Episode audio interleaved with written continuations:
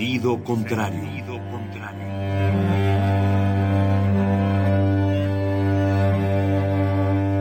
El Museo Universitario del Chopo presenta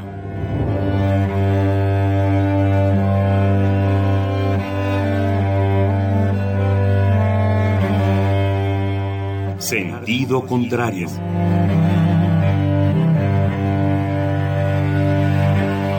Una emisión de Marcelino Perelló. Producida para Radio UNAM, con la participación de Javier Platas.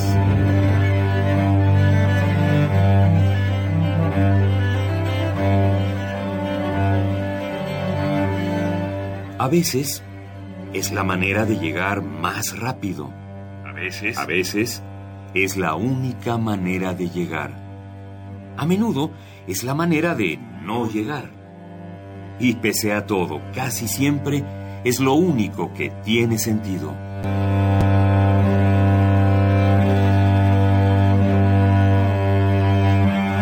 Sentido contrario. Sentido contrario.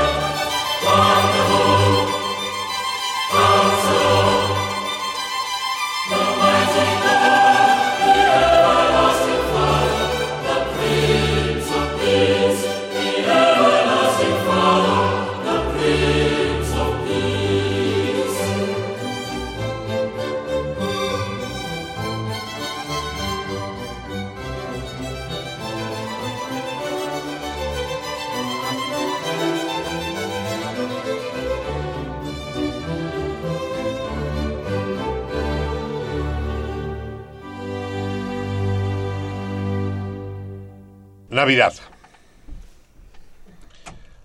Dentro de dos horas exactamente se instalará sobre el meridiano de la Ciudad de México el día de la Natividad del Redentor según la liturgia cristiana. Y según el calendario gregoriano, también cristiano, que nos rige desde hace más de 300 años.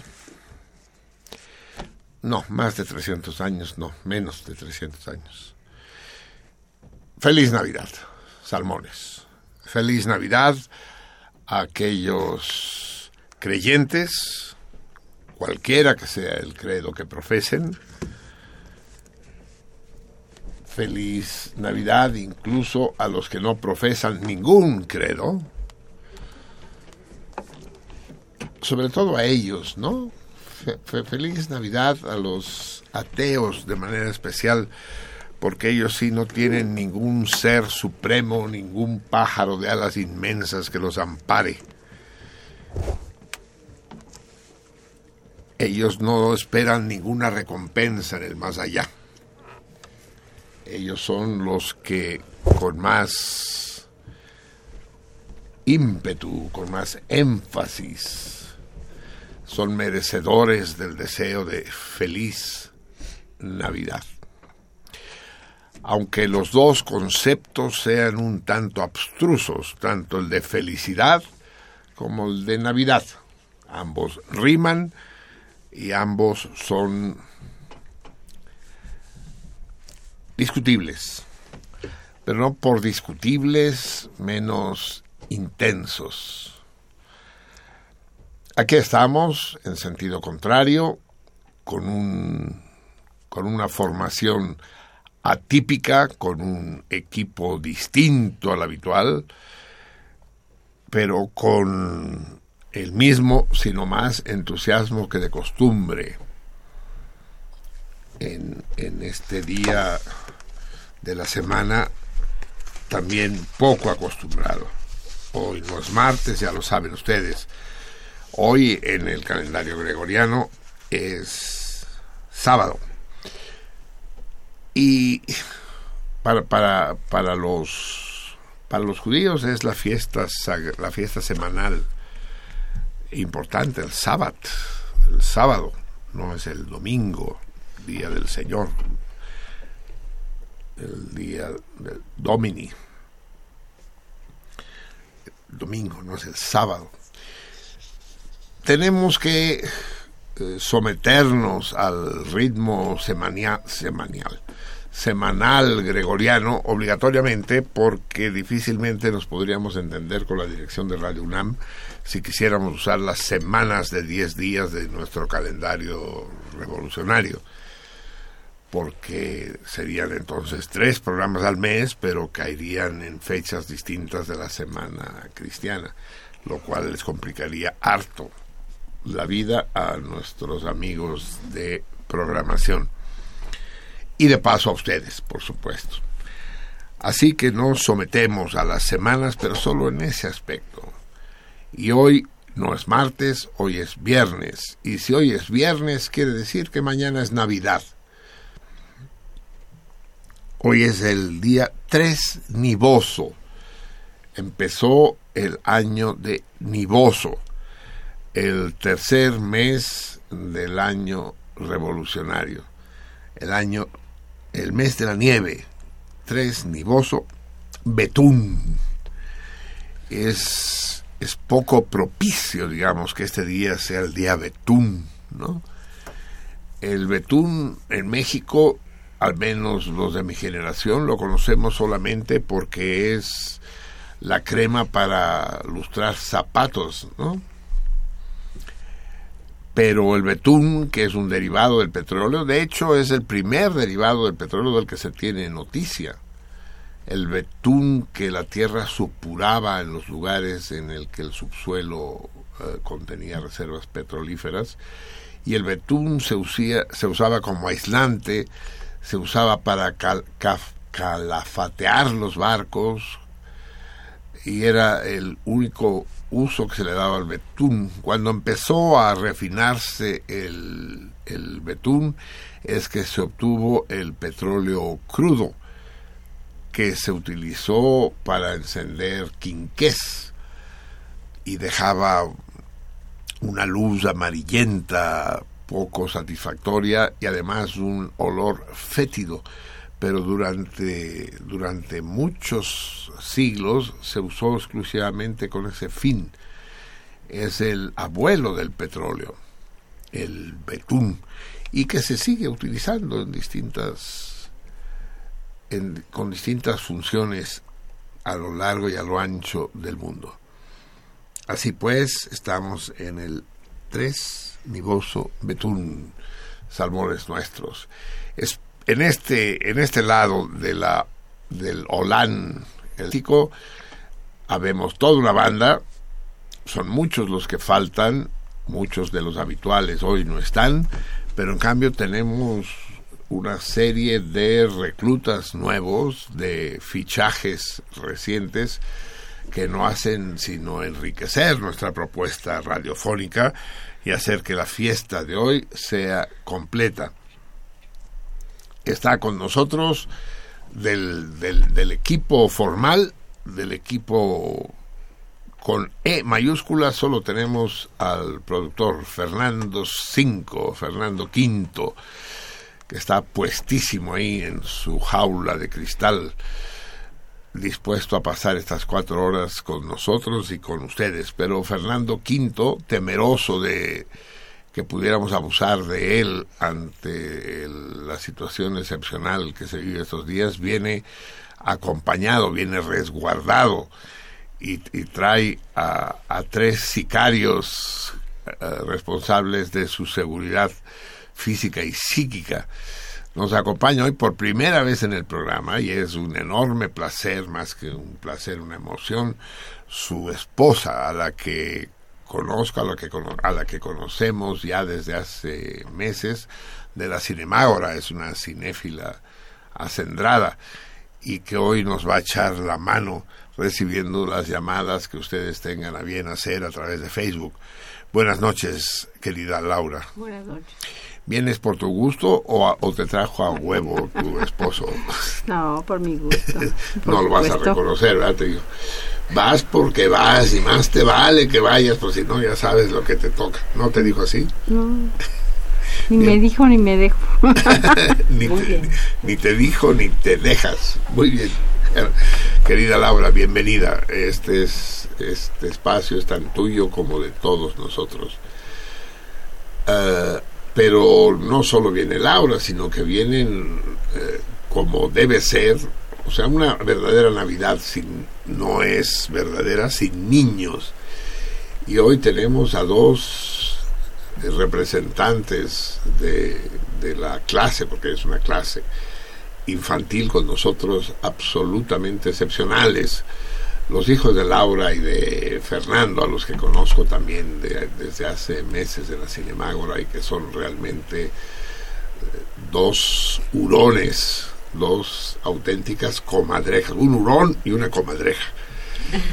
Eh, está con nosotros el Fernando Chico. Buenas noches, Fer. Buenas noches, Marcelino. ¿Estás contento de estar aquí o a ti también te dijeron, vas a ver, no que te quedes solo en la casa? No, sí estoy contento de venir con ustedes. ¿Ya habías estado en algún programa de radio antes? No. ¿Y te desilusiona? Dices, eso, es, eso es todo, dice parece que estuviéramos en la casa, solo que ahí tenemos unos bichos enfrente de la cara. Bienvenido, Fer. Su presencia será de gran ayuda. Ya estuvo trabajando, preparando, produciendo el programa estos minutos anteriores. Y junto a Fernando, la pequeña comadreja, la comadreja más abusada, brillante y traviesa de todo el bosque, la pequeña Valeria. ¿Qué tal, Valeria? Estoy muy contenta de estar aquí. ¿Sí?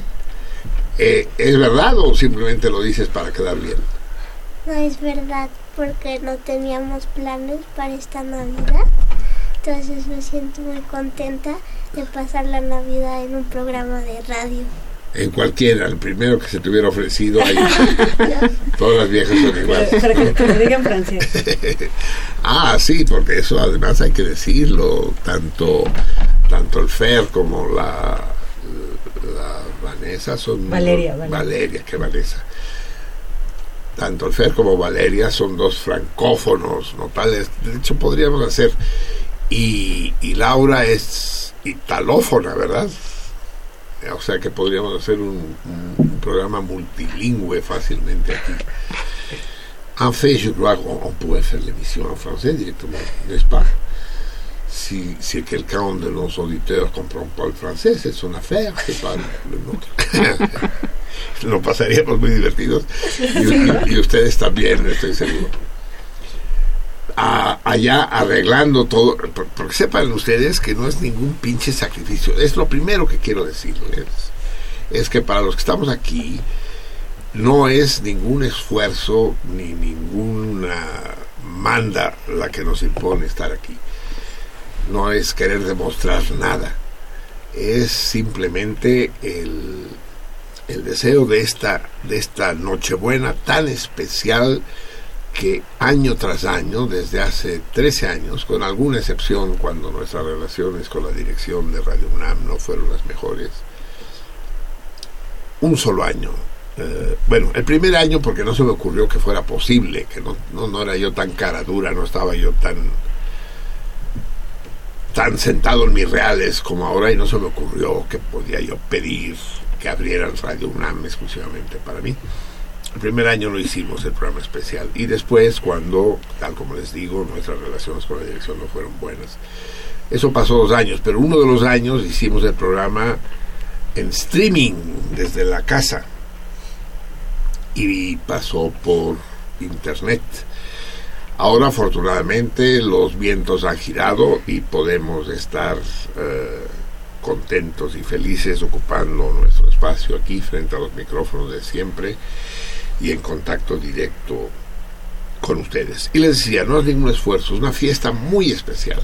Aquellos que han estado con nosotros y que ya podemos contar por muchas docenas, tal vez cientos, saben qué tan agradable y tan intenso es celebrar la Navidad aquí. Frente a nosotros hay una serie de platos con viandas exquisitas, unos quesos rarísimos que trajo el Fernando, unos salamis, unos jamones, unos aquí veo un camembert, veo uy, uy, uy, uy, uy, uy, uy. pan negro, ¿no? Los, los alemanes y, vino blanco. Es ahí donde Alemania rompe con el resto del mundo, ¿no? Eh, gran, las, las, dos guerras mundiales y todas las anteriores, la guerra de los 30 años, las guerras de los 100 años de Alemania con Francia, fueron por un solo motivo, Sí, correcto. Por un solo, solo motivo. Porque los alemanes que no saben comer ni beber, es decir, el norte de Europa es, eh, eh, es la región del mundo con peor gusto. Es, no para la música, acabamos de inaugurar el programa con Händel, que, bueno, de origen alemán, pero finalmente inglés. Pero, pero la arquitectura y la música no barrocas, no tienen madre las catedrales, que la catedral, en eso sí, pero lo que es comer y beber no tienen la más puta idea.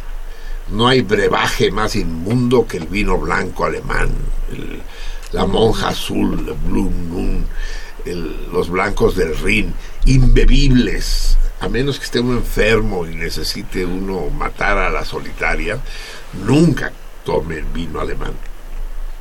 Y el pan alemán tiene una sola ventaja, que es que no se seca el cabrón. Pero así que qué delicia el pan alemán. Pues no, es que hoy tenemos pan alemán, pan de centeno, pan negro. La regla de los alemanes para la buena mesa es el vino blanco y el pan negro. Tan jodidos. De ahí la guerra con Francia, donde el pan blanco y el vino negro, el vino tinto, como decimos en México, en español, o rouge, ¿verdad? Valeria, que dice rouge, vin rouge. Qu'est-ce que tu préfères, le vin rouge ou le vin blanc Bon, se empalma. Ah, se empalma, se empalma. Dice, no le gusta el, no le gusta el vino. Puedes escoger, ya- porque ya tenemos cinco Coca-Colas distintas. Está la Coca-Cola roja, está la Coca-Cola blanca, está la Coca-Cola negra, está la. Coca-Cola verde y pronto va a aparecer la Coca-Cola... La, falta una, la nueva, ¿no?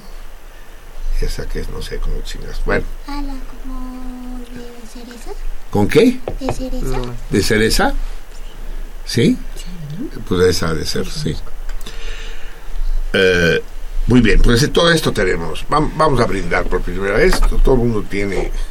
eh, Laura tiene sus cervezas, los pequeños. hablan- Ven, acércate. Ponle, ponle cerveza en la frente al Fer. Mm. Vino catalán, otro pedo. Salud, Vanesita, salud. Salud. Fer, Salud. salud. Ting, ting, nuestro primer brindis de la noche. Ting. Eh, así pues, tenemos al Fer al frente del equipo y eh, del equipo, del equipo serio del programa, también tenemos al Greñas, que está moribundo. Vino, si ustedes lo hubieran visto arrastrándose para llegar al elevador, los gemidos se escuchaban hasta aquí en, en la cabina y ahora ha logrado ponerse en pie, a- apoyándose en la pared, está recargado, mirando con una cara así. Esperemos que su fallecimiento se produzca ya hacia el final del programa para que no nos eche a perder la fiesta. Resiste, resiste. Échale ganas, como dicen, cuando está uno jodido en el hospital, ¿no? Cosa que conozco bien en más de una ocasión, llegan a verte, ¿no? Hay dos comentarios pendejos que, se le dicen a los a los que han sufrido accidentes graves en la vida. El primero es, qué suerte tuviste, cabrón. Tú estás todo enyesado, con, amarrado con poleas y la chingada. Qué suerte tuviste, hijo de la chingada. Sí, esta suerte no se la deseo ni al peor de mis enemigos, cabrón. Y la otra gran pendejada, muy común en México, es de, échale ganas, cabrón. ¿Cómo que, que le eche ganas, cabrón? Si estoy, si estoy aquí inmóvil, ánimo, no es tan pendejo, ¿no? Ánimo, es, siéntete, cabrón, pero échale ganas. Dice, pues, pues, a ver, tráeme, tráeme un martillo, clavos, algo para echarle ganas. La ¿no? pregunta sería, ¿cómo se echan las ganas? Es decir, no, ¿y dónde? ¿Dónde se echan las ganas? Eso es. Ah, aquí está, pues, fiel al pie del micrófono, el querido Greñas, nuestro músico de cabecera. En fin, no es uno de nuestros músicos de cabecera, ¿no? Porque también está el Xavier Platas, que hoy obviamente brilla por su ausencia, ¿no? no vamos a andarle rogando. eh, eh, pero no es cosa de rogar, porque como repito, no es un esfuerzo. Él se lo pierde, pues es un problema de no estar aquí cuando se puede estar aquí. No es una chingadera. Es peor que eso, es una equivocación. Es un error. Eh, que no se paga porque quien no ha estado aquí no puede decir, puta lo que me perdí. No. Pero quien ha estado aquí sí puede decir lo que me hubiera perdido si no hubiera yo estado. Y esa es la situación a la que nos enfrentamos. En el timón de la nave hoy estamos de fiesta, estamos de fiesta. No podía ser de otra manera. La Navidad se presenta para nosotros en todo su brillo como un cristal de hielo. Tenemos en el timón al gran Miguel Ángel, Michelangelo, que ya no sé cómo llamarlo, si Buonarroti del, del, del Renacimiento o Antonioni. Ya, ya que estamos de cinemagoreros, Antonioni, ¿no? Michelangelo, Antonioni. Así es. Pero por si fuera poco, además está el, eh, están el tránsfuga del pi, el que solo aparece pues, a veces, ¿no? Que viola todas las reglas de, de la, de la probabilidad de Kolmogorov y las reglas de la astronomía acerca de los fenómenos periódicos. Si hay algún fenómeno no periódico en este mundo, ese fenómeno se llama pi. Pi, el tragaldabas. Ese aparece cuando uno menos se lo espera. Y eso que lo espera uno poco, pero entonces aparece. y aparece acompañado de, de, de, de su, de su sobrino, el querido José, que, que es una persona seria. Yo no entiendo cómo chingados puede ser puede ser sobrino de es- es- ese desmadre bípedo que es su tío y compartir el ADN y ser una persona tan formal, eficiente y responsable como el gran José. Ahí están ellos atendiendo los teléfonos y, ocupándose de nosotros. Pero además, esta lista no se va a acabar fácilmente. Además, y eso es tal vez lo más notable de esta noche, desde las lejanas playas del Mazatlán, de la tierra de los venados, llega nada menos, nada menos que este personaje que es para ustedes tan familiar y que despierta reacciones tan contradictorias y al mismo tiempo irresistibles como es el, el, gran el, el gran César, ave César, pero el verdadero César, el César Berlanga Robles, el, el doctor César, como lo llamó su alumna, y ya me pintó un poco, como si eso del doctor fuera un insulto, cabrón. Al contrario, cabrón, es, es, es un- no todos los doctores son dignos de encomio, pero sí, en fin, la mayoría de los doctores, los de los doctores, dije, no de los médicos, los médicos son otro pedo, eh, que han secuestrado el término doctor de manera abusiva. No, de los, los doctores son realmente los, los dueños del saber, ¿no? Aquí discutiremos un poco, ahora que, que platiquemos con César, la diferencia entre el doctor y el maestro, ¿no? ¿Qué diferencia hay? Académicamente es un problema de grado, el doctor es superior al maestro, pero más allá de la academia son dos funciones distintas. El doctor es el docto, el que sabe, y el maestro no es tanto el que sabe como el que enseña, el que, el que domina. En francés, por ejemplo, no me dejará, no me dejará mentir el faire, maître, quiere decir al mismo tiempo maestro, pero también amo, ¿verdad? Faire. Sí. El maestro es el amo. Y es también el capitán de un restaurante, ¿no? Le maître, ¿no? Mon maître. En cambio, ya en femenino está más complicado, ¿verdad, Vanessa? Valeria, mi Valeria. ¿Por qué Vanessa, cabrón? Porque yo no conozco ninguna Vanessa, entonces ¿por qué te confundo? yo? Valeria, Valeria. Porque, eh, lo que pasa es que la Valeria está muy cuero y la confundo con, con, con, con esa actriz mexicana, Vanessa. Ay, ¿cómo se llama? Díganme, una actriz cuerísimo. No, pues que Por eso, por, por eso confundo a Valeria con Vanessa por cuero. ¿Ah, sí? Vanessa. Ah, no, no, qué mexicana mis huevos. No, no, no, un- uno de mis ídolos en el cine y en persona, porque la conocí personalmente.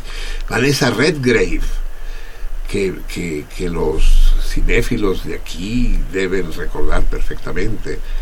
Vanessa Redgrave, que hizo el personaje de esta bailarina comunista gringa que murió de manera trágica cuando se le enredó la Sharp en, en- en la rueda del coche convertible en la que iba, que era, ¿cómo se llamaba? Dime, socórreme, socórreme 5.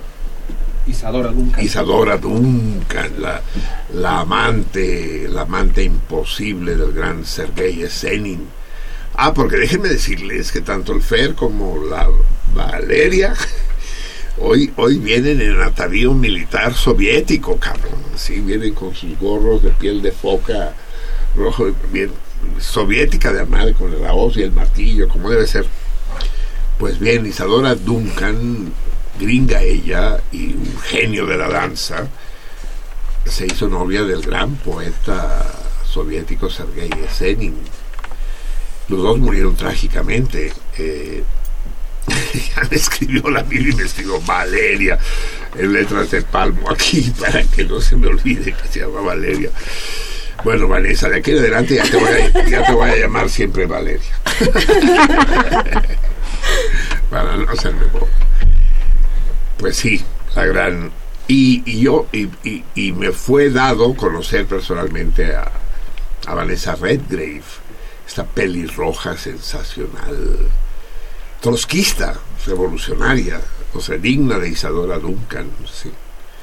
Y estuve platicando con ella, pero, pero qué pedazo de mujer, más alta que yo.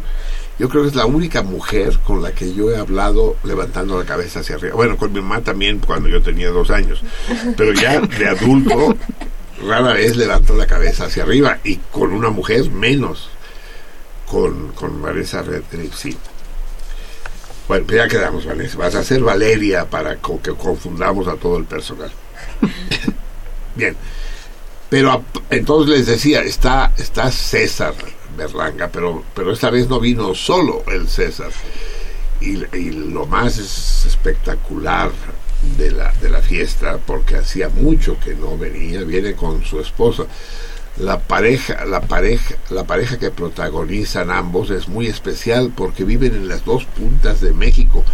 Eso es amor, no mamadas, ¿no? Decía Napoleón, la distancia Acrecenta. no, la, la- la- distancia acrecenta las grandes Las pasiones y, y- y no, no disminuye y suprime las pequeñas, ¿no? Y, y destruye las pequeñas. Y como el César ya está convertido en una especie de Kramer eh, en, en Mazatlán, mientras, mientras su señora se doctora precisamente, ¿no? También no quiso quedarse atrás y se está doctorando en Mérida, de Mazatlán a Mérida, no son bromas, ¿eh? es decir, las dos, la único que, lo único que se parece es que los dos nombres empiezan con M. A ambos tendremos el placer de, de- tenerlos junto a nosotros dentro de un momento. Pero también llega, llega alguien del equipo, de uno de los puntales del equipo, también de adquisición flamante, uno de nuestros fichajes recientes, el, el gran, el indispensable, el inacible, así le, eh, yo creo que es el adjetivo que mejor te queda, eh, Eliseo, inacible. Nunca se sabe con qué va a salir el, el- el inacible, pero en, en general, muy en general, sale con cosas maravillosas. Es, un tipo de una creatividad y una formalidad realmente notable. Así que como ven ustedes, es que no está todo el mundo comiendo y tal, y yo no puedo porque estoy hable y hable y hable y no paro de hablar, así que vamos a poner tantita música para que le pueda yo entrar a las aceitunas esas. Estas son las aceitunas que le ponen al arcángel divino las orejas los que cantan el himno nacional. ¿Con qué empezamos? Quinto, ¿les parece que empecemos con eh, el Tannenbaum? Ya lo escuchamos, ¿no? Aunque lo vamos a repetir, porque, a ver, lo que quiero decirles es esto: los villancicos, las canciones, ¿a dónde van? Eh, deberíamos conseguir, Fernando, dile, dile al Pi, dile, conseguir sillas para que puedan haber más, más gente aquí en el estudio, ¿no? Para que puedan estar también César y su esposa. Ah, va- va- vamos a escuchar eh, lo único que seguro nunca vamos a escuchar, bueno, lo escuchamos por error el otro día, bueno, no por error, sino por porque fue necesario como como parodia, como ironía, es el Jingle Bells, es, es- es detestos- de- de- detestable. No, es esta vez eh, eh, vamos a continuar nuestra nuestro recorrido por las canciones eh, navideñas con eh, porque ya va siendo hora de poner los toritos, ¿no? Eh, hoy va a haber dos toritos y dos premios especiales, que les quede del todo claro. Eh, vamos a poner eh, la, pequeña aldea de Belén. Es el corte número dos, cantado nada menos que por el coro del tabernáculo mormón, para que pongamos alguna al- alguna piedra más en el hígado de los católicos, porque los mormones cantan como ningún ningún coro católico ha podido nunca. Escuchemos pues el, la bellísima, el, el bellísimo himno a esta ciudad santa, ¿no? Que es no ciudad, es un pequeño pueblo de Belén que da nombre a los nacimientos, a los pesebres. Vamos a poner, hoy vamos a poner un torito, el torito de este sábado, aunque van a tener tiempo para contestarlo hasta el final del programa, que hoy va a durar, va a terminar un poco más temprano que de costumbre, va a durar solo hasta las 2 de la mañana. Pero de todo esto hablaremos una vez que, que nuestros amigos mormones nos hayan deleitado con su, con su loa al pequeño pueblo de Belén. Adelante.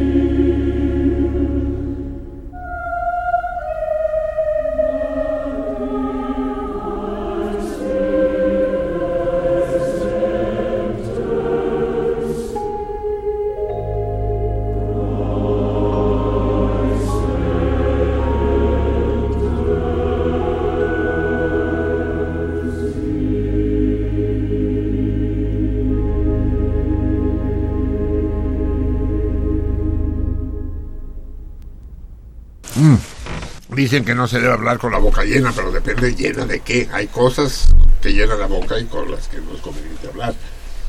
Pero cuando es queso o salami, pues no pasa nada, ¿no? No se va más allá. Muy bien. Me, eh, me está presumiendo el hijo de la chingada del César el premio que ganó contestando. ¿Te acuerdas qué torito, César? Eh, ahorita me acuerdo. ganó una, un, pla- un plato. No, no- no es un plato, es un platón de cerámica del maestro Díaz de Cosío. Puta, qué picante está, pinche. ¿Dónde está el Fernando? Hijo de tu pinche madre, hubieras dicho que picaba así este queso, güey. No voy a poder hacer el programa, cabrón. No me serví yo. Ya se me olvidó. el- No me serví yo. ¿Qué es? De hecho, El queso este, cabrón. Ah, es chipotle. Ay, hijo de la chingada. ¡Sabotage! A ver, Guardia Roja, ataquen, destruyanlo. Sí, maravilloso. Es que eh, Díaz de Cosío es de una generosidad comparable solo a su talento. No solo es probablemente el ceramista más prestigiado y talentoso de México, sino que los regalos que nos da. Sería de muy mal gusto que habláramos de los precios de lo que vale la cerámica de, de Díaz de Cosío. No lo voy a decir, pero si entran, si entran a internet se van a enterar. Preciosa. Por cierto, César, que estuvo tu alumna, ya te acuerdas, ah, Gladys. Gladys, el- y que también ganó una cerámica. ¿No se la podrías llevar tú a, a Mazatlán? Pues sí se la puedo llevar, pero ella va a venir eh, en enero a hacer su... Ah, bueno, entonces Su lo damos examen. personalmente. Ah, órale, órale, magnífico. Sí, porque ella tampoco es mazatleca, ¿no? Ella es... Dijo que era de dónde, de, de Cárdenas, de Michoacán. Sí. Paisana de Rocío. ¿Cómo? Paisana de Rocío. Tú también eres de... ¿Tú también eres michoacana? Soy de Michoacán. ¿Eres purépecha Sí. O sea, nadie es de Sinaloa, nunca- no existen los yo sinaloenses. sí, ¿cómo no? Sí, Pedro Infante. Pero, pero, Infan, que tenemos tú y yo la discusión de que si es de Mazatlán o, o es, o es de Guamuchil, ¿no? Sí. ¿Qué? Tiene Ah, ¿tú eres sinaloense? Mi familia es de Angostura, Sinaloa. ¿Te consta? Quiero ver esas actas de nacimiento. Vale. Angostura, es que Angostura ya casi no es Sinaloa, ¿eh? ¿Cómo no? Sí. Todavía no es el norte-norte. Eh, sí, pero ya está muy cerquita. sí. Está, está más cerca de, De Culiacán Culiacán. que de... Colinda con Nabolato. De los Mochis, por ejemplo. ¿Sí? Sí. Sí. Ah, yo creí que estaba mucho más al norte. No, sigue, De- todavía sigue Guasave y sigue lo, este, ¿Está al, sur de Guasave? Sí, al Sí. sur de Guasave. Ah, órale, yo me confundía. De, No. de hecho, es una, es una división de, de Culiacán, ¿no?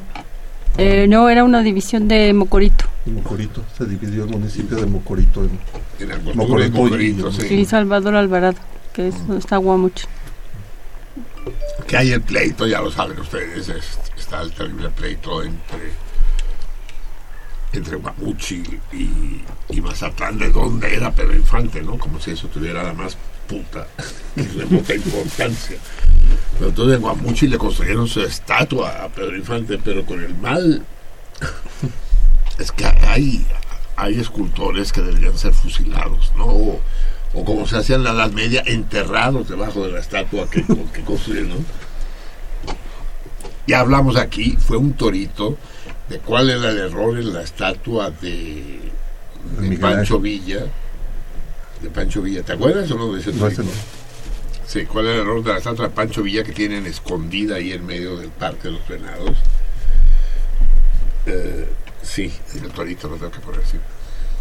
En el Parque de los Venados. Estaba, estaba el- en la glorieta de Riviera, pero dijeron, no, no, no, que Pancho Villa no es héroe, no es héroe. Y, y no, pero no se atrevieron a suprimirlo del todo, lo escondieron ahí entre los árboles del Parque de los Venados. Y tiene un error porque está sosteniendo las riendas con la mano derecha.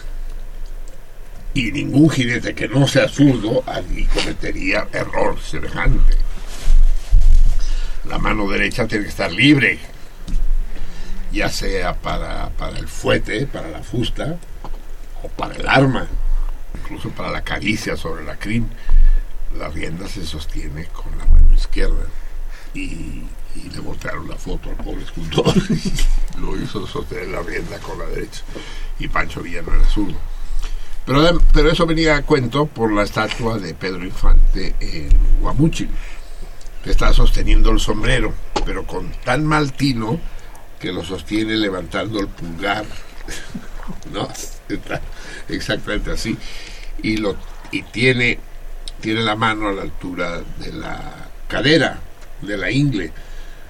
De manera que si uno ve la estatua de perfil, aquello no parece un pulgar. Exactamente, ¿no? Ya lo dejo a su imaginación. Porque. eh, porque hay, hay, hay vergas que son rectas. ¿No? La mía alguna vez lo fue. Pero hay otras que son curvas. Me consta que existen, desde que existe el porno en la, en la televisión, lo puede uno comprobar. Y ¿Has visto películas pornos, eh, Valeria? ¿Porque no quieres o porque no te dejan? No quiero que no. Ni una cosa ni otra, ¿no? Haces bien, es de hueva, es de hueva. Si no tiene el menor interés. Excepto si eres médica y te tienes que dedicar a estudiar las formas de las vergas de los. Y en particular, el pulgar de Pedro Infante está levantado así hacia arriba, de manera que es absolutamente obsceno, es, es una cosa absoluta. El, el, el, el escultor de Guamuchil, como digo, debería haber sido asesinado. Estoy seguro que más de un... Ah, están llegando otras ricuras aquí, zamburiñas, mejillones, Dios me libre. Ah, este, estábamos olvidando a Mica, mi Mica, ¿recuerdan ustedes que entrevistaron? ¿Te acuerdas, Mica? A ver, acércate. ¿Te acuerdas cuando estuviste en el programa, cuando platicamos tú y yo al aire? ¿Sí te acuerdas? Sí. Que platicar en aquel tiempo, Mica trabajó conmigo más de 20 años y sigue trabajando conmigo de vez en cuando, como hoy, por ejemplo. Y. A ver, acércate, acércate. Acércate para que estés más cerca del este micrófono. No, no, no, no. Eh, Este es el micrófono. sí, sí, ese es el micrófono, sí. Sí, Mica ya pensó que era un consolador. No, es un micrófono. Gracias. Se ríe la Mica. Sí, Mica es de Oaxaca, es de, es de Yutanduchi y fue mi maestra de Daidabú, de la, de la variedad del mixteco que hablan ellos. Y sí aprendí bastante, sí, ¿verdad? Teníamos un grupo. Sí. Y quiero que retomemos, a ver si invitamos a los salmones. Para mí es una enorme vergüenza que como mexicano no sepa yo ninguna lengua india. Como, como, como, como Tenochca debería saber el náhuatl, pero, en fin, no quiero ir a cursos y más. Y teniendo a Mica en la casa y siendo una gran hablante de Daidabú, le pedí que me lo enseñara, ¿no? Y me acuerdo que ella no sabía que se llamaba Daidabú su lengua. Ellos le dicen dialecto, ¿verdad? Sí. Que hablan en dialecto. Y el español es Castilla. Y empezó a darme clase y yo le preguntaba, pero, pero, Mica, ¿cómo se llama la lengua que estamos, que estoy aprendiendo, que me estás enseñando? Ese dialecto. No, Mica, algún nombre debe tener, como todas las lenguas, no, es- no es un dialecto. Pues no sé, dice, deja que vaya al pueblo, a Yutanduchi, y a mi papá le pregunto. Él seguro sabe. Y se fue a su pueblo. Se, se iba a su pueblo cada dos por tres, me dejaba la casa tirada. Y, y se fue a su pueblo y ya sabe Mica que cuando llega a chambear yo estoy durmiendo. Entonces normalmente procura no hacer ruido, ¿no? Y, y se pone a leer el periódico sin, sin hacer ruido al pasar las páginas. Eh, un chiste que no funcionó por lo menos. El, ca- el caso es que esa vez sí llegó y me despertó, me despierta. Y digo, ¿qué pasó? ¿Qué pasó? Ah, Mica, ya regresaste. Y me dice, Daidabu.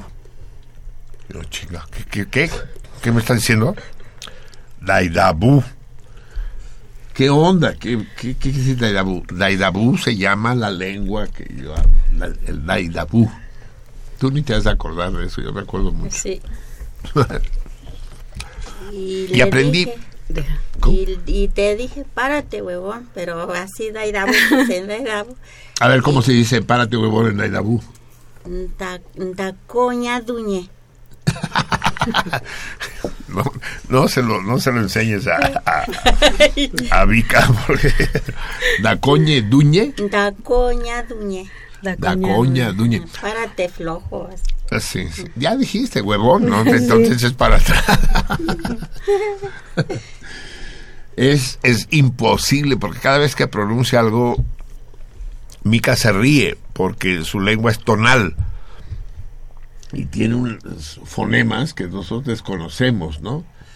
Entonces, por ejemplo, es imposible decir cómo se dice esto, porque no se puede traducir. Así como en francés puede uno traducir, porque los conceptos son más o menos equivalentes con todas las lenguas indo- indoeuropeas. Con las lenguas indias no se puede. Tienen otra otra cosmovisión, otro, otro, otro pedo, por ejemplo. Por ejemplo, cosas que me acuerdo. Ya se me está olvidando todo, Mica. Eh, para- no le puedo decir cómo se dice adiós, porque no dicen adiós. Entonces las clases eran así. ¿Qué dices cuando te vas? Entonces, cuando te vas, lo que tienes que decir es Najesu. A ver, ¿lo dije bien? A ver, dilo tú. Eso. Ay, cabrón, Najesu. Sí. Pero eso, entonces decía, para que entendiéramos, dice, a ver, existe Najesu, que es me voy. Y después existe Okonajesu, que es ya me fui. ¿Verdad? Sí. Pero ese, ese ya me fui, todavía lo dices cuando estás ahí, o sea, que hay, hay toda una ideología en medio, es decir, no te despides y te vas, sino que primero dices nakesu, o sea, ya me estoy yendo. Y después okonajesu, que es, ahora sí ya, ¿no? Ya me fui. Es maravilloso, mis recuerdos de Vika son imborrables. Y cuando estuvo aquí en el programa, recuerdo que un radio escucha era el tiempo en que en la casa vivían también el Shesh y el Ghost, ¿te acuerdas? Claro, ¿cómo te vas a olvidar del Shesh y el Ghost? A los dos los conoció Vika, Sí. convivimos con ellos también. Y algún radio escucho dijo, ¿y cómo, cómo, cómo le hace señora Mica con el perro y el gato y todo el desmadre? Dice, no, no hay problema, los quiero mucho a los tres. ¿En serio, Micaela? Muy bien, el caso es que tenemos el enorme placer de tener a la Mica con nosotros en, es- en es- en esta en esta fiesta muy particular. A ver, dinos algo en, en Daidabu. A ver, yo, yo sé que no, que no se puede traducir, pero ¿qué, qué le deas- desearías a la gente que quiere? Su- supongo que me quieras a mí. Digo, es una Suposición. es un supositorio. Supongo que me quisieras. ¿Qué me desearías en Navidad, en Daidabu? Mm, Por ejemplo, que es que, que te quiero mucho. Así, No, tú, tú tú- échate un rollo, a ver, sí. Este. ay, no, es- No, pues sí está. Nayaba o. Nayaba o Navidad. No, no me vayas traduciendo. Échate un rollo. Di, di, a ver, te lo digo yo porque es que no sabes qué decir. Te digo, espero que todos ustedes tengan una Navidad de poca madre, que tengan mucha suerte, mucha salud y que a ustedes y a todos los seres que ustedes quieren les vaya muy bien. A ver, échatelo. Nayaba na un Navidad.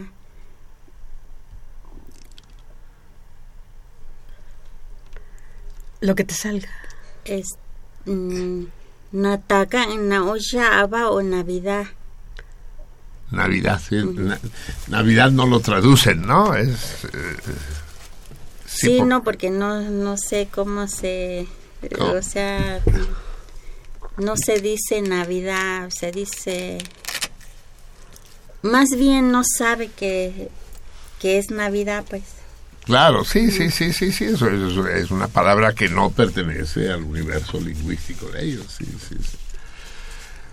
Año Nuevo es este Cuyaye, Cuyaye, Cuyaye. ujú.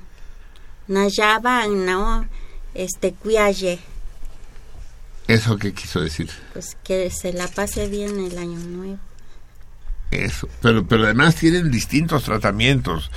Una es de tú, otra es de usted, es decir, es un usted que ya uno conoce, es un usted que uno, des- que uno no conoce, ¿verdad? Y Nao quiere decir ustedes. Nao. Eso. sí, de poca madre. Eh, lo que es increíble, César, Laura, amigos míos, lo que es increíble es que seamos mexicanos y no tengamos la más puta y remota idea de que eso existe, pues. Que, en la ignorancia total, pues. Busquen Daidabú en internet, búsquenlo. Dudo que lo encuentren. Una verga, cabrón. ¿Cómo se dice verga en Este, pues es que eh, esas palabras no se dice así en ¿cómo le diré? Plural, este Plural. diu, o sea, tu No, Dios, Diu. es otra cosa. Te está diciendo, Dios es lo que se ponen ustedes las mujeres para Sí. no quedar embarazadas. No, pero así así se dice. ¿Diu? Ajá. A ver, pronúncialo O sea, tú. tu diu, así, diu, Diu. Con una I larga. Diu. Hay mucha gente que hable todavía Daidabú. ¿Sí? En el pueblo todo el mundo habla Daidabú. No todos, pero sí. ¿Y tú por qué cometiste la torpeza de no enseñarle a tus hijos? Pues porque estaba yo aquí ¿Y por qué tu esposo no lo y habla? no no me lo permitió, dijo, no le enseñes eso a mis hijos. ¿En serio? ¿Pero por qué? Claro, porque, porque es un estigma. Hablar una lengua india es condenarte a ser considerado eh, un desderrapado, un sometido. Sí, sí, y sí. yo no tenía con quién hablar también, o sea, con quién hablar. Mm. Es, sí, porque no me casé con uno de mi pueblo. Claro, Ajá. sí. Terrible. Una de las cosas más bonitas que, que, que- que me, que me ha sido dado ver es que organicé un grupo grande en la facultad donde iba Mica a darnos clase. O sea, que Mica dio clases en la Facultad de Ciencias de la UNAM. ¿Verdad? Sí. y éramos pues, 12 o 15. Entonces el hijo mayor de Mica, al que también quiero mucho, a todos sus hijos los conozco y los quiero, Alejandro, me dijo, ¿podría venir yo a tomar el curso? Y Alejandro vino, ¿te acuerdas? A tomar Sí. tus clases. El hijo mayor quiso aprender la lengua de la madre, esa lengua que le había sido vetada. ¿no? Qué hermoso. Pero bueno, me das la buena noticia de que sí hay mucha gente que la habla todavía. Sí. Y dime de tu pueblo, eh, Yutanduchi, que está en la Sierra Norte de Oaxaca, en la zona de Nochistlán. Cuando llega uno a Nochistlán, ya llegó uno al culo del mundo. Bueno, pues llega uno al culo del mundo y se sigue. No. El colon sigmático y, Más y más arriba. Y, y ya llega uno. ¿Cuánto haces de Nochistlán a, a, a Yutanduchi? Dos horas y media. ¿Ya hay carretera asfaltada? Pues en partes, porque todavía hay partes terracería. Y, y quedan todavía hombres en Nochistlán o ya se fueron todos al gabacho. Sí, todavía queda. ¿Sí? Sí. Y, y, y, y se casan con gente de ahí y los hijos hablan Daidabú y todo. Pues algunos, porque no, no todos hablan, aunque lo entiende, pero no lo habla. Hmm. En fin, eh, pero es, es, es, es todo, todo, toda una esperanza, pues, de que eso se mantenga y que hubiera una política oficial, ¿no? De, ya les he contado alguna vez en México, por ejemplo, que no sabemos, los de México no sabemos qué quiere decir Iztapalapa. A ver, pinches salmones, hablen y díganme qué quiere decir Iztapalapa. Viven en la Ciudad de México, son de Iztapalapa, no saben lo que quiere decir Iztapalapa. Y quien dice Iztapalapa dice Azcapotzalco, Texcoco. ¿Qué quiere decir Texcoco? A ver, no saben. Va, te dejo en paz, Mica, pero antes cántanos una canción en Daidabu, a ver. ¿Sabes Pues alguna? Es que no me, me hubiera avisado antes, hubiera... No, no, no, Hubiera aquí- preparado. Aquí, no, aquí no no sé. avisamos nunca de nada. No te sí, sabes Micaela, ninguna. canta Sí. esa que nos que una vez me cantaste una vez, pero no me acuerdo cómo se llama, pero es bonita. Ahorita te digo cuál era. Mm, Itanu Yakubimai. Que ya Tan- no me acuerdo. Tan cortas son las canciones. Muy bien, Ahorita querida, no- no querida recuerdo. Un día te voy a invitar y te, pero te voy a avisar antes para que prepares canciones y versos y, y demás. Y es muy bonito. La hermana de Mica, que vino también a la Ciudad de México y que también trabajaba en el servicio doméstico, dijo, ¿cómo se llama tu hermana? Crescencia. Crescencia, ya se me había olvidado. Dijo, ¿saben qué? Pinche ciudad y pinches patrones y váyanse todos a la chingada. O como se dice en Daidabu, ¿cómo se dice? Vete a la chingada. Muina. Muina. Muina. como muina. Muina. Muina. Y se regresó al pueblo. Dice, no, yo no tengo nada que hacer aquí. Y allá vive, ¿verdad? Y, y, y, y Mica está atrapada por sus hijos, pues, ¿no? Porque si no te regresarías, ¿verdad? Sí. Sí. Bueno, Miquita, querida, muchísimas gracias. Va, ya Gracias, seguiremos platicando. gracias Torito. Torito, ya son las 11 de la noche No, y el programa va avanzando rápidamente. Hasta el rato, Mica. Bien, amigos, son las 11 de la noche con 4 minutos desde 3 Nivoso Betún. Mm. Va el torito de hoy. A ver. Ya saben que he preguntado aquí mil veces. Es que no puedo estar comiendo y hablando, chingá. Es que se me antoja, se me van los dedos. Eh, y he preguntado aquí dónde chingados nació Jesús. Porque hay toda una serie de versiones, que si en un portal, que si en un establo, en un pesebre, en una cueva. He estado averiguando ese hecho. ¿No?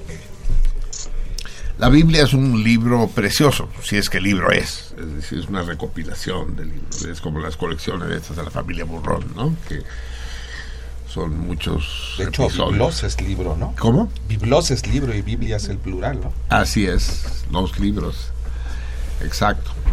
Eh, entonces, eh, estuve averiguando y les pregunto hoy si quieren ganar cuatro libros de colofón es- escogidos por ustedes mismos en la bodega de colofón. Ese es el premio que nos otorga colofón esta noche. Llegan a la bodega de colofón y escogen los cuatro libros que ustedes deseen aunque no escogieran ningún libro, ese ya es el premio. Llegar y ver esa bodega. Y me han prometido llevarme, porque esa es la chica, cuando, cuando, cuando me dijo Luis, no, esa es la pequeña. Un día vamos a la grande que está fuera de la Ciudad de México. Dije, la puta. Dice, no, la puta es otra, es la tercera, dice. Eh, entonces, para ganarse eso me tienen que decir quién fue el primero en afirmar que Jesús había nacido en una cueva. Lucas, en su evangelio, dice que nació en un pesebre en la traducción en español. El pesebre es el comedero de los animales. No es lo mismo un establo que un pesebre. ¿no? El pesebre es donde está el heno, donde está la paja, pues, lo que comen los animales. Pero hubo alguien, poco tiempo después, que dijo, pura madre, nació en una cueva. ¿Quién fue? A ver, aprovecho que tengo al César aquí. Lo tengo encadenado, no tiene los mecanismos necesarios. No, ya, ya sacó. La que no participa nunca es Rocío, ¿verdad? Le dejas toda la responsabilidad aquí a tu media naranja. ¿Cuánto te falta para acabar? Es que estamos todos muy preocupados, Rocío. Es decir, se nos va, se nos va a perder el César. Si no regresas pronto, a, a- a este, a este muchacho lo perdemos. Y para, para el cardumen sería eh, irreparable. ¿Cu- ¿Cuándo vas a terminar tú? Espero para abril ya. Así que para abril o para mayo. Como dice la canción, ¿no? Sí. Para abril o para mayo. Sí, ya estoy en la última parte ya. ¿De qué, ¿De qué es tu doctorado? Es en ciencias del mar. Pero de- si en Mérida no hay costa, mija. Bueno, no, pero está pegado progreso. y Así es. Sí. En, en, en, en la UNAM, No, en Simvesta. en el Sinvestaf. Porque la UNAM tenemos ahí un Sí, centro, Cisal. ¿verdad? Importante, pero no está en progreso, está En al Cisal. Cisal. Cisal. En Tizal, sí. Cisal. Cisal. Tizal. Cisal. Cisal, Cisal, Cisal. Ahí está la Gabriela Gagiola y otros grandes amigos que deben ser compañeros tuyos, ¿no? Sí, conozco a, a Gabriela, a Maite, Eso. Carlos Rojas. a Carlos Rojas. Carlos Rojas, claro que fue el fundador, claro. Mm. Que Muy trabaja bien. con pulpo. Yo trabajé con pulpo. Tapus Maya también. Sí, pues todo esto, es- eh, estos mejillón, todo eso los trajiste tú, ¿verdad? de, No. de, de- de Puerto De de Progreso. progreso, ¿no? Muy bien, amigos. A ver, eh, ya está plantado el torito. Llámenos al. Chingue su madre, nunca. me- no me acordaré del número, no me acordaré. Lloverá, nevará, temblará. Y no me acordaré el número. 55 36 89 89. 55 36 89 89. Háblenos esta víspera de Navidad o bien al 01800 50 52 688 01800 50 52 688 si no son tenochcas o si son tenochcas y viven fuera de la gran Tenochtitlán sí le pusieron CD y yo comparto con el César su odio a al chilanguismo pero el chilanguismo el chilanguismo es una actitud frente a la Ciudad de México y por eso yo no soy chilango ni chilanguista, soy tenochca. Soy habitante de la gran, gran Tenochtitlán. Aguas. No, no, no. No el pinche villorrio de mierda como Belén ahí de no. ¿Quién fue el primero en decir, pero decir de manera, decir en escribir, que Jesús había nacido en una cueva? ¿eh? Gánense. Espero que nadie lo sepa y que pueda ir yo personalmente por mis cuatro libros a colofón, porque eso sí les puedo asegurar que no se van a quedar vacíos. A ver si de que, de que así como rocas duermes, mi César. Es- espero tu respuesta, estés aquí o no. Muy bien. Sigamos adelante. A ver, le- les decía yo hace rato, ¿qué pedo con la Navidad? ¿Qué pedo con la Navidad? Ah, ¿Eres creyente, Valeria? No, ¿Por qué? porque mis papás no me educaron con una educación religiosa y voy a una escuela laica y no me han puesto ninguna religión. Y no, eso díselo a nuestro operador, al Miguel Ángel, él tiene que resolver eso. A ver, ahorita viene, espérate. Ahora sí, sí tenemos, tenemos una pinche niña hereje aquí entre nosotros. Se nos coló, ¿verdad? Sí, Y sí. bolchevique. ¿Eh? Y bolchevique. Espérate, es que viene, eh, que ahorita viene, espérate, no le muevas tú, que, que, que es muy delicado, esto no, eh, no es cualquier cosa. Ahorita Hab- viene Miguel Ángel. Habrá que entrevistar a nuestros invitados para saber sus creencias su- religiosas, sí. ¿no? A ver, el Miguel Ángel, mira, él es Miguel Ángel, el que le sabe a esto. Entonces, repite lo que me dijiste. ¿No eres creyente? ¿Por qué? Porque mis papás no me han, no me han educado con una educación religiosa. Voy a una escuela laica y, y no me han impuesto ninguna religión. ¿Y tú crees que solo son creyentes a los que les imponen una religión? ¿O hay, hay gente que cree porque le porque cree, porque cree que es verdad la, el rollo de Jesucristo y de Dios y del paraíso? Yo creo que la gente cree porque no se cuestiona, porque no se cuestiona más allá, solamente de a mí me impusieron esto, entonces tengo que creer en esto. No se atreven a cuestionar más allá. Te van a crucificar. Eh, cu- ¿Cuál es tu caso, Ser? Pues simplemente no creo porque no he recibido ninguna educación. Por lo mismo. religiosa, pues, sí. Pero lees, ves películas, eh, hay gente que cree, ¿no? Sí. Y, y estos días nos va a llover en la milpa, ¿no? Nos va, nos van a, a los villancicos y el nacimiento de Jesús. Y cree- eh, ¿Crees que, que esta historia de Jesús es falsa o crees más bien que es una leyenda o que se ha deformado con los años? ¿Qué crees? Pues una leyenda, pensaría. No es... No sé, pues no sé si se ha inventado o si realmente sucedió, pero dudo que haya pasado. Puede, puede, puede ser, puede ser que haya sucedido algo y ese algo se va transformando, ¿no? Va pasando como un teléfono descompuesto de boca en boca. Piensa que estamos hablando de algo presuntamente sucedido hace más de dos mil años, ¿no? Y se convierte en sabe qué. En todo caso, yo ya lo he dicho aquí, estoy en contra del ateísmo montaraz, según el cual todo, todo creyente es un imbécil, ¿no? No, no son imbéciles. Lo que pasa es que la religión es una forma especial de cultivar el pensamiento mágico y todos, todos, y dije todos, eh, tenemos un, un, injerto de pensamiento mágico. Yo, por ejemplo, soy supersticioso. So- Soy muy supersticioso. Por ejemplo, hay un número que, que, que, que si me lo dices ya me pusiste de mal humor. No te voy a decir cuál es, ni creas. Pero, que- pero sin embargo lo, lo tiene aquí entre sus... No empiece, no empiece a provocar.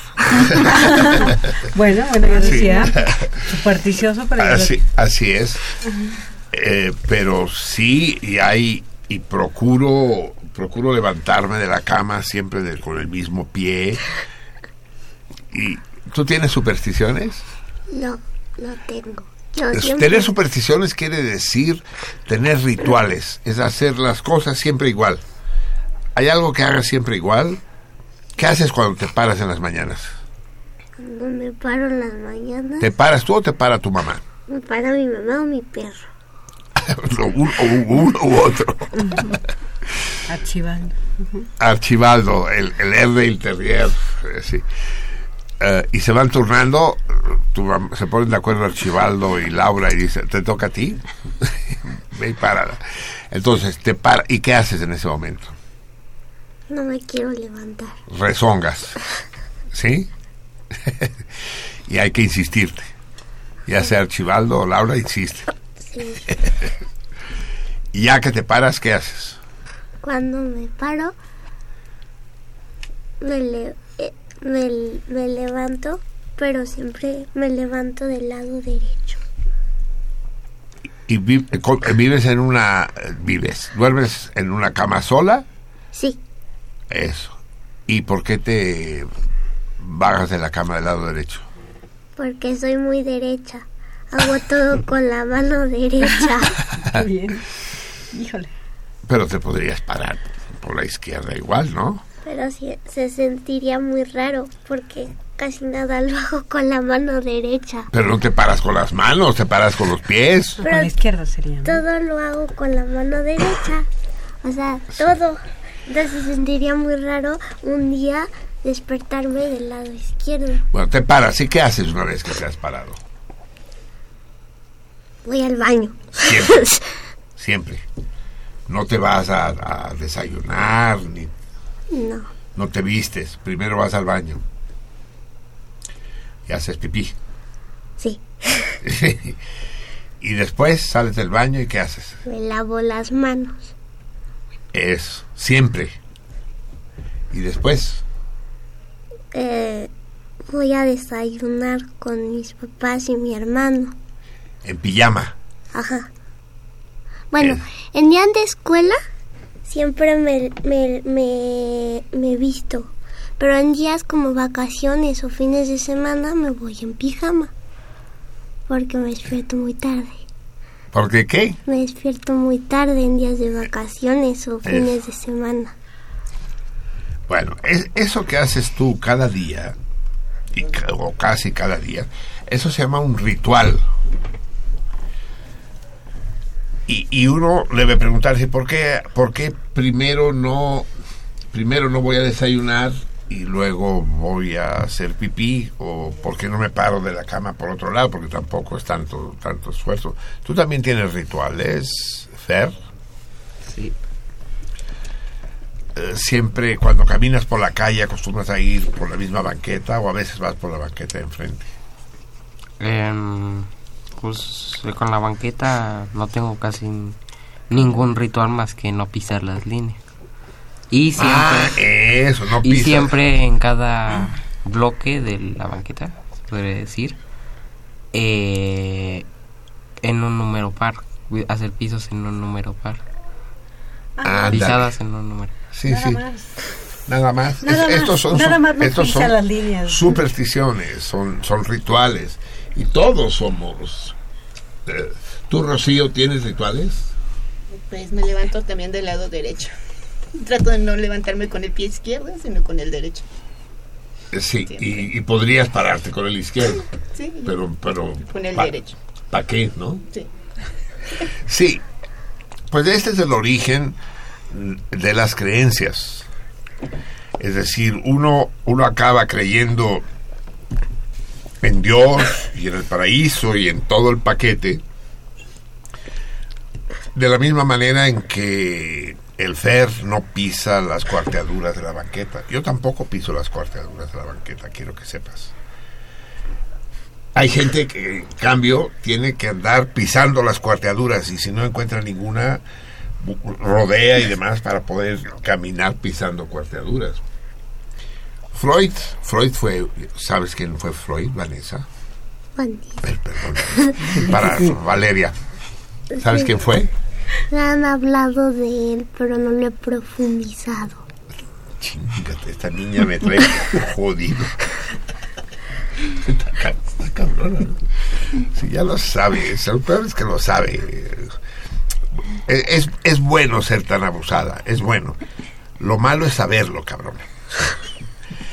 Eh, el caso es que Freud es un señor, un psicólogo, digamos, que se ocupó de estudiar la mente humana y qué hacemos y por qué lo hacemos. ¿No que a las 12? Las 11. Ah, a las 12 habías dicho. Se, y ya son 11.20. se nos va al mazatleco, puta de la chingada. Nos Sí. quedábamos, pero se nos hace tarde para... Habla más fuerte. Se no- nos quedábamos un rato más, pero tenemos que llegar al brindis allá, a, la, casa. a la casa, sí, sí, sí, sí. Per Nadal, cada su corral, se dice en catalán. Por Navidad, cada oveja en su corral. Va, me paro un momento para dar mi abrazo de Navidad al querido César. Volveremos en unos días más, ¿verdad? Sí. Ya está planeado.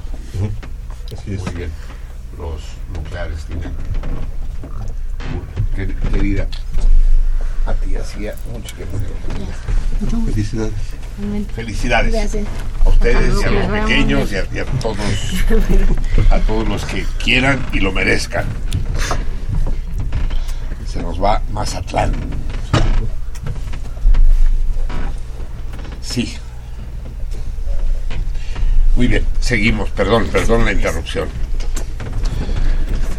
Porque estamos poniendo poca música y entonces esto lo vamos a corregir en un, en un momento.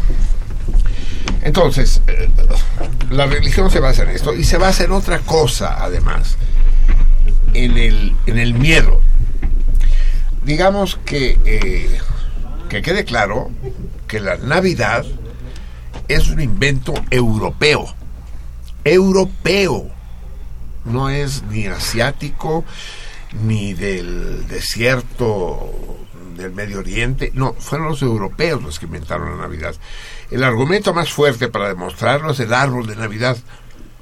¿De dónde sale el árbol de Navidad? Bueno, yo sé que los desde los romanos que veían que el pino era el único árbol que no se deshojaba con la nieve Así y es. que sobrevivía al invierno Así es, exactamente. y, Y, lo plantaban en sus casas. eh, tienes toda la razón.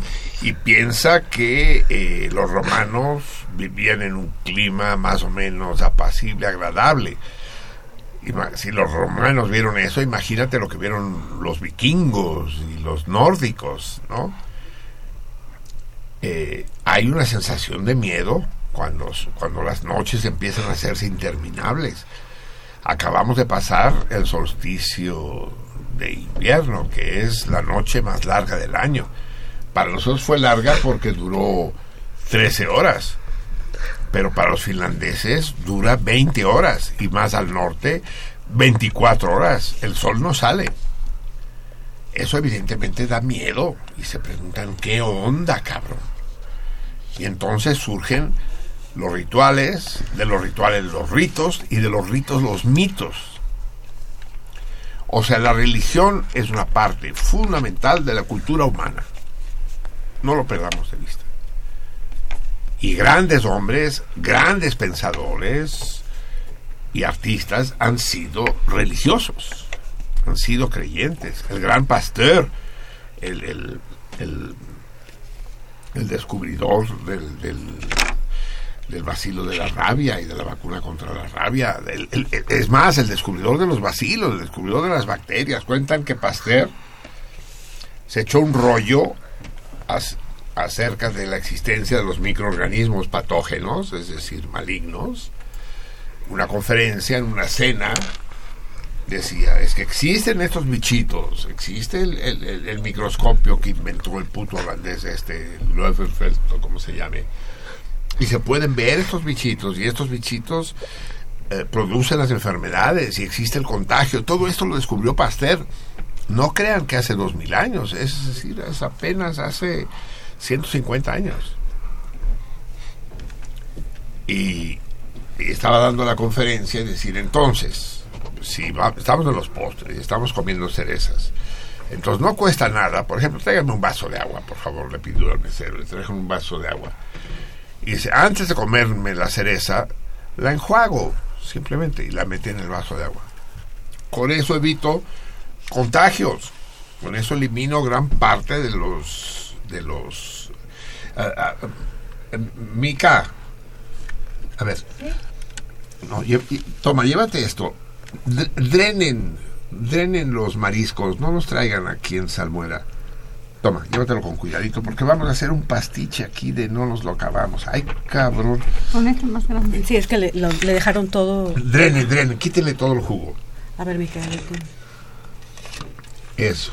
Sí, no nos traigan, no nos traigan con el con la salmuera. El- el- solo los bichitos. Hablando de bichitos de Pasteur. Entonces iba dando la conferencia acerca de los vacilos y lavando las cerezas. Y espero que me hayan entendido, porque es muy importante estar pendientes de la existencia de las bacterias y de lo malos que pueden ser y de cómo lavarlos la suprimió. Y terminando la conferencia, en medio de los aplausos, agarró el vaso donde había lavado las cerezas y se lo bebió. Se distrajo, le había dado sed por hablar y todo el mundo se quedó de a cuatro. Puta, se bebió todas las bacterias del cabrón. ¿no? Ese era Pasteur. Pasteur era religioso, muy religioso, muy católico. A veces le preguntaron, oiga, ¿y usted cómo le hace para compaginar sus creencias con, eh, con, la, con la ciencia, con la investigación científica? ¿Cómo puede uno ser científico y al mismo tiempo creyente? Y les dijo, yo siempre dejo a Dios en la entrada del laboratorio. O sea, dentro del laboratorio no hay Dios. Está esperando afuera. Ya no sé si completó diciendo y lo recojo a la salida. Pero, pero Pasteur fue religioso, Newton fue religioso, Einstein fue religioso. Y no es tanto porque no se lo hayan impuesto, porque no se hayan puesto preguntas. Sí se las ponen, pero los las preguntas se ponen, pero la, el pensamiento mágico se impone. Las creencias se imponen. Y si a eso le añades el miedo, el miedo a la, a la- a la noche, a los animales, al mal, el miedo a la muerte sobre todo, todo eso va creando un campo de cultivo propicio para el surgimiento del pensamiento religioso. Y digamos que al pensamiento religioso le debemos grandes cosas, enormes. Gracias al pensamiento religioso tenemos los grandes oratorios, por ejemplo. Vamos a escuchar uno. Siempre escuchamos, cada Navidad lo escuchamos y no va a ser esta la primera excepción. El oratorio de Navidad de otro gran creyente que fue Johann Christian, digo, Sebastián. Johann Sebastian, Johann, sí, iba a decir, es Johann Christian fue uno de sus hijos, ¿verdad? También, sí. También Sí, fue. Christian. Sí. Bueno, de los 20 que tuvo. Sí, no, y esos eran los de los de regadío, dice si te va. Le faltaron nombres. Sí, sí, exacto. Vamos a escuchar. eh, Bach compuso el oratorio de Navidad, es un oratorio formidable, ustedes lo saben bien, compuesto, eh, y ahí vienen las instrucciones totales, para ser, para ser cantado eh, los seis días de Navidad. Para él la Navidad no es una fecha y esto es importante que todos los salmones lo retengamos. La Navidad no es un día, la Navidad no es mañana. Estamos la Navidad es una época del año que ya empezó hace tiempo y que durará también unos días. La Navidad es esta época, es esta época del invierno, es esto que vimos en la Cinemágora ayer, este espíritu tanto de la niña de los cerillos como la de Qué bello es vivir. It's a Robert, Robert. sí, de la, qué, be- qué bello es vivir, es un cierto espíritu navideño contra el cual es inútil luchar y aunque uno no sea creyente, uno adhiere a ese espíritu navideño. Y por eso estamos celebrando la Navidad, aunque tú y yo y, y- y aquí sí hay un creyente. Se nos coló un creyente, ¿verdad? ¿Eres coló. creyente? No. Bueno, tú y yo tenemos que platicar, pinche Eliseo, porque lo eres de otra manera, digamos, Claro, ¿no? claro que sí. Lo hablaremos, ¿no? Los hay, hay, hay, hay otros rituales, hay otros ritos, hay otro, otra bronca. En todo caso, debemos a la religión las catedrales. No mames, Vanessa, las catedrales. Valeria. Imagínate si nadie hubiera querido. si nadie hubiera, si nadie hubiera creído en Dios, no existirían las catedrales. Bueno, la Catedral de México prescindamos. Pero, pero la Catedral de Brasilia, la Catedral de Colonia, Notre Dame, Notre Dame, tú que eres francófila. Te si, si no existiera Notre Dame ni te gustaría hablar francés. Y, y- y- y todo eso es obra de la fe de los hombres en esta cuestión mágica insostenible de alguna manera, porque tienes razón. Es decir, si piensas, dices, pues no se sostiene. No, la razón no, no puede defender la existencia de la Virgen de Guadalupe y de, y de los milagros. y- Son mamadas, pero son mamadas que hay gente que no es mamona y que se toma muy en serio. Y que por lo tanto es necesario pensar qué, las, qué, qué, qué lo produce. A lo mejor, a, lo mejor eh, el, el milagro de que haya aparecido la Virgen en el Ayate no es un milagro, es una puta trampa de los conquistadores españoles que trajeron esa pintura y le pusieron un nombre árabe, porque Guadalupe es un nombre árabe, digo, para que nos vayamos poniendo las pilas. Eh, y dijeron, ay, milagro, milagro, y, es la mamá de, de un Dios que ustedes no conocen, que se llama Jesucristo. A lo, mejor, a, a lo mejor eso no es un milagro. Pero que haya 80 millones de güeyes en este momento que creen que eso es verdad, eso sí es milagroso. ¿No? Y eso está pidiendo a gritos una explicación. ¿Por qué? ¿Por qué? ¿Qué, qué sucede? ¿Qué, ¿Cómo funciona la mentalidad humana? ¿Por qué tanta gente cree en lo increíble? ¿Cómo es el mundo de las creencias? Y gracias pues a las creencias, en particular Johann Sebastian, podemos escuchar ahora el principio de la primera cantata. La primera cantata es para ser cantada el primer día de Navidad. De hecho, eso sería mañana, es decir, dentro de media hora. Pero vamos a escucharlas de, una vez, porque el programa se va a complicar dentro de unos momentos. Ahorita les voy a explicar por qué. Vamos a escuchar, pues, en esta versión que no voy a cambiar, es la misma que tengo desde hace muchísimos años y no pienso cambiarla, cualquier otra me parece mala, interpretada por el,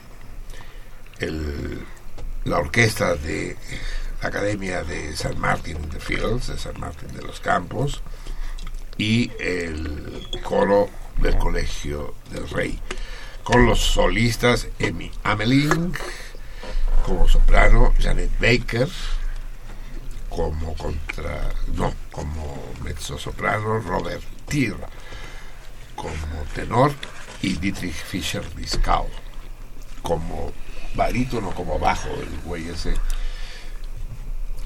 A mí me cae de poca madre Dietrich Fischer Dieskau, no, no solo porque canta como los dioses, como los dioses, porque los dioses cantan, tú no crees en eso Valeria, pero los dioses cantan y cantan como Dietrich Fischer Dieskau. Y canta así, canta como, ya sabes cómo son los bajos. ¿no? Canta así porque fumaba como chacuaco. Dice, los, los cantantes no deben fumar. Dice, pues que los fumadores no canten, pero yo fumo y canto. Y murió fumando y murió cantando. Eh, Escuché, aquí no los vamos a escuchar en este primer pedazo porque es la obertura y es exclusivamente el, el coro, el, el que canta eh, el inicio de esta primera cantata, es cantar una cantata, pues, suena de la chingada, pero pues así está la cosa. Eh, para el primer día de Navidad. Adelante, San Martin in the Fields. Adelante.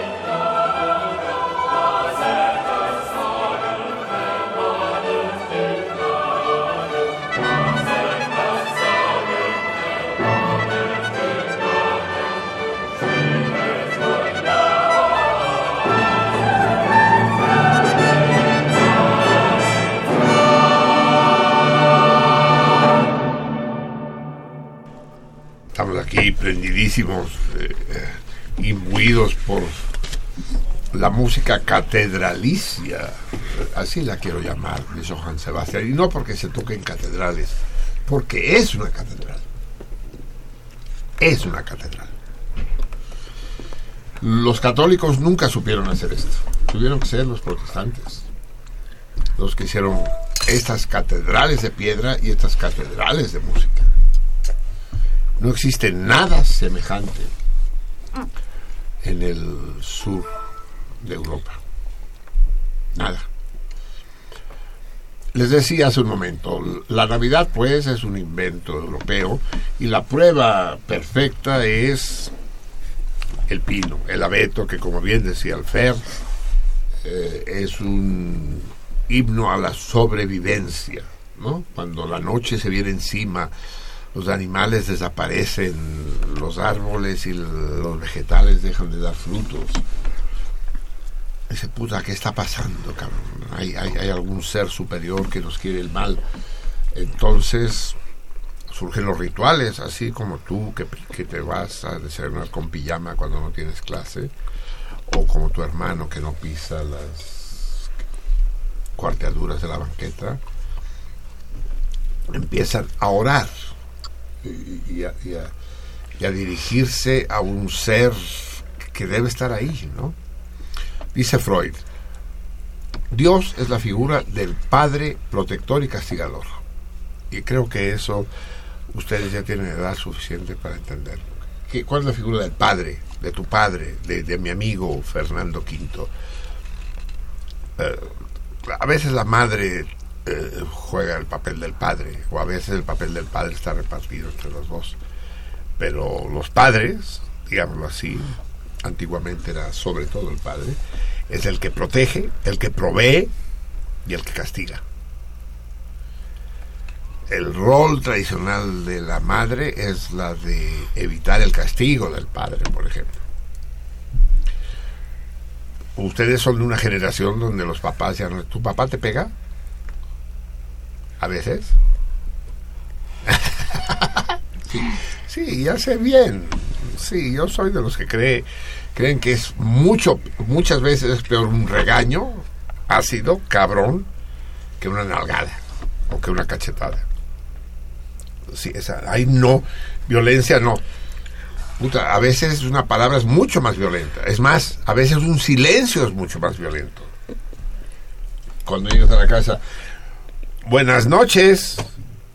Y la otra, dije la otra, no, me refiero a nadie en particular, no te contesta. Puta, es peor que una patada en los huevos. ¿Qué tal? Buenas tardes. Silencio.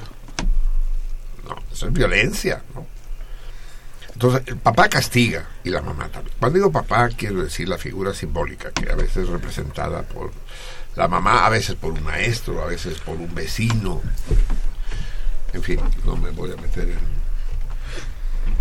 en, Honduras. El caso es que Dios es eso, Dios protege y castiga. Esa es la idea. Hay un Señor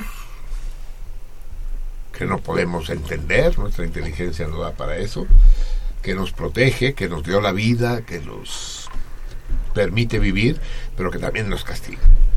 Esa es la imagen de Dios.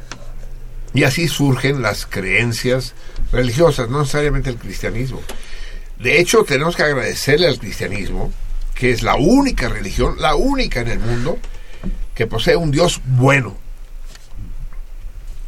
un dios buena onda. Porque todos los dioses anteriores son unos hijos de la chingada, todos, desde Huitzilopochtli a Zeus.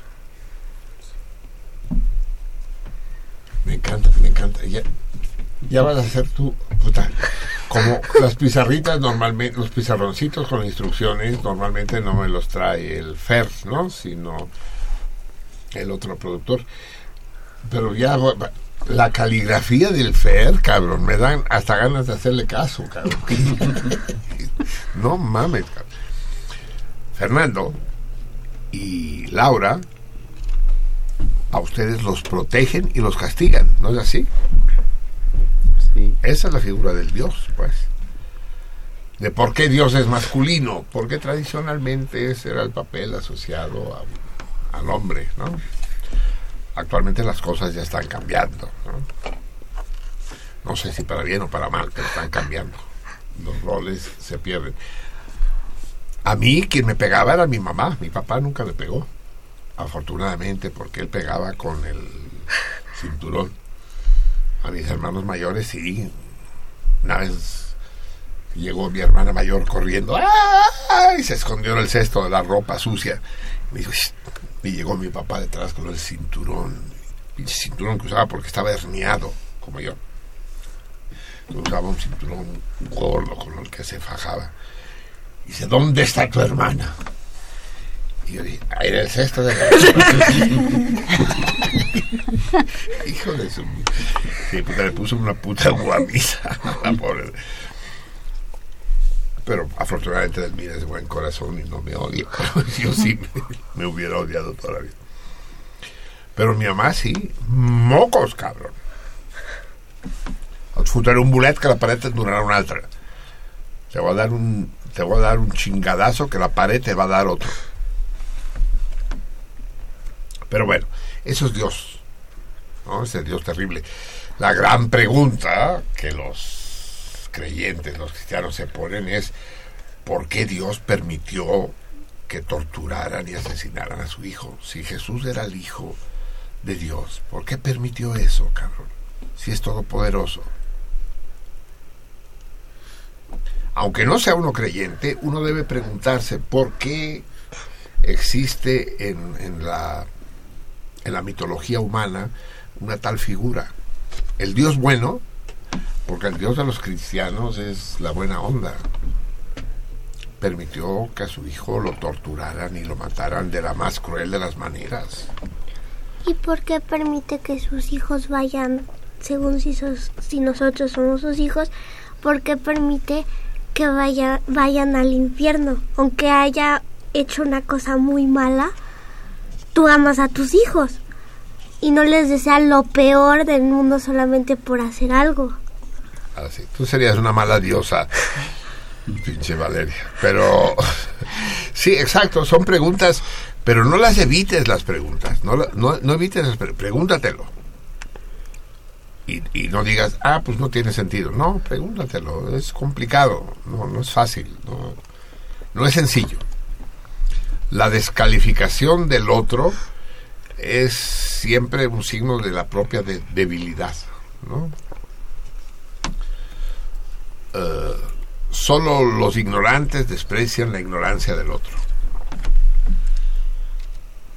Entonces, a pesar de los chistes y de las chinga- chingaderas que decimos acerca de los creyentes y de los religiosos, es necesario que mantengamos un nivel de respeto y de consideración hacia las actitudes y hábitos, costumbres y creencias de, la gente, de los sí.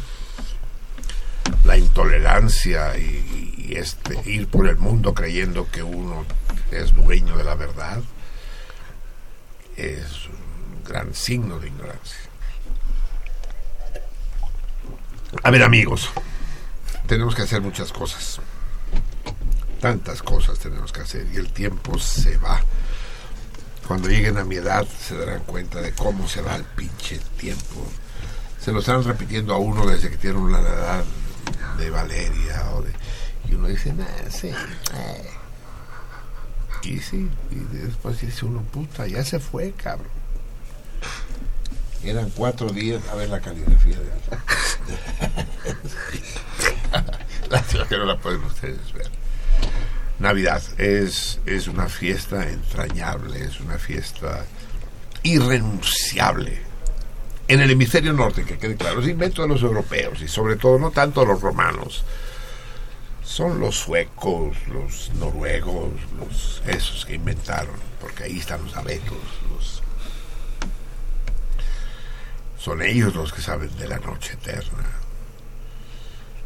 Son ellos los que saben que no es fácil cultivar, porque pues aquí en, México extiendes la mano y se te cae la guayaba. Nomás le das un codazo al guayabo y cae la guayaba y te la comes. Allá no, cabrón. Tienes que trabajar un chingo para cosechar el trigo. La gran fiesta de la siega, de la cosecha del trigo, de la vendimia, de la cosecha de la uva. Ese, ese fruto mágico, cabrón, que, vamos a comer. ¿Me prometes que vas a venir por, por Año Nuevo también? ¿En serio, Valeria? Que conste, ¿eh? Dios castiga a los que prometen. Vale. Hay que hablar. es que el asentimiento con la cabeza no se ve en el radio. ¿eh? Pero pronto tendremos un programa de televisión. nunca, nunca, nunca, televisión nunca. El rey, el rey del, del encuentro con el otro es el radio. Bien, entonces,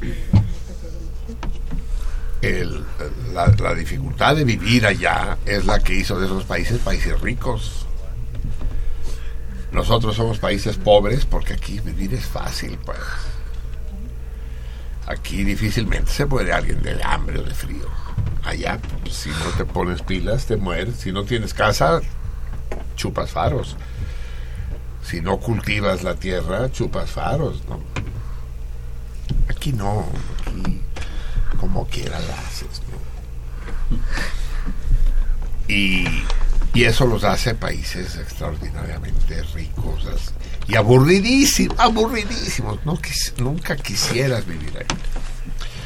Cuando seas mayor, tanto tú como Fer van a querer, estoy seguro, ir a Francia. ¿No? Han sido eh, ruda y traicioneramente afrancesizados, galicizados ¿no? por sus padres. Entonces su amor por Francia, su conocimiento de Francia, de lo francés, los va a llevar a hacer un- a estudiar un tiempo en Francia, sin duda, ¿no? Laura, Muy probablemente. sí. Y entonces van a ver lo aburrido que es Francia, cabrón. van, a, van a ver como cuando uno regresa a México y dice, puta, qué descanso, cabrón, qué la alegría de sí, la alegría de vivir, de la diferencia entre discutir con un flick, ¿sabes lo que es un flick? No. Eso ya es argot, ¿tú sabes? Flick. Exactamente. Un flick, ¿qué quiere decir? eh? agent de policía. Sí, es como decir un, un tira, ¿no? Sí. Sí, sí, sí. Una vez me agarraron una manifestación y decía, je te connais, Salo, je te connais. Te conozco. Yo acababa de llegar a París. eh, Y yo, te connais, te conozco, cabrón, te conozco. Y decía, me no, monsieur le flic, me sepa posible, monsieur le flic. Y decía, no, señor Tira, no, Don Tira. don Tira. sí. La Navidad es un estado de ánimo, es un estado del espíritu. Cada año les leo, y este año no va a ser la excepción, este extraordinario poema de este extraordinario catalán, que es Miquel Martí Pol. Este hombre, catalanista, furioso, padeceres más terribles de las que existen sobre la superficie de la Tierra, que es la esclerosis en placas o esclerosis múltiples. ¿Saben lo que es, niños? Es una enfermedad que te va paralizando, paralizando de a poquito, pero a lo largo de los años, cabrón. ¿No conocen a nadie con esta enfermedad? No. No. es terrible. Uno de los más de un gran amigo, pero sobre todo un gran amigo, José Antonio. Sufrió, padeció con una hombría, ¿no, Nidi? Con qué galanura padeció esa enfermedad. Sí, sí, sí, hasta los últimos... hasta- hasta el momento de su muerte, sí, trágica muerte de Jo- José Antonio.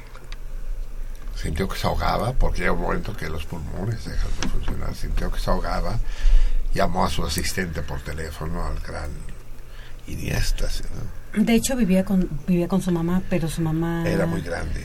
ya era muy grande y aparte creo que no escuchaba bien. Así es. Entonces, obviamente, de repente se quedó sin... Pidió, pidió, pidió auxilio. ¿Quién se va? ¿Te vas? No. ¿Roberto? pinche chinga tu madre, cabrón, pinche antipático. El gran Roberto Barrón, otro salmón formidable y amigo de esta emisión. El caso es que sí, sintió que se ahogaba, llamó a su mamá, no lo escuchó, llamó por teléfono a su asistente que vivía cerca, el asistente vino en chinga, tocó el timbre, pero no tenía llaves. Es que esas, Es que- las, es las que- pinches viejas, el pedo de que no tuviera llaves. Claro que tenía que tener llaves, Andrés Iniesta, Bueno, llamaba. no, bueno, en este caso sí era Obvio, era, era obvio, indispensable. Lo que pasa es que en la obvio. casa luego me quiere que tenga Y- llave medio. y no tenía y no tenía llaves no pudo entrar tuvo que llamar a una vecina que tenía llaves y abrió y cuando ya logró entrar José Antonio había fallecido asfixiado esclerosis múltiple pues Miquel Martí y Paul también tuvo esclerosis múltiple. Solo les voy a contar lo que no les he contado en un mitin catalanista. Ustedes saben que Cataluña está luchando por su libertad de manera muy intensa estos últimos años y que el referéndum para la independencia se va a celebrar en septiembre. Y que la cosa es complicada porque en Cataluña viven muchos españoles ¿no? que han ido llegando a lo largo de los años. Pero en fin el referéndum se va a hacer y entonces fueron hablando varios oradores y subieron en sus sillas de ruedas a, a Martí y Paul le pusieron el micrófono a Martí y Paul era pocos, pocos meses antes de su muerte. Y su intervención fue la siguiente. No se las voy a traducir, porque no es. Països catalans. Països catalans. Silencio en la sala. Països catalans. Països catalans. Països catalans. Països catalans. Països catalans empezaron a oírse voces en la sala que, le seguían. Països catalans, països catalans. Empezó a ponerse de pie la sala, era, era el, el, anfiteatro de la Universidad Central de Barcelona, 3.000 personas. Països catalans, països catalans. Él no se movía, claro. Països catalans, països catalans, països catalans. Durante 10 minutos. Acabó aquello en un mare magnum fue de las últimas apariciones en público de Miquel Martí y Paul. Vamos a leer, pues, este extraordinario poema que cada año les... Es, es- es la cuestión... Eh, nos indican que viene. Ah, Marcesare. ta- ta- ta- también por Navidad viene es, el arcángel. Más que... Es que, es que no, es que por Navidad tendría que venir el... Gabriel, cabrón. ¿No? O a lo mejor él es Gabriel, fíjate. Gabriel, pasa por aquí, te echas tus rollos. Hoy las aceitunas que traigas serán bienvenidas. Pero después vas y te paras encima del, del corral o de la cueva, que damos que ya no sabemos qué es, donde en este mismo instante están haciendo el Salvador. ¿Me, ¿Me oíste, Arcángel Divino? ¿Me escuchaste bien? A ver si es cierto.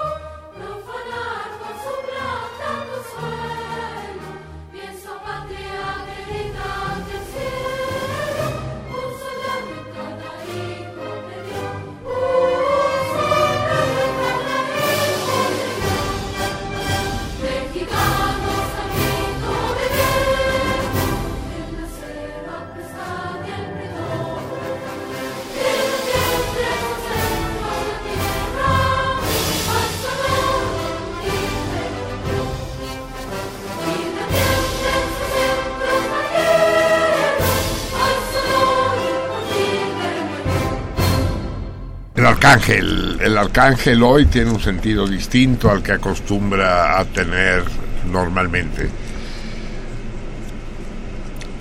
Te das cuenta que el, que el himno mexicano, que has cantado muchas veces, ¿lo cantas o cantan solo la marsellesa en tu escuela? No, no cantamos el himno en la escuela. Ni la marsellesa ni... ni... No, Qué, qué raro que el himno mexicano, ¿se han fijado en eso? ¿No tiene nombre?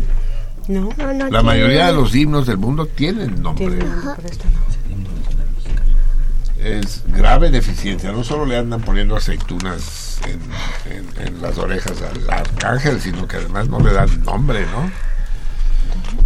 Debería ahí sí es una deficiencia de González Bocanegra, pero también de, de las autoridades, ¿no?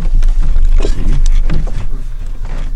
La marsellesa. ¿Y por qué se llama la marsellesa si no... La, ¿No te la sabes la marsellesa tampoco?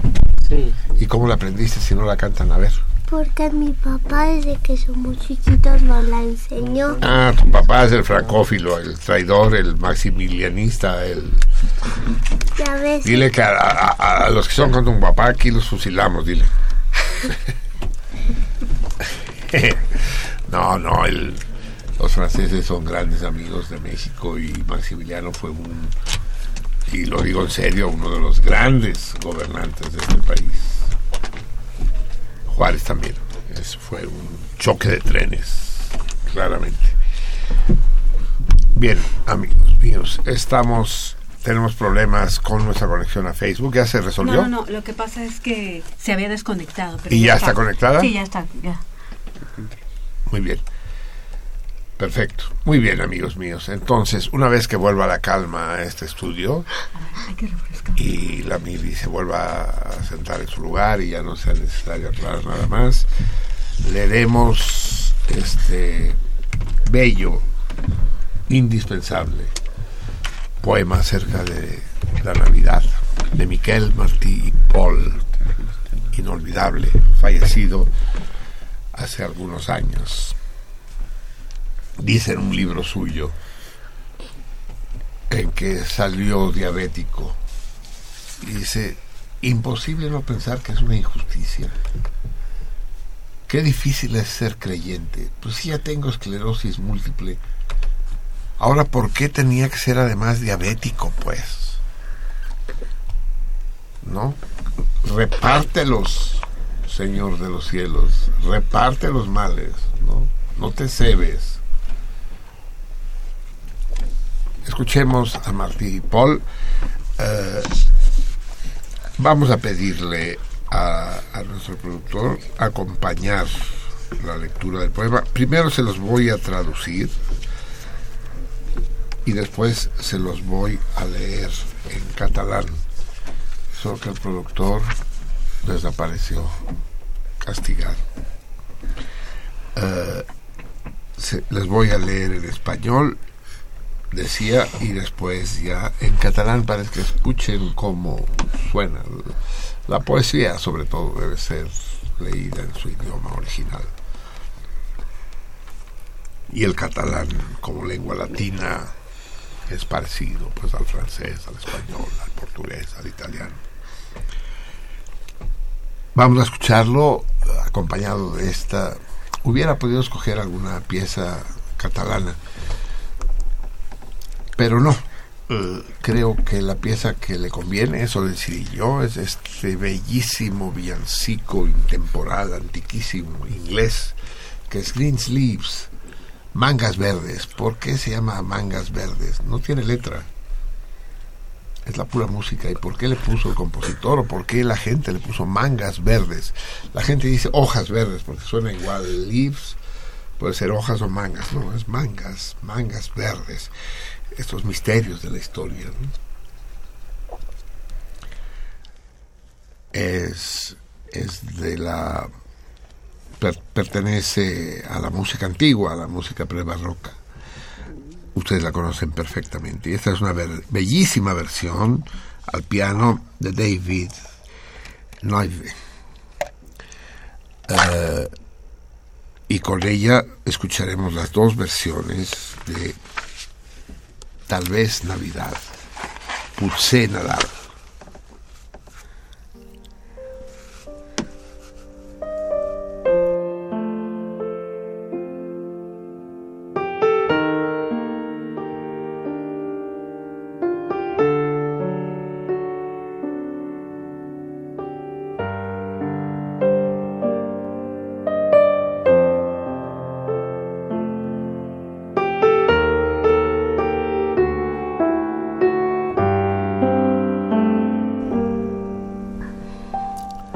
Tal vez Navidad es que todo el mundo se diga a sí mismo y en voz muy baja el nombre de cada cosa, masticando las palabras con mucho cuidado, con tal de percibir todo su sabor, toda su consistencia. Tal vez es descansar la mirada en los objetos cotidianos para descubrir con sorpresa que ni siquiera sabemos cómo son de tanto mirarlos. Tal vez es un sentimiento, una ternura que se apodera de todo. Quizás una sonrisa inesperada en cualquier esquina. Y tal vez es todo esto y más, la fuerza para retomar el camino de cada día cuando el misterio se haya desvanecido y todo vuelva a ser triste y lejano y difícil.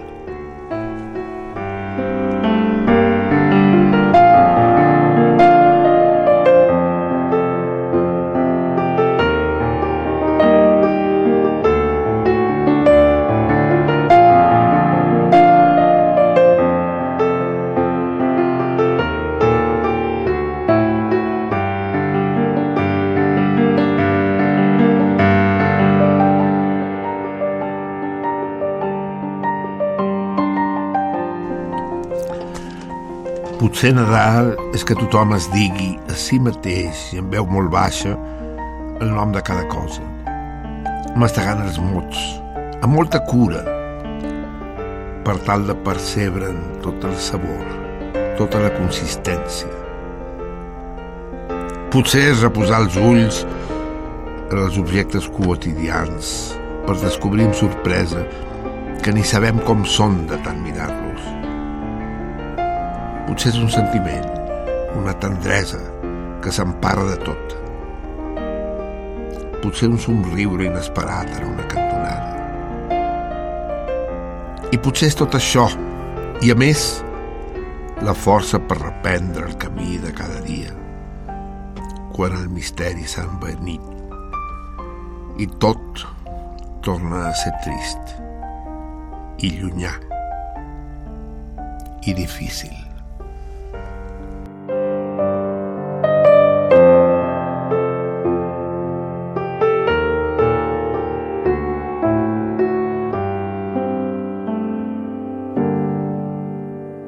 Tal vez Navidad.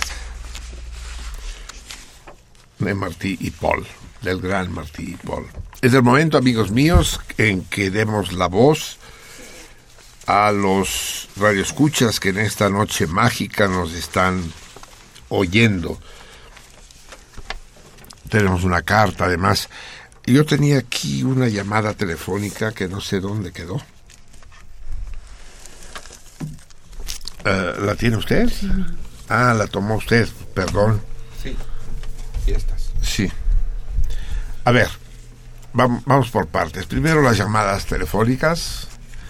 ¿Las lee usted, Miri? Sí, mi... Lea.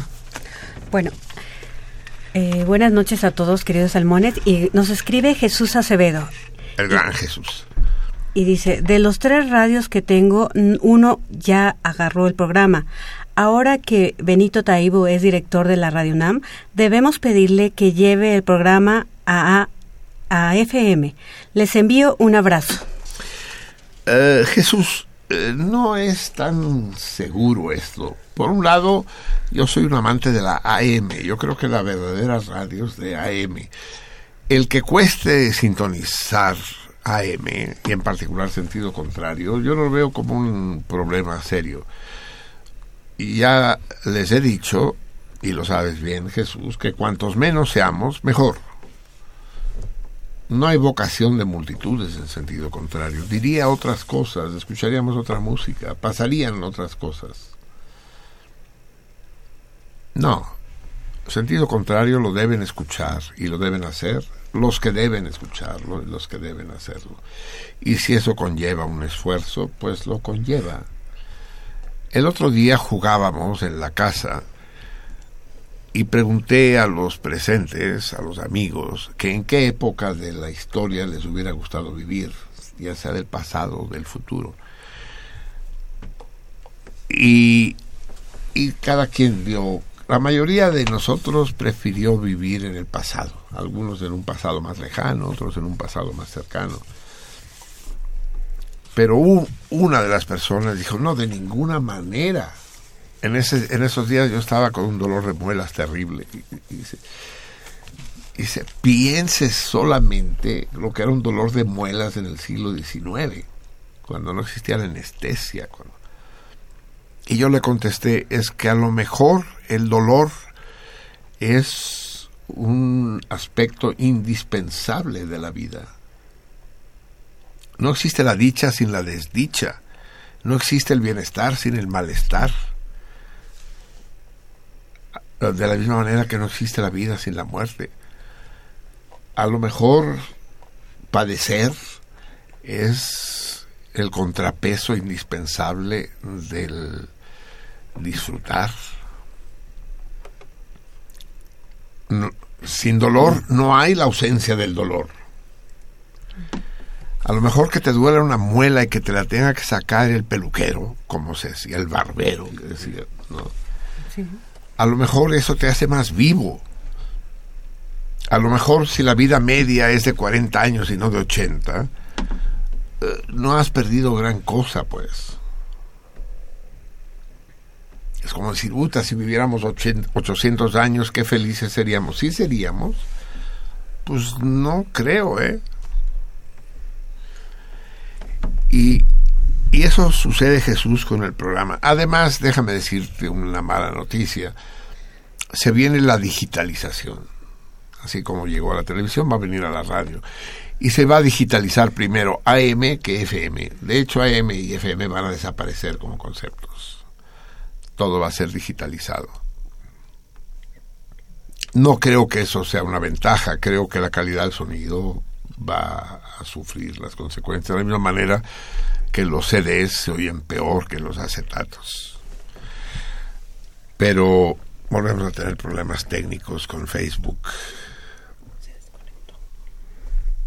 A ver, ahora los resolvemos si es necesario. A ver, Mivi, este, eh, ocúpese de una sola cosa. Sigue leyendo la llamada. Ok, eh, nos escribe Martín Catalán y dice, les llamo antes de que sea un desmadre. Y esperemos que planteen pronto los toritos. Saludos a todos. Ahí va el segundo torito, ahí va Martín. Marta Fernández de Teresa. Me gusta mucho y no me pierdo sus programas. Les deseo que se les, con- que se les conceda a Marcelino todo lo mejor. Solo lo mejor, porque luego deseo cada cosa más la puta. Víctor Gutiérrez, la religión dentro de la sociedad tiene una función específica, la ética y la ciencia. La, la ética y la ciencia tiene otros objetivos. Sin duda, sí. Federico, Federico García Hernández, Ay, cabrón. Otro poco y era Federico García Lorca, cabrón.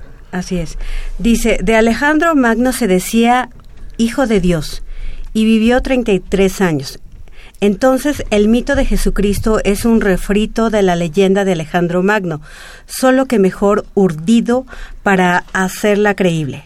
Por lo demás, el personaje histórico Tucmesis III es lo que los judíos dicen fue rey David y Amenosis IV es lo que los judíos llaman Sal- Salomón. Y Akenatón es Moisés. Saludos para todos. Órale.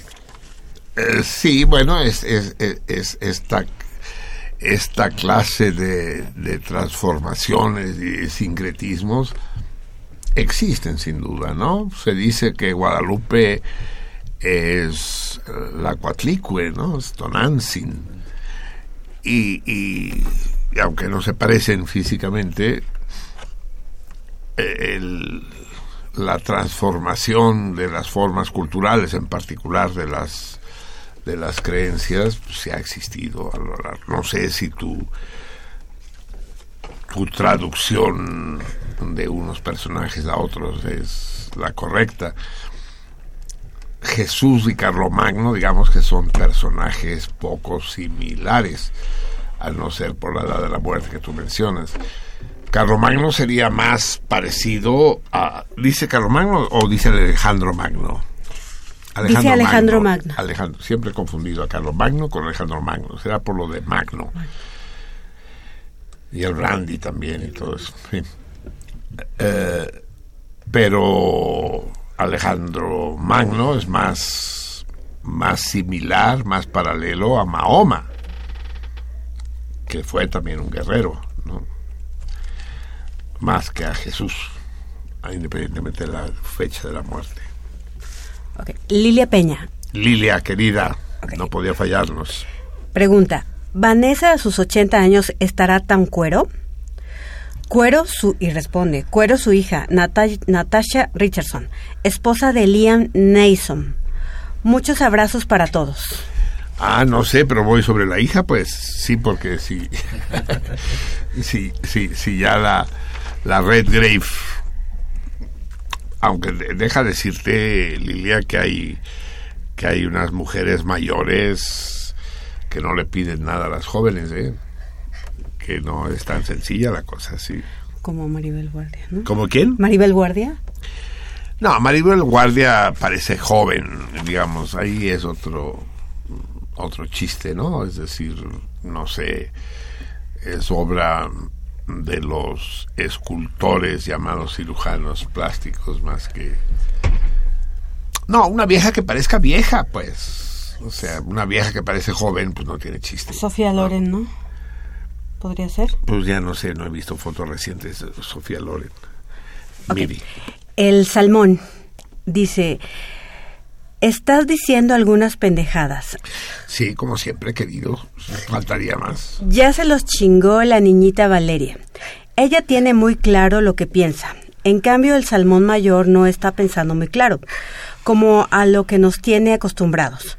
Soy ateo y como dijo Platas, estoy convencido de que Dios no existe. Pregunta, ¿por, ¿por qué no se sabe con exactitud cuándo, cuándo, qué dio y dónde nació el niño Jesucristo? ¿Qué dio? ¿Qué día? ¿Qué, ¿Qué día? día? Perdón. ¿Qué día y dónde nació el niño Jesucristo? En fin, porque las cosas son complicadas, amigo mío. Tú, como ateo, estás convencido que Dios no existe. Me parece bien. Es- le, le corresponde a los ateos tal convicción. Pero quiero que sepas, Salmón, que hay otras personas, no menos respetables que tú, que están convencidas de que Dios sí existe. Eh, y ahí el, el- el problema no va a ser fácil de dilucidar. Claro que si tú lo pones en términos científicos, racionales y materialistas, pues ahí no va a haber discusión posible. El problema es que la religión, el mito, las creencias se plantean en otro plano, en otro nivel.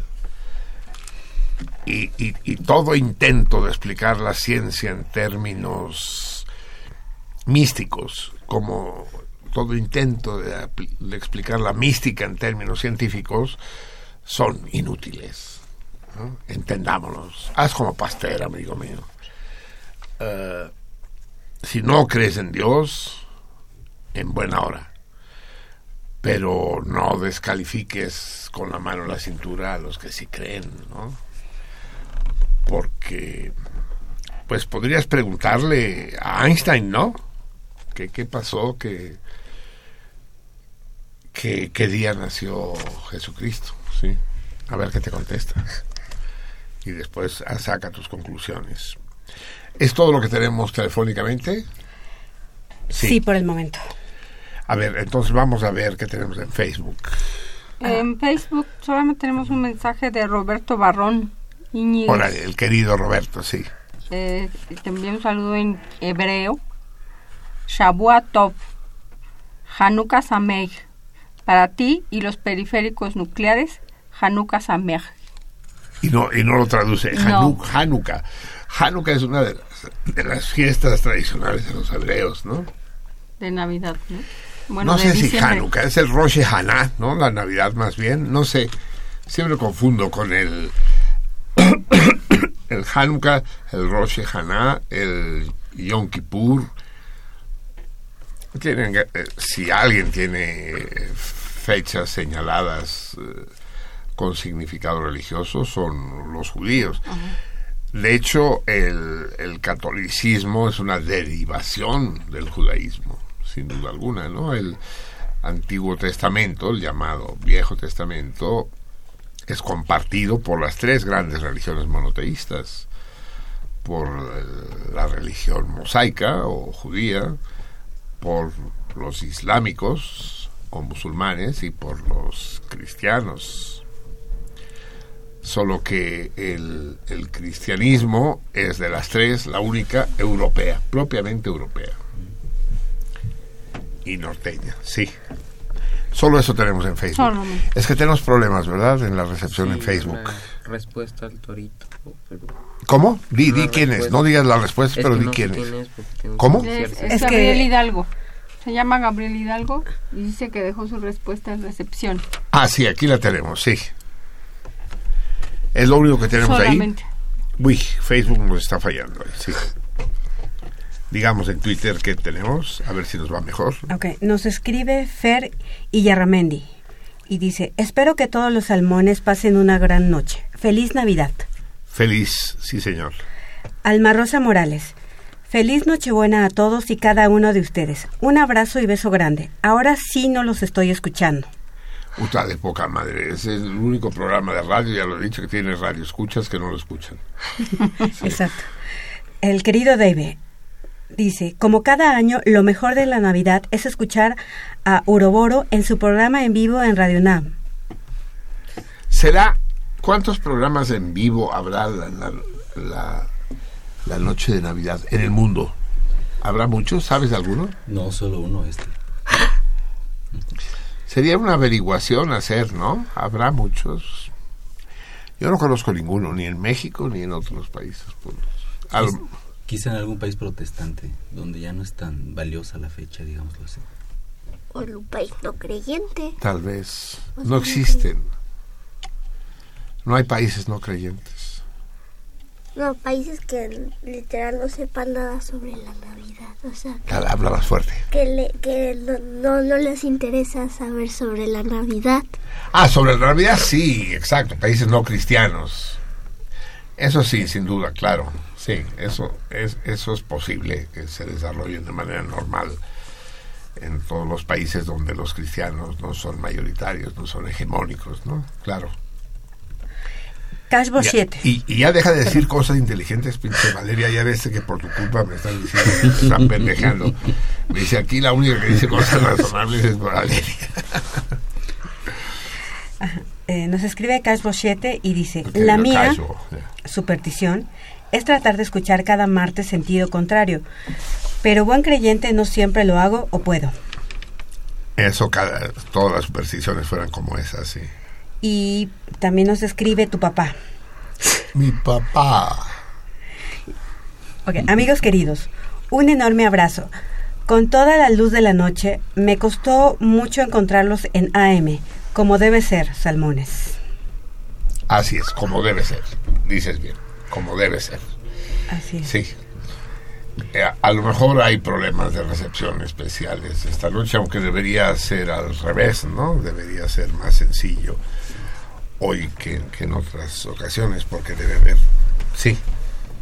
Eh, y agrega tu papá. Dice, ser, ser, ser salmón es un privilegio difícil, como son los privilegios. Abrazo a Marcelí, a Lupe y beso a todos. Dios no existe. Ay, sí, el Diego Rivera del, del Cardumen. sí, esa fue la frase, la frase terrible que escribió Diego Rivera en el célebre mural del Domingo en la Alameda. Mm. Perdón, demasiado comer, demasiado beber. El caso es que ese mural que todos ustedes, o gran parte de ustedes conocen, en los que está de la, un, un Diego Rivera niño, está a la mano de la muerte y de Frida Kahlo, y de, de José Guadalupe Posada, eh, estaba en el hotel del Prado, que quedó muy lastimado por el temblor del 85 y fue trasladado y le construyeron una especie de casucha ahí en la Alameda donde puede ser hoy admirado. Espero que con el tiempo le construyan un espacio digno y no esa especie de jaula de tendedero que está ahora sometido. Y en ese mural, Diego Rivera, en, un, el ángulo superior izquierdo, escribió Dios no existe, ¿no? la célebre frase que no es suya además. Eh, pero que después eh, le pidieron que la retirara porque el mural ya había sido víctima de más de un atentado por parte de grupos extremistas católicos, creyentes, y había pedido que destruyeran el mural. Entonces el propio Rivera estuvo de acuerdo que se quitara la frase. Después, cuando murió Diego Rivera, su tumba en la rotonda de los hombres ilustres, en el Panteón Civil de Dolores, estaba grabado también. Su tumba era un mosaico con una vendedora de alcatraces, figura que él repitió de manera obsesiva en muchos de sus cuadros, y estaba grabado sobre la piedra la frase Dios no existe, junto a los ángeles, las cruces y las vírgenes de todas las tumbas del alrededor. Para mi tristeza, cuando regresé al Panteón Civil de Dolores muchos años después, vi que la frase había sido eliminada. Supongo que por el mismo motivo, ¿no? Temiendo todo tipo de atentados. En el caso de la tumba eso no se entiende tanto porque no pasa nada. Si lo echan a perder, pues simplemente se rehace. No tiene un valor artístico determinado, no es como el mural. Pero el caso es que es mejor no meterse en público en, en tales bretes. Aquí entre nos tiene razón Rivera. sí. Ah, Solo existe para los que creen en él, ¿no? Digámoslo así. Pero existe entonces. Existe en, en- en- en esa dimensión. Nos escribe Aldar Adame. Aquí pasando lista. Buena noche y salud. Buenas noches, Santa, sí, Aldar. Y también nos escribe Víctor, solo que no me dice sus apellidos. Dice, Marcelino, yo soy ateo y tú también te presentas como tal. Para mí la Navidad no representa nada en especial. No me causa ninguna emoción. Sin embargo, tú la celebras, te regocijas esta fecha y eso me hace pensar en cierta religiosidad en ti. Pregunta, ¿qué opinas tú de esto que te digo? No, supongo que, que tienes razón. Tendríamos que discutir qué quiere decir la religiosidad, pero si por religiosidad quieres decir la, la adopción de figuras del pensamiento mágico y además ser presa fácil de las atmósferas y de los estados de ánimo de los que me rodean, pues sí, efectivamente. eh, eh, hay, hay situaciones que me emocionan y esas situaciones que me emocionan pueden ser una sinfonía, puede ser un cuadro, puede ser un paisaje o puede ser un, un discurso religioso, sí. Pero el, el mérito del ateísmo no radica en negar este tipo de cosas, no radica en, en negar tradiciones, que entre otras cosas ya están tan eh, metidas en el corazón de la gente, corazón entre comillas, que son tradiciones muy padres, muy bonitas. El mérito del ateísmo es otro, no, no en negar lo que nuestros ancestros han celebrado por años radica más bien en, en un pensamiento claro, crítico y objetivo sobre las cosas que tenemos a nuestro alrededor. Sí, así es, así es. Y, y, y- y- recordar eso que ya he dicho otras veces, ¿no? El, el- el ateísmo es una de las órdenes del cristianismo. Solo, solo hay ateos en el mundo cristiano. No, no existen ateos entre los musulmanes ni entre los entre los judíos sí muchos pero en las en, las creencias orientales los hinduistas los eh, los taoístas, no existe el concepto de ateo. El ateísmo surge precisamente de en Europa, en el mismo lugar donde, donde se crea la Navidad, y de ahí eh, se cultiva a partir del, Renacimiento de forma más o menos masiva. Pero los ateos vivimos en el, en el mundo de los cristianos. Nues- nuestro- nuestra civilización, nuestra cultura es una cultura cristiana. Nuestro ateísmo es cristiano. Nuestro ateísmo es cristiano, es una orden del cristianismo, así es. Sí, ¿ya terminamos? No, todavía no. Bueno, aclara que es Víctor Reina Salazar. Muy bien. Eh, nos escribe Jazz y dice, escucharlos es como estar un poquito en México. Felicidad para cada uno de ustedes. Jazz, a ver, saluda a Jazz en francés, ella es medio francesa. Dile, dile algo a Jazz, dile que te gustaría que cuando venga a México te conozca. C'est. J'aimerais que quand tu viens au Mexique, je peux te connaître. ¿Saye? Très bien. Sí, ella es medio mexicana, medio francesa, jazz, y desde hace un tiempo nos escucha. Vaya, un saludo transatlántico. Ok. Y bueno, agrega tu papá. Dios no existe, pero la Navidad, esa necesidad atávica, es una belleza. Abrazos, salmones. Pues sí, es decir, eh, la necesidad del- de la festividad.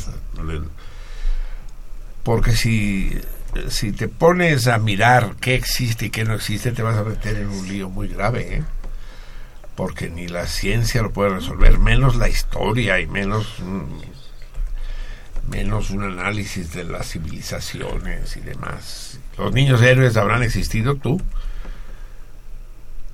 eh, sí, sí, sí habrá dado el cura Hidalgo el grito en Dolores ese 15 de septiembre, ese 16 de septiembre en la mañana, sí, será. O, o simplemente lo crees. ¿Te consta? ¿Estabas ahí? ¿Has hablado con alguien que haya estado ahí? ¿O lo leíste en algún libro de texto similar a la Biblia, digamos? De hecho, hasta la ciencia está basada en creencias. Así es, claro, por supuesto, en la fe. En fe. ¿no? A mí no me consta que la Tierra sea casi esférica. Me lo han repetido toda la puta vida y lo creo, ¿no? Pero yo, a mí no me consta. No le he dado la vuelta nunca, ¿no? Igual si es una tortugota parada sobre cuatro elefantes o un elefante parado sobre cuatro tortugas, ya no me acuerdo cómo iba la figura. ¿sí? Simple, es un problema de fe, exactamente, sí. Bien, amigos, eh, a ver, ¿qué pasa? Vamos a organizar un poco porque en este momento empieza una parte muy especial de nuestro programa. Viene el segundo torito. Este tiene como premio una comida o cena para cuatro personas en el en la casola, en el Orfeo Catalá, pero es un menú especial. Es, un menú de Navidad o de Año Nuevo, depende cuando vayan ustedes. Eh, pero tiene que ser el ti- ti- tiene que ser en la noche. Es dije comida o cena, no, es cena para cuatro personas. Incluye champán, incluye un, un- un banquete en el Orfeo Catalán. Pero para eso me van a tener que responder y van a tener que tener la suerte de ser elegidos entre los entre los acertantes. No hay ninguna respuesta todavía al torito, ¿verdad? Repito el, re- re- repito el tori- repito el primer torito, el del, el del día de ayer, Del día Betún. que fue el tres Nivoso Betún. La pregunta es, ¿quién fue el primero en afirmar que Jesús había nacido en una cueva?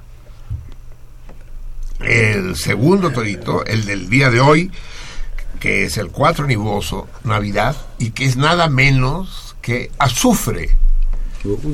Es, eh, eso ya lo habíamos visto en años anteriores, ¿no?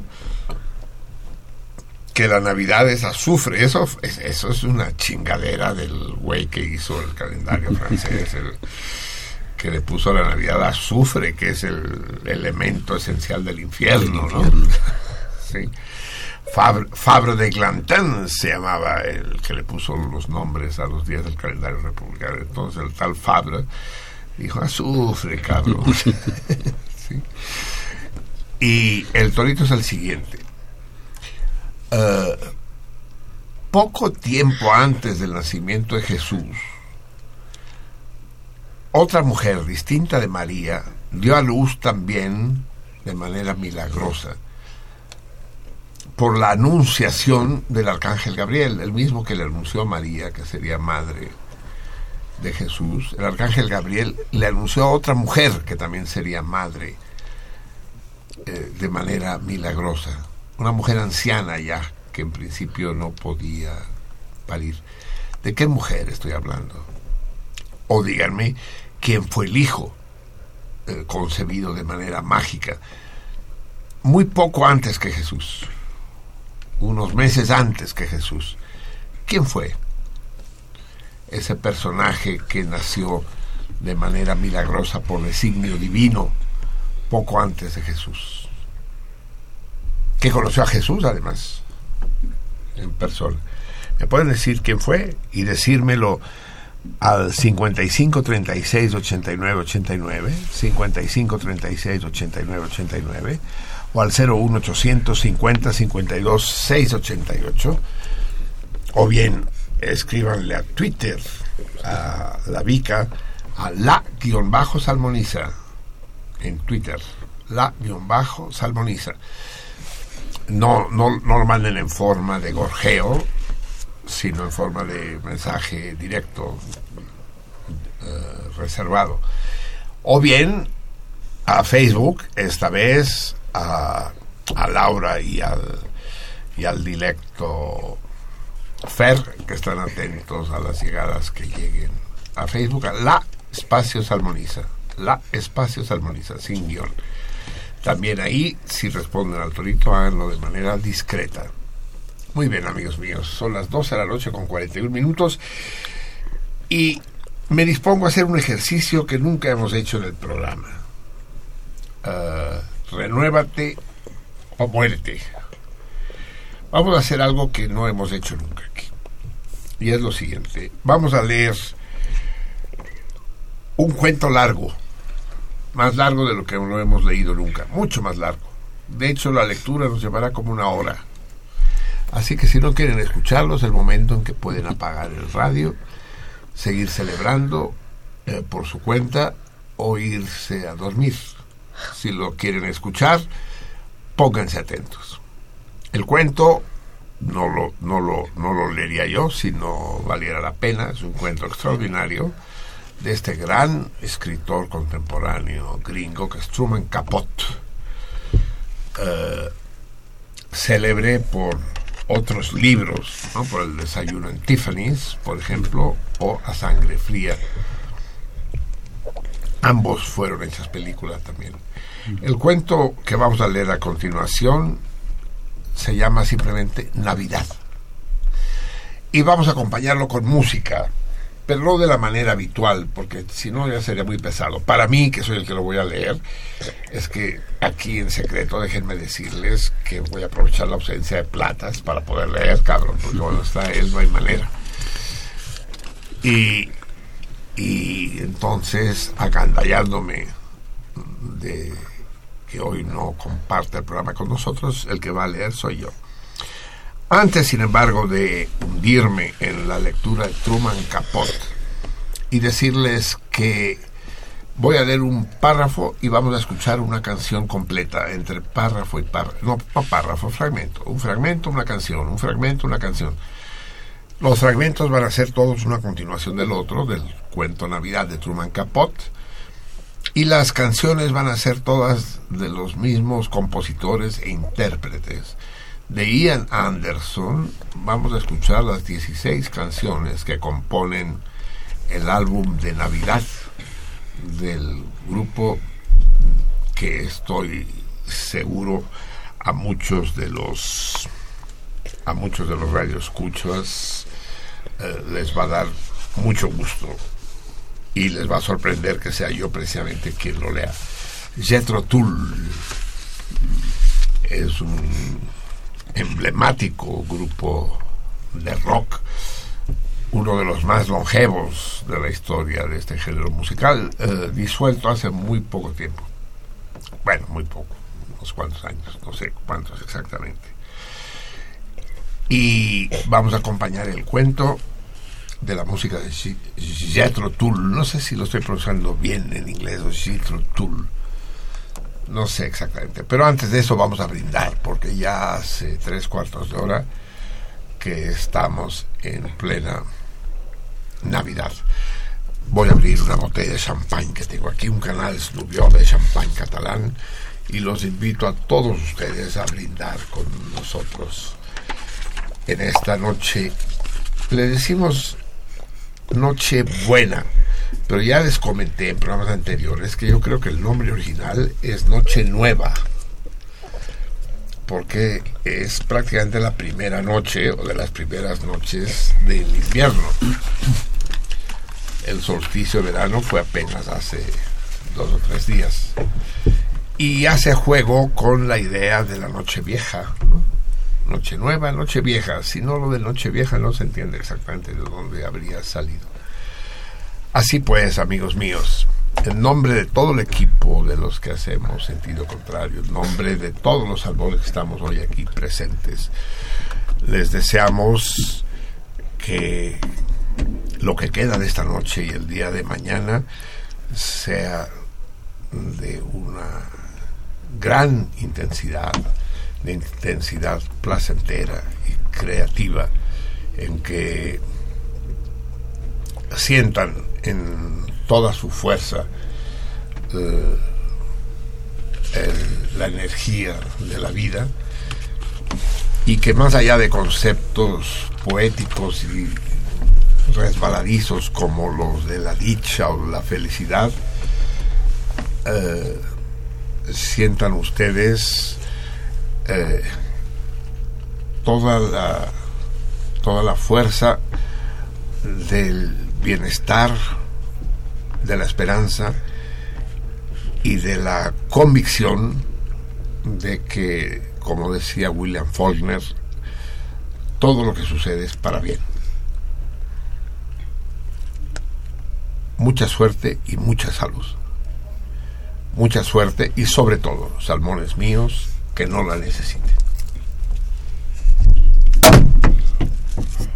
Cualquier cosa chingada. ya ni le dije qué, po qué poner. Lo primero que tengas a mano. A ver. Jesus, he got a birthday card or three. Gold trinkets and cheap frankincense. Some penny baubles for his tree. Have some time off for good behavior. Forty days, give or take a few. Hey there, sweet baby Jesus. Let's share a birthday card with you. Muy bien, para destapar la botella de champaña, amigos míos, escuchamos, no sé si fue el principio o fue más adelante, fue más un poco más adelante, ¿verdad? Un fragmento del álbum de Navidad, así se llama, de Jethro Tull. Eh, ya me comentarán ustedes qué tan qué tanto pare, qué, qué tanto es esto de rock. Es que yo no entiendo lo que es el rock. No, ni siquiera si, Valeria cree que Dios no existe, eh, yo creo que el rock no existe. Sí, yo, yo creo que el rock es una especie de religión extraña que se, que se inventaron algunos delirantes. ¿Qué es el rock? No, no estoy seguro. Va, salud amigos míos. Todo el mundo tiene Sí. su vaso. Salud. Salud. Y, y- y que la salud no se refiera solo a lo orgánico. Salud re- y revolución. Que, que, que el mundo este cambie de base. Que los hijos de puta se vayan al carajo. Y que por una vez nos veamos libres de las cadenas de todo tipo a las que nos vemos sometidos. Salud y libertad, amigos. Salud, salud. Ay, cabrón, qué feo beben estos catalanes. Ay, hijo de la chingada. ¿Por qué, por qué, por qué lo fue a comprar Brut? Hubiera comprado Sidra el Gaitero, chingado, que es más acá, más llevadera. Va, amigos, mientras ustedes siguen pensando en los toritos y viendo cómo chingados le hacen para ganarse los libros de colofón y, el banquete, porque ahora sí no es una cena, es un banquete para cuatro personas en el Orfeo Catalá. Leemos pues Navidad de Truman Capote con el acompañamiento del álbum de Idem de Navidad de Jethro. A ver cuánto tiempo nos lleva.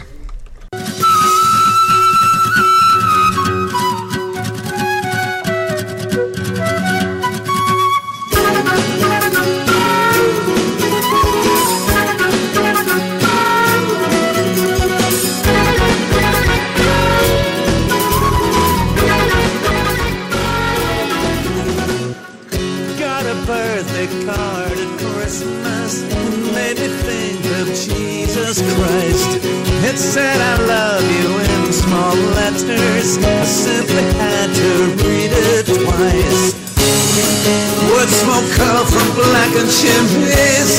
The smell of frost was in the air. Old star hovered in the blackness. And love together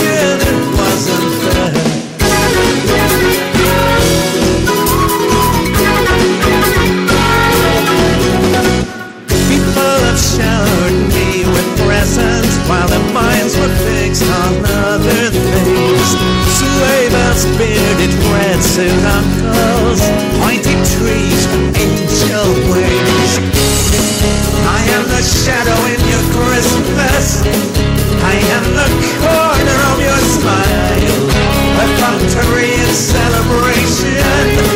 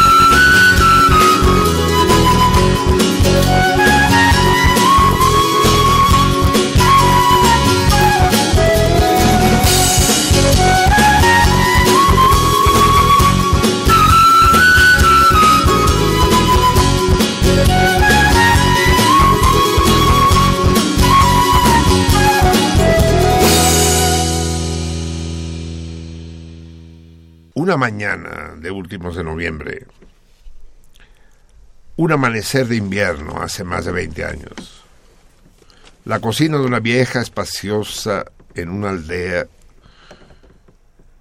constituye su rasgo principal una gran estufa negra, pero hay también una gran mesa redonda y una chimenea con dos mecedoras colocadas ante ella.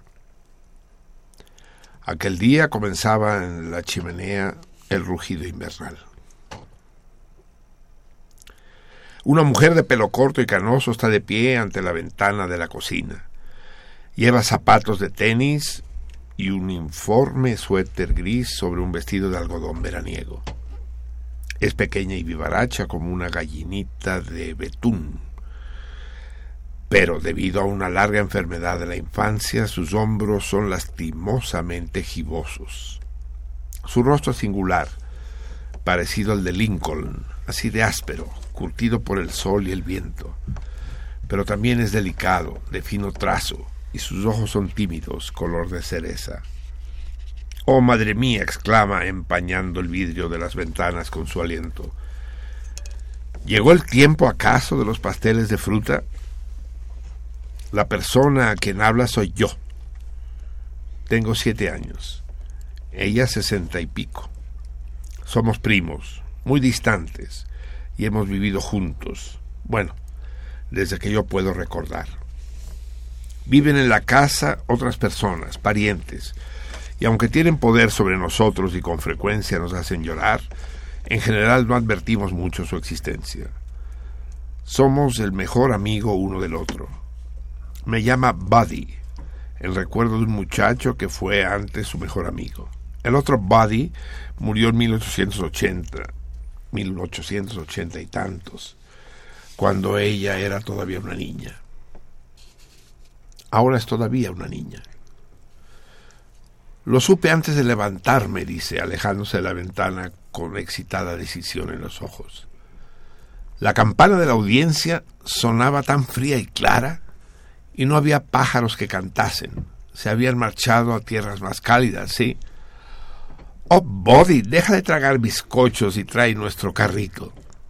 Ayúdame a buscar mi sombrero. Tenemos que hacer treinta pasteles. Siempre lo mismo. Llega una mañana de noviembre y mi amiga, como inaugurando oficialmente la época navideña que alborosa su imaginación y aviva las llamas de su corazón, anuncia Llegó el tiempo de los pasteles de frutas. Trae nuestro carrito. Ayúdame a buscar mi sombrero. Se encuentra el sombrero. Una rueda de paja adornada con rosas de terciopelo que la intemperie ya ha marchitado. En otro tiempo perteneció a una parienta muy elegante. Los dos juntos empuzamos nuestro carrito, un destrozado coche de niño, hacia el jardín y hacia un bosquecillo de pacanas. El carrito es mío, es decir, fue comprado para mí cuando nací. Está hecho de mimbre, bastante desbaratado, y las ruedas se bambolean como las piernas de un borracho. Pero es un servidor leal. En primavera lo llevamos a los bosques y lo llenamos de flores, hierbas, helechos para las macetas de nuestra galería.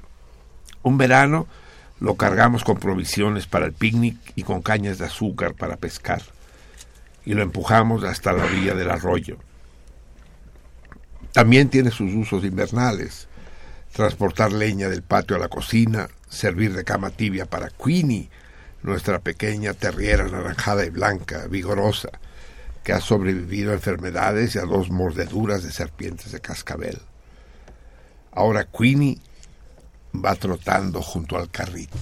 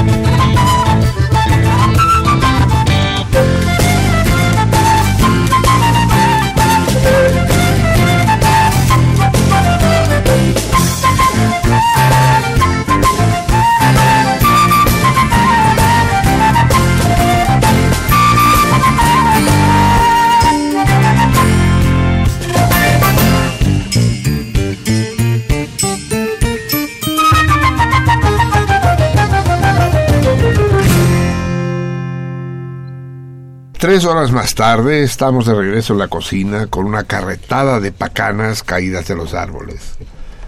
Nos dolía la espalda por el esfuerzo de recogerlas. Era difícil encontrarlas, puesto que la cosecha principal había sido recogida sacudiendo los árboles y vendida por los propietarios de la huerta, que no éramos nosotros.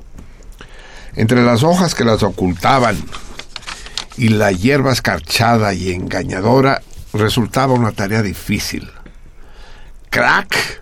Un alegre crujido y estallidos de un trueno en miniatura se oyen cuando se rompen las cáscaras y el dorado montón de dulces almendras aceitosas y marfileñas aumenta en la vasija de criollita. Queenie pide que lo dejemos probar y de cuando en cuando mi amiga le da furtivamente un trocito, aunque insistiendo en que con ello nos privamos. No debemos, Buddy. Si empezamos, no pararemos. Y apenas se alcanza con esto. Para 30 pasteles. La cocina está oscureciéndose. El crepúsculo convierte las ventanas en un espejo. Nuestro reflejo se mezcla con la luna naciente mientras trabajamos junto a la chimenea al resplandor del fuego. Por último, cuando la luna ya está alta, arrojamos la última cáscara al fuego y suspirando al unísono, la vemos encenderse. El carrito está vacío. La vasija llena hasta el borde. Cenamos bizcochos fríos, tocino, dulce de zarzamora y discutimos sobre lo que haremos mañana. Mañana empieza la clase de trabajo que me gusta más, comprar cerezas y sidra, jengibre y vainilla, pasas y nueces, y whisky, y, oh, tanta harina, mantequilla, tantos huevos, especias, esencias. Caramba, necesitamos un pony para tirar del carrito hasta la casa. Pero antes de que se puedan efectuar esas compras está la cuestión del dinero. Ninguno de los dos tiene un quinto, excepto las miserables sumas que alguna vez obtenemos de las personas de la casa. Diez centavos se considera una gran cantidad o lo que ganamos con ciertas actividades, ventas diversas, de cubos llenas de moras cosechadas por nosotros, tarros de mermelada y jalea de manzana y conservas de melocotón hechas en casa, flores para los entierros y las bodas. Una vez ganamos un concurso sobre el fútbol nacional.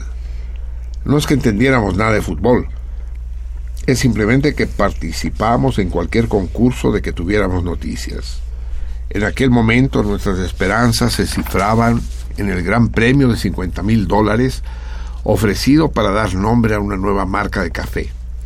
Propusimos AM y después de alguna vacilación, pues mi amiga pensaba que acaso sería sacrílego el eslogan AM Amén, lo dejamos así.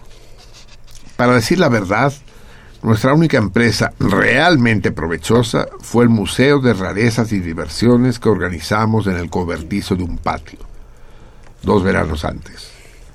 Las diversiones consistían en una linterna mágica con vistas de Washington y de Nueva York que nos prestó una parienta que había estado en aquellos lugares.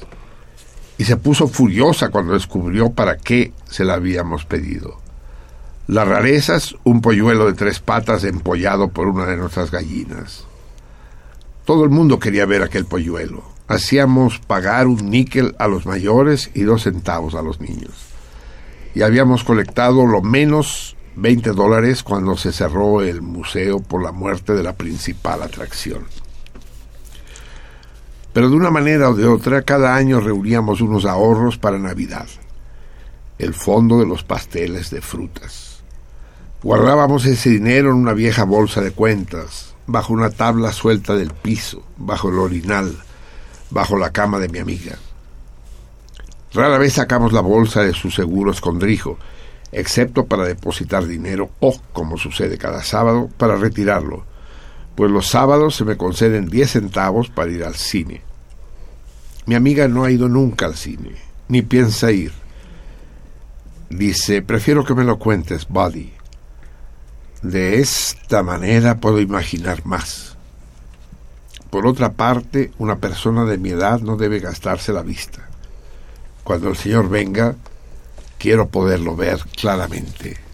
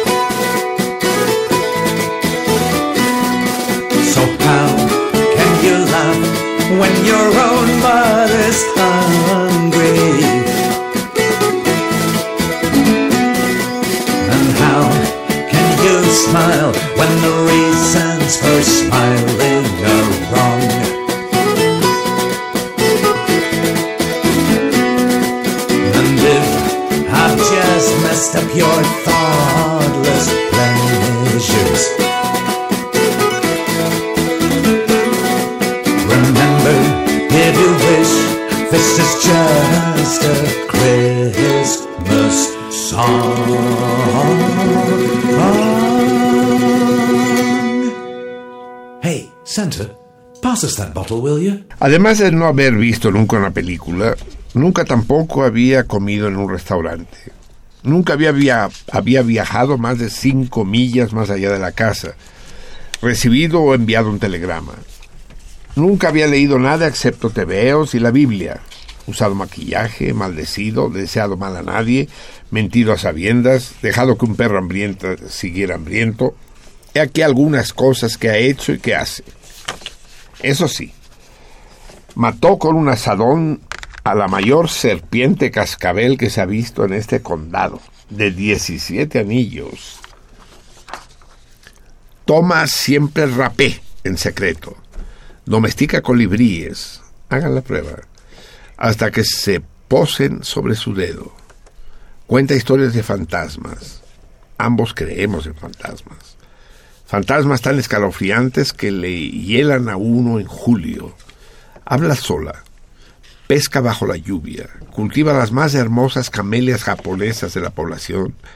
Y sabe la receta de toda clase de viejas curaciones indias, incluyendo un remedio mágico para extirpar verrugas.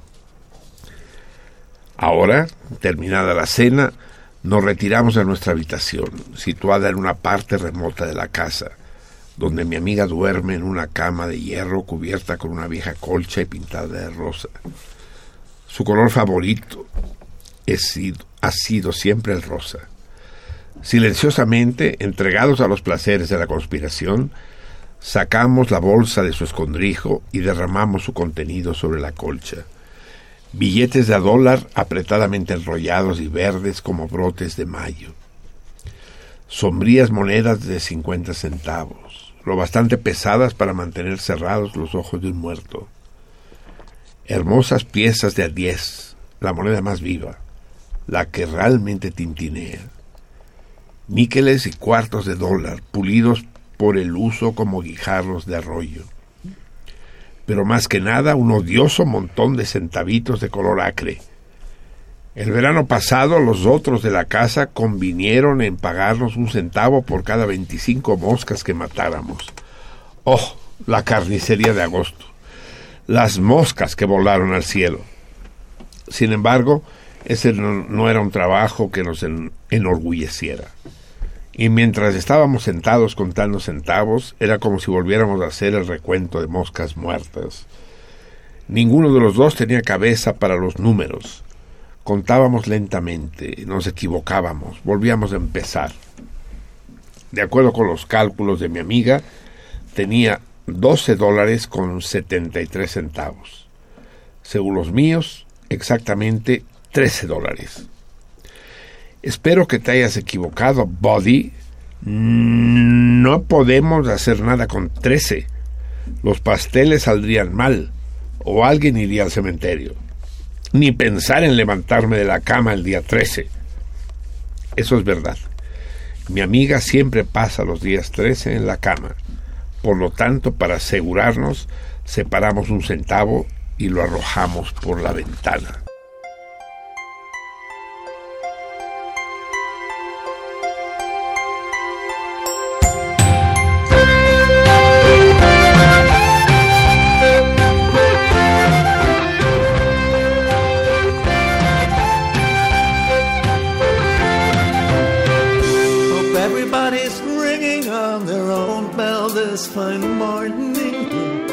Hope everyone's connected to that long distance phone. Old man needs a mountain. Old man needs an island. Old man needs a. Says I'm gonna call. Call all my children home.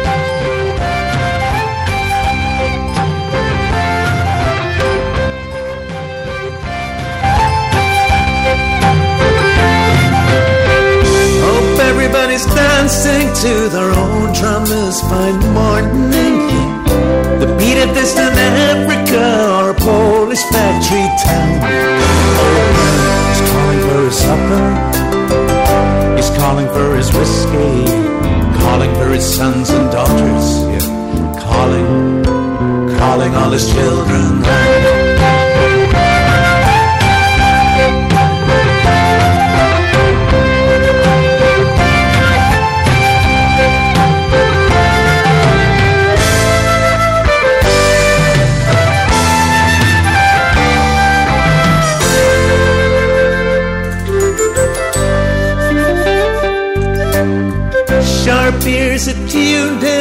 To drones and Chandler's warming. Yeah. Mist blowing round some headlands somewhere in your memory.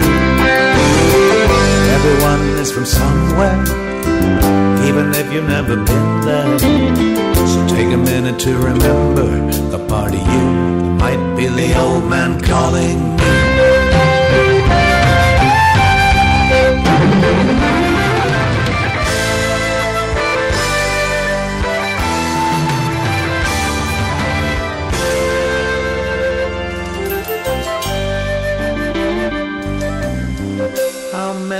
Wars you fighting out there this Christmas morning? Maybe there's always time for another Christmas song. Old man, he's asleep now. He's got appointments to keep now. Dreaming of his sons and daughters. Proving, proving that the blood is strong. De todos los ingredientes que componen nuestros pasteles de frutas, el whisky es el más caro, así como el más difícil de obtener. Las leyes del Estado prohíben su venta, pero todo el mundo sabe que se puede comprar una botella al señor Ha Jones.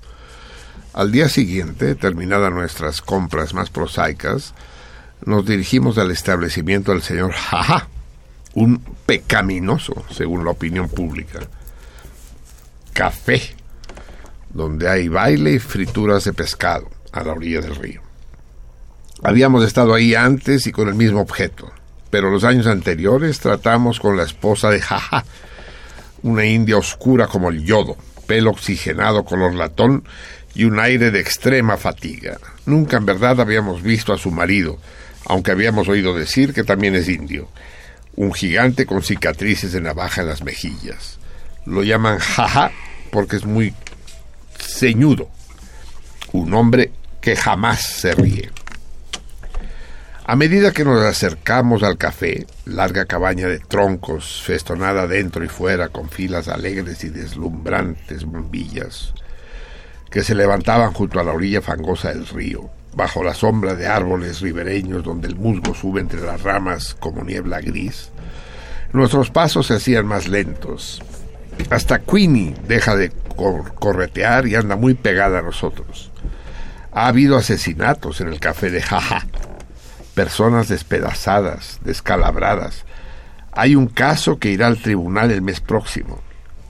Naturalmente, tales sucesos ocurren por la noche, cuando las luces de colores proyectan dibujos fantásticos y el fonógrafo aúlla. De día el establecimiento de Jaja se ve mísero y desierto. Llamo a la puerta. Queenie ladra. Mi amigo grita. Señora Jaja, señora, ¿hay alguien en la casa? Pasos. La puerta se abre. Nuestros corazones dan un vuelco. Es el propio señor Jaja Jones. Y es un gigante. Y sí, tiene cicatrices. Y en efecto, no sonríe. Ceñudo nos mira con ojos oblicuos de Satán y pregunta, ¿qué quieren de jaja? Por un momento estamos demasiado paralizados para contestar. Al fin mi amiga encuentra media su voz, un susurro a lo sumo. Si nos hace el favor, señor jaja, quisiéramos un litro de su mejor whisky. Sus ojos se inclinan más. ¿Quién lo creería? Jaja está sonriendo. Es más, ríe. ¿Quién de ustedes es el bebedor? Es para hacer pasteles de fruta, señor. Jaja. para cocinar. Eso lo calma. Frunce el ceño. De manera que quieren malgastar el buen whisky. No obstante, se retira dentro del sombrío café y unos segundos más tarde aparece con una botella sin etiqueta llena de licor, un licor amarillento tipo margarita. Muestra su reflejo a la luz del sol y dice, dos dólares. Le pagamos con monedas de a diez, cinco y un centavo. De pronto, mientras agita las monedas en su mano como si fueran dados, su cara se suaviza. ¿Saben qué les digo? propone volviendo a meter el dinero en nuestra bolsa de cuentas. En vez de pagar, mándenme uno de esos pasteles de frutas. Bueno, observa mi amiga por el camino de regreso a casa. Es un hombre encantador. Pondremos una taza más de pasas en su pastel. La estufa negra, cargada de carbón y leña, resplandece como una calabaza iluminada por dentro. Las batidoras de huevo giran. Las cucharas revuelven las vasijas de mantequilla y azúcar. La vainilla endulza el aire. El jengibre lo hace picante. Una mezcla de olores que producen hormigueo a las narices. Satura la cocina, se difunde por la casa, se esparce por el mundo en bocanadas de humo de la chimenea. En cuatro días nuestra obra ha terminado. Treinta y un pasteles, empapados de whisky, en los antepechos de las ventanas y en los anaqueles. ¿Para quién son? Amigos. No necesariamente amigos de la vecindad realmente. La mayor parte están destinados a personas a quienes hemos visto quizá una sola vez. Quizá nunca. Personas que han impresionado nuestra imaginación, como el presidente Roosevelt, como el reverendo J.C. Lucy y su esposa, misioneros baptistas en Borneo que dieron conferencias aquí el invierno anterior, o el pequeño afilador que viene a recorrer la aldea dos veces al año, o Abner Packer, el conductor del autocar de móvil de las seis, con quien cambiamos ademanes de saludo cada día cuando pasa en una nube veloz de polvo o los jóvenes Winston, una pareja California cuyo coche una tarde se averió frente a la casa y pasaron una hora agradable charlando con nosotros en la galería. El señor Winston nos sacó una instantánea, la única fotografía que nos han hecho en nuestra vida. Es debido a que mi amiga es tímida con todo el mundo, excepto con los extraños. Que esos extraños y las relaciones más fugaces nos parecen ser nuestros verdaderos amigos. Creo que sí. También los álbumes donde guardamos las palabras de agradecimiento en papel de carta de la Casa Blanca, alguna que otra comunicación de California y Borneo, las postales de a centavo del afilador, todo ello nos hacía sentirnos unidos a unos mundos extraordinarios más allá de la cocina, con sus vistas a un cielo limitado.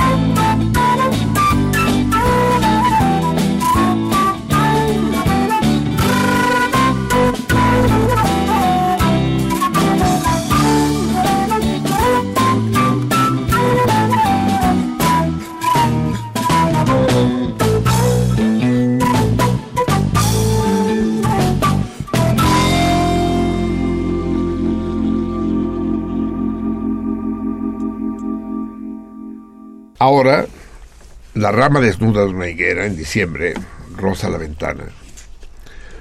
La cocina está vacía. Los pasteles han desaparecido ayer que llevamos el último de ellos a la oficina de correos, donde el importe de los sellos dejó vacía nuestra bolsa. Estábamos sin un centavo. Esto me deprime, pero mi amiga insiste en celebrarlo. Con dos dedos de whisky que quedan en la botella de jaja. Damos a Queenie una cucharada en una taza de café. Le gusta el café con sabor a chicoria y fuerte. El resto lo dividimos entre dos copas, ambos amedrentados ante la perspectiva de tomar whisky puro. Su sabor provoca gestos contraídos y estremecimientos, pero a poco a poco nos ponemos a cantar. Cada uno canciones diferentes. Pero canciones diferentes, sí, y simultáneamente. No sé la letra de la mía, solo ven, ven a la ciudad oscura, al baile de los faroleros. No sé cantar, pero sé bailar. Quiero ser un bailarín de cine. Mi sombra danzante retosa sobre las paredes, nuestras voces sacuden la vajilla. Reímos como si manos invisibles nos hicieran cosquillas. Queenie rueda sobre su espalda, sus patas se agitan en el aire, algo como una sonrisa estira sus labios negros. Por dentro me siento arder y chispear como unos leños que se desmoronen en el fuego, despreocupado como el viento de la chimenea. Mi amiga da vueltas de vals en torno a la estufa, sosteniendo entre sus dedos el borde de su pobre falda de algodón como si fuera un vestido de baile.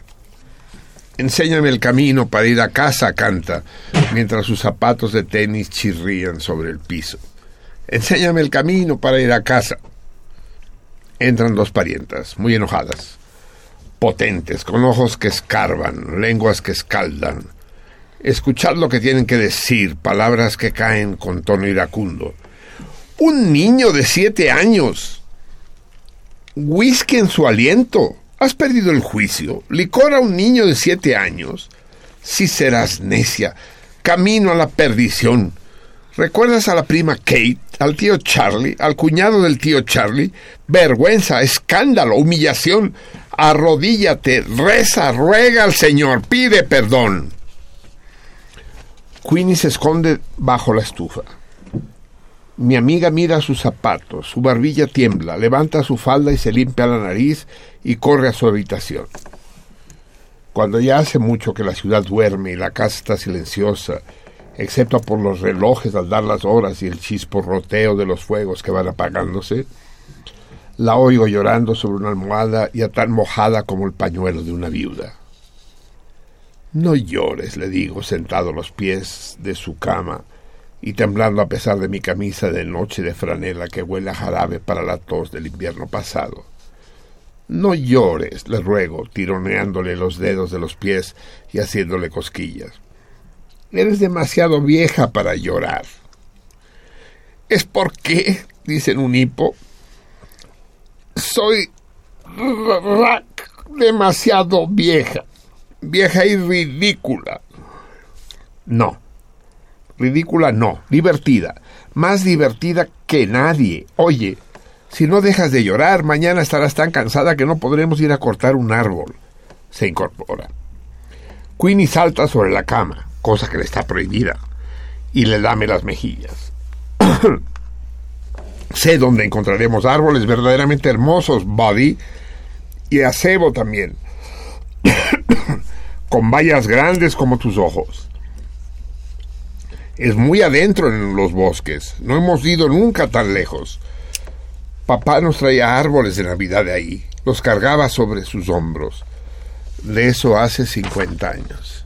Bueno, vamos, te invito a que vayamos. No puedo esperar a que amanezca. Mañana. La hierba resplandece con la escarcha. El sol, redondo como una naranja y anaranjado como las lunas del tiempo cálido, se alza en equilibrio sobre el horizonte. Pule los bosques plateados de invierno. Un guajolote silvestre canta. Un cerdo vagabundo gruñe entre la maleza. Pronto, a la orilla del agua de rápida corriente, profunda hasta llegar a la rodilla, tenemos que abandonar el carrito. Queenie es la primera en vadear el arroyo. Chapotea ladrando plañideramente a la rapidez de la corriente y a su frialdad capaz de producir neumonía. Nosotros la seguimos, sosteniendo nuestros zapatos y equipo, un hacha y un saco de arpillera. Sobre nuestras cabezas, un kilómetro y medio más de espinas, zarzas y cardos atormentadores que se agarran a nuestros vestidos, de rojizas agujas de pino brillantes mezcladas con hongos de alegres colores y plumas de pájaros. Aquí y allá un vuelo fugaz, un alboroto, una explosión de chillidos nos recuerda que no todas las aves han volado hacia el sur. Siempre el sendero serpentea entre los charcos de sol almidonado y oscuras bóvedas de ramas. Hay que cruzar otro arroyo. Una alborotada flota de abigarradas truchas agita el agua a nuestro alrededor. Y ranas del tamaño de platos practican las zambullidas de panza. Obreros castores están construyendo un dique. En la otra orilla, Queenie se sacude y tiembla. Mi amiga también se estremece, no de frío, sino de entusiasmo. Una de las maltrechas rosas de su sombrero suelta un pétalo cuando ella levanta la cabeza y aspira al aire cargado de aroma de pinos.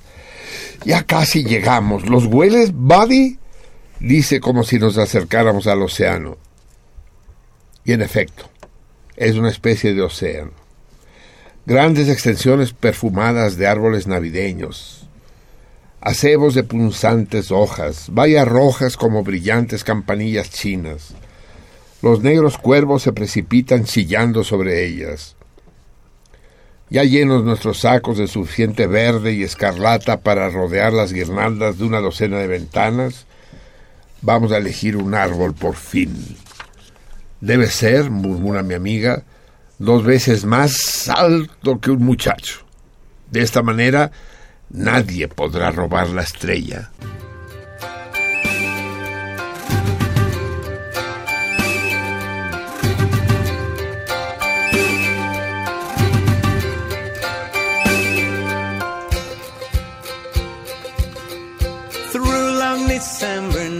Sweet talking words of rain or snow. While you through chattering teeth reply and curse us as you go. Why not spare a thoughtless day for those who have no flame to warm their bones at Christmas time? Say Jack Frost and the hooded crow.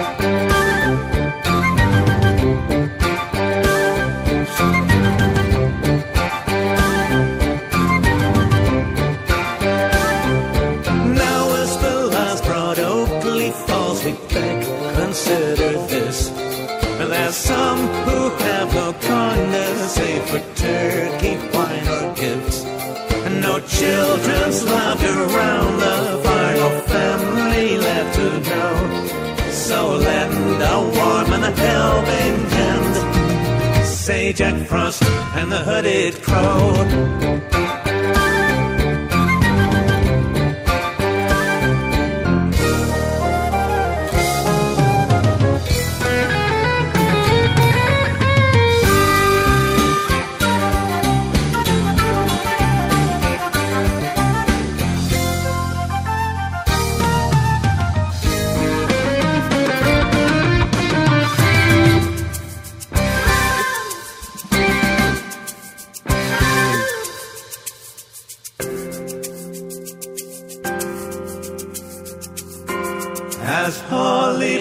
And ivy clings, your fate is none too clear.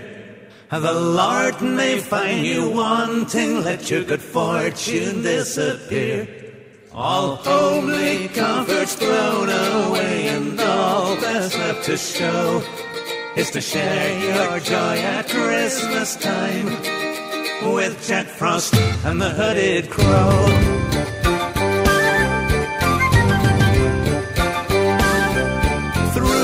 December nights, sweet talking words of rain or snow. While you through chattering teeth reply and curse us as you go. Why not spare a thoughtless labor those who have no flame to warm their bones at Christmas time. Say Jack Frost and the hooded crow.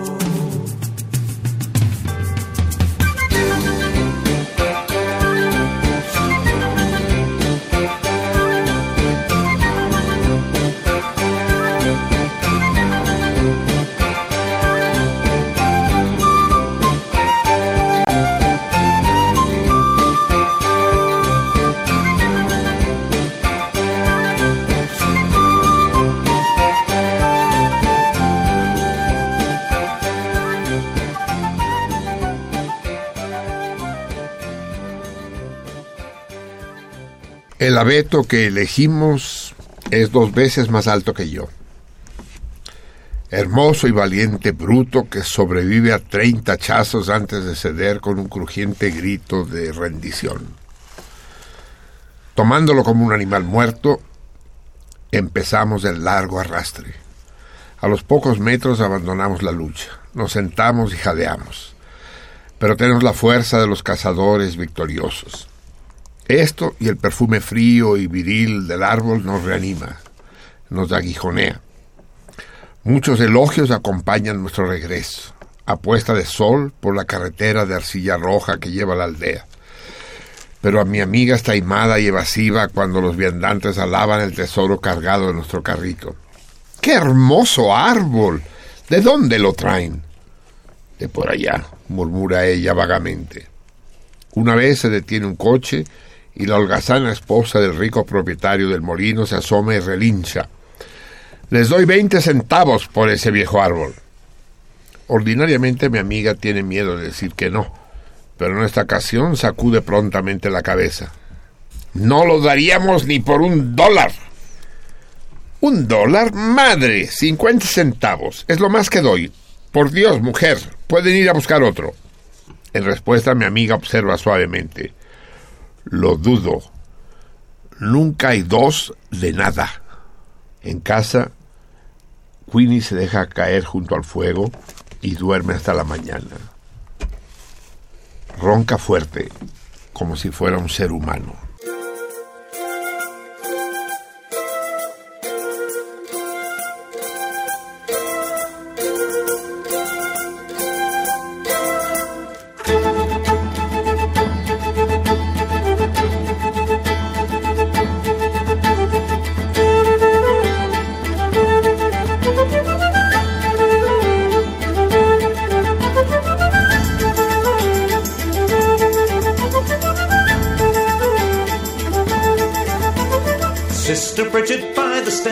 Glass of wine, and she's almost there. Cousin Jimmy at the door, another beer, and he's on the floor. Friends and neighbors come around, waste no time, we're heaven bound, and not before we raise a glass to good camaraderie.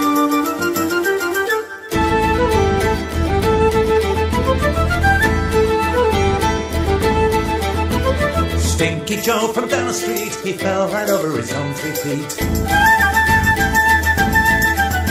He's doubled up in the outside lid to taste again the devil's brew.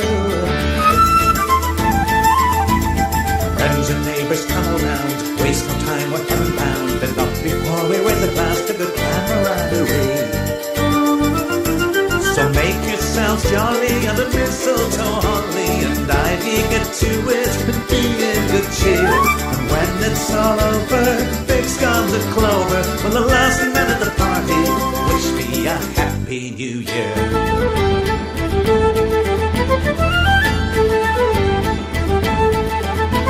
The house is jumping summers of curried goat in a paper cup. Forks of plastic, knives of tin, who cares what state the goat is in? Someone with the gift of song has brought his pal to sing along. Now they're turning up old Frank Sinatra on their stereo. So make yourselves jolly under mistletoe holly and ivy. Get to it and be in good cheer. When it's all over, gone the clover. Well, the last night of the party, wish me a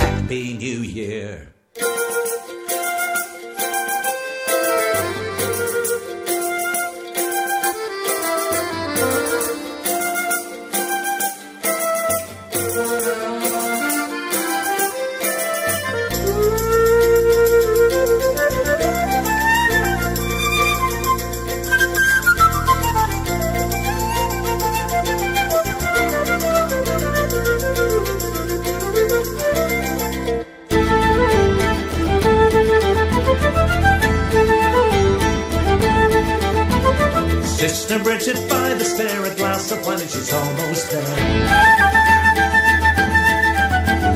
Cousin Jimmy at the door, another beer, and he's on the floor.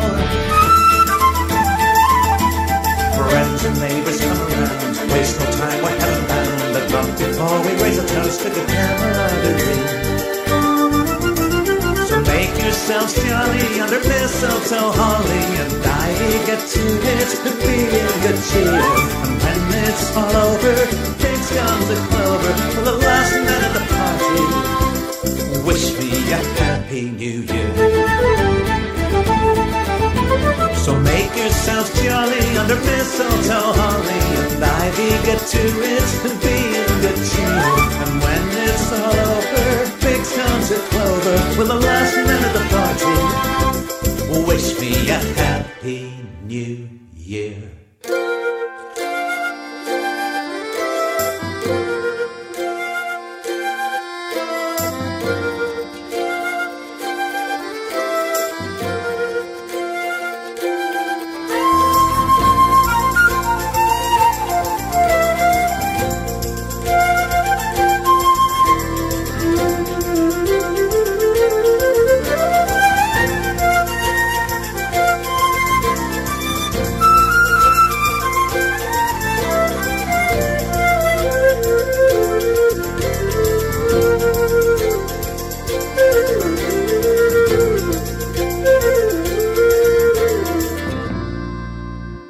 Desván contiene una caja de zapatos llena de colas de armiño, procedentes de una capa de teatro en una curiosa dama que una vez alquiló una habitación en la casa.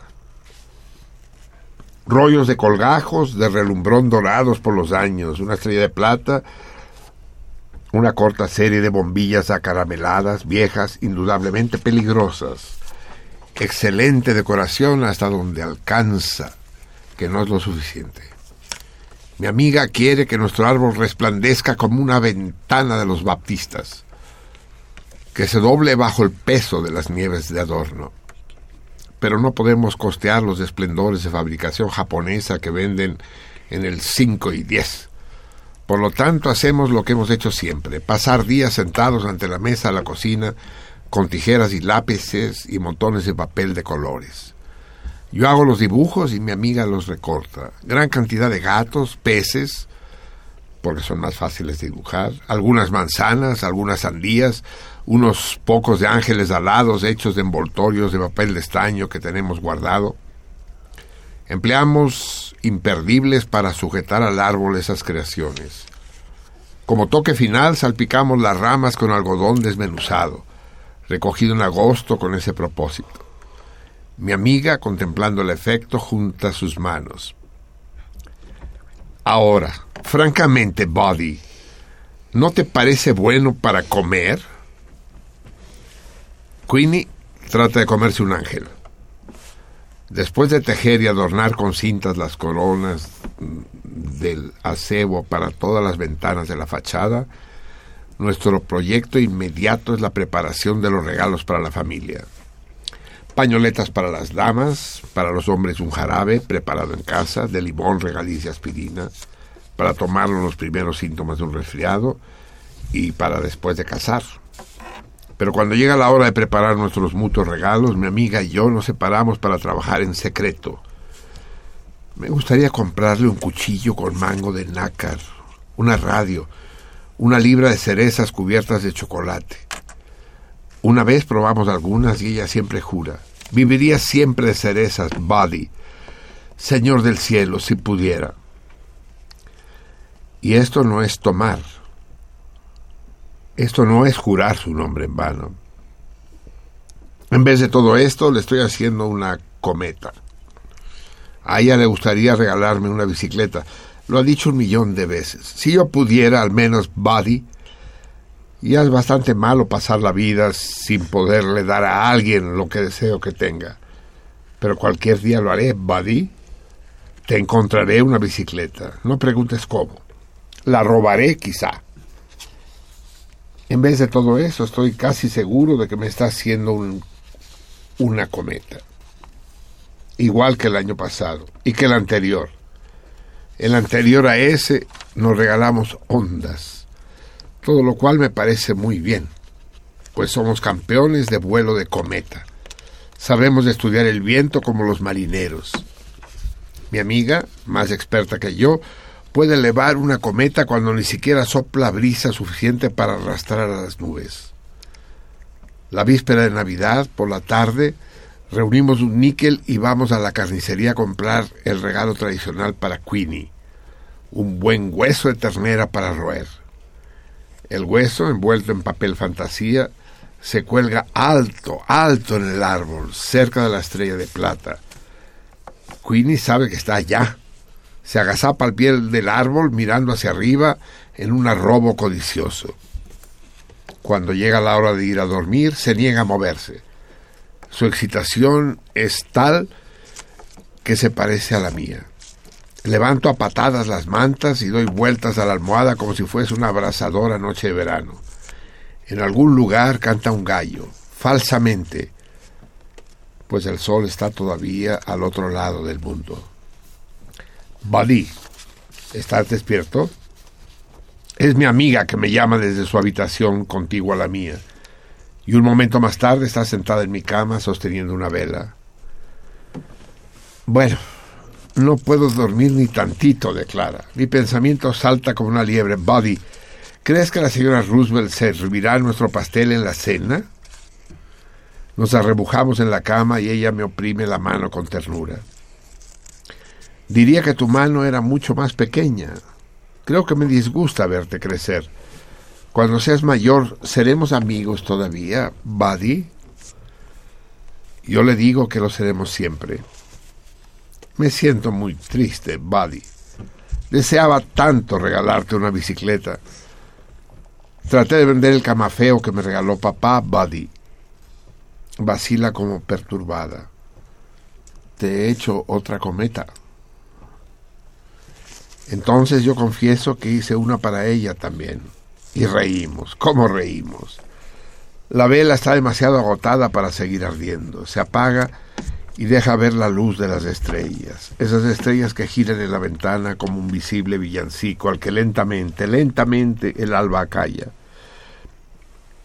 Posiblemente estamos adormilados, pero los primeros resplandores de la aurora nos rocían como agua fría. Y ya estamos levantados, con los ojos muy abiertos y dando vueltas mientras esperamos que los demás despierten.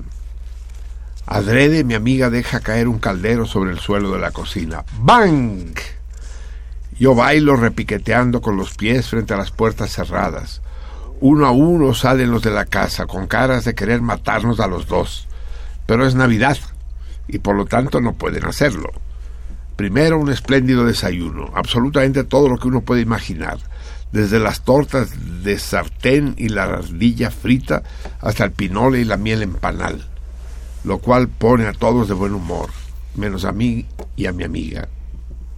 Francamente, tenemos tanta impaciencia por ver los regalos que no podemos tragar un bocado. Bueno, quedo decepcionado. ¿Quién no lo estaría? calcetines, una camisa para ir a la escuela dominical, algunos pañuelos, un suéter usado y un año de suscripción a una revista religiosa para niños. El pequeño pastor. Me indigna, realmente me indigna.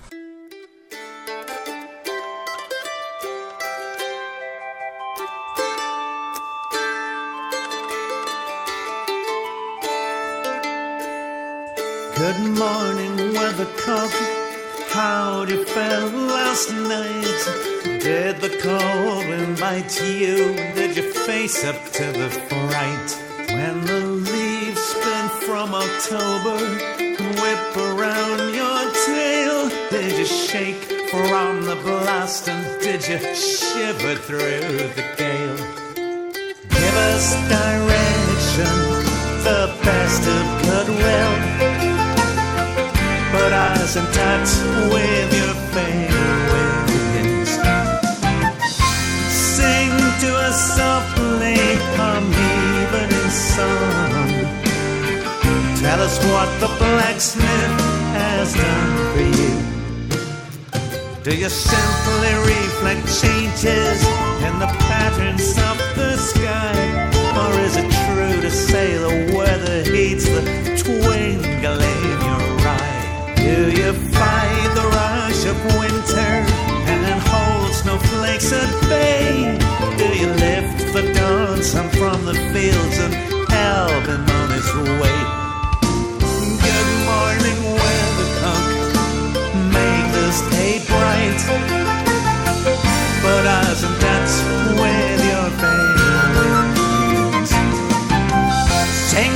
Us softly an evening sun. On the way to better days we can share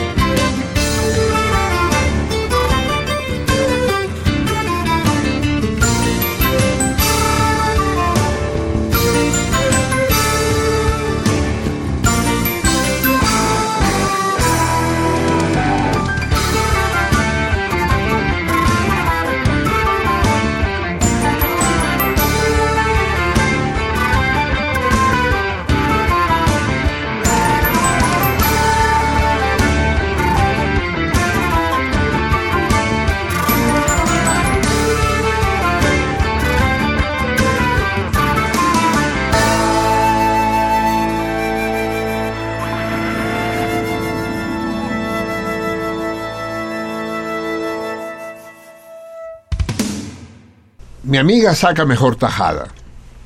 Un saco de ciruelas que es su mejor regalo. Sin embargo, está más orgullosa de un chal de lana blanca tejida por su hermana casada. Pero dice que su regalo favorito es la cometa que yo le hice. Y es muy hermosa, aunque no tan hermosa lo, como la que ella hizo para mí, que es azul y tachonada de estrellas de buena conducta doradas y verdes. Además en ella está pintada mi nombre. Buddy, Buddy, está soplando el viento. Sopla el viento y nada haremos sino correr hasta unos prados que hay más abajo de la casa, donde Queenie habría volado para enterrar su hueso, y donde el otro invierno Queenie será enterrada también. Una vez ahí, sumergidos en la lozana hierba que nos llega hasta la cintura, soltamos nuestras cometas. Las sentimos que tiran del cordel como peces del cielo que nadan contra el viento. Satisfechos, calientes del sol, nos tendemos en la hierba y pelamos ciruelas y contemplamos el cabriolar de nuestras cometas. Pronto olvido los calcetines y el suéter usado. Soy tan feliz como si ya hubiéramos ganado el gran premio de 50 mil dólares en aquel concurso de dar nombre a un café. Madre, qué tonta soy, exclama mi amiga súbitamente alerta, como una mujer que recuerda demasiado tarde que tiene bizcochos en el horno. ¿Sabes lo que he creído siempre? pregunta en un tono de descubrimiento y no sonriéndome a mí, sino a un punto situado más allá? Siempre he creído que un cuerpo tiene que estar enfermo y morir antes de ver al Señor. Y me imaginaba que cuando Él viniese, sería como mirar a través de la ventana de los baptistas. Hermoso como un cristal de color atravesado por el sol. Un brillo tal que no te enteras de que oscurece. Y ha sido un consuelo pensar en aquel resplandor que hace desaparecer todo el miedo al coco. Pero estoy segura de que eso no sucede nunca. Estoy segura de que en el último momento el cuerpo comprende que el Señor ya se ha mostrado.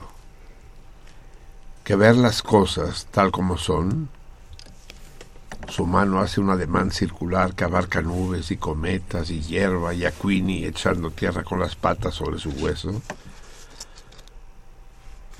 Estoy seguro que ver las cosas como son, simplemente como siempre las has visto, era verlo a Él. En cuanto a mí, podría dejar el mundo con el día de hoy en los ojos.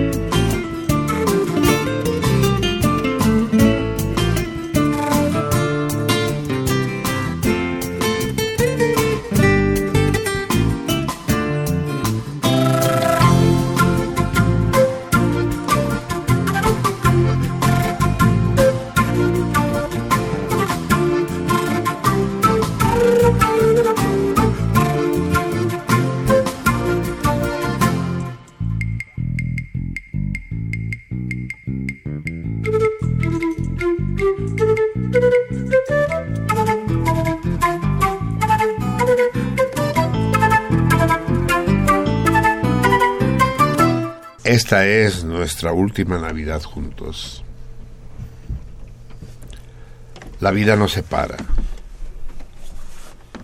Aquellos que saben más deciden que de- debo ir a una escuela militar. Y de este modo sigue una miserable sucesión de prisiones donde suena la corneta, severos campamentos de verano con toque de diana. Tengo también un nuevo hogar, pero no cuenta. El hogar es donde está mi amiga y nunca voy allá. Y allá permanece ella, entreteniéndose en la cocina, sola con Queenie. Sola, pues. Buddy querido, escribe con su letra salvaje, difícil de leer. Ayer el caballo de Jim Macy dio a Queenie una cos mortal. Gracias, gracias, gracias a Dios no sufrió mucho. La envolví en una fina sábana de lino y la llevé en el carrito hasta el paso de los Silis, donde puede descansar con todos sus huesos. Durante algunos noviembres continúa haciendo sola sus pasteles de frutas. No tantos, pero algunos sí. Y naturalmente siempre me manda el mejor de la hornada. Además, en cada carta incluye 10 centavos envueltos en papel higiénico. Ve al cine y cuéntame la película. Pero... Pero... Pero gradualmente en sus cartas tiende a confundirme con su otro amigo. Aquel Buddy que murió en 1880 y tantos. Cada vez más, no solo los días 13 son los que se queda en la cama. Llega un mañana Siempre llega un mañana. Siempre llega noviembre. Siempre llega un amanecer de invierno sin hojas y sin pájaros, en que ya no podrá levantarse y exclama, Oh madre mía, llegó el tiempo de los pasteles de fruta. Y cuando eso sucede, lo sé El mensaje que me lo anuncia no hace más que confirmar la noticia que ya he recibido yo de cierta secreta fibra, amputando una parte insubstituible de mí mismo, dejándola suelta como una cometa con el cordel roto. Es por eso que al atravesar el patio de la escuela en esa particular mañana de diciembre, voy escudriñando el cielo,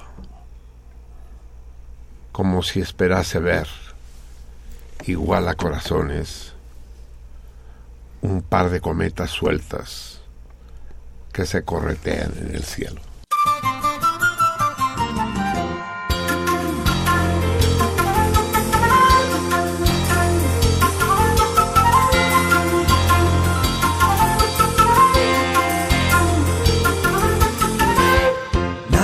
solstice of the year. When there is the clown song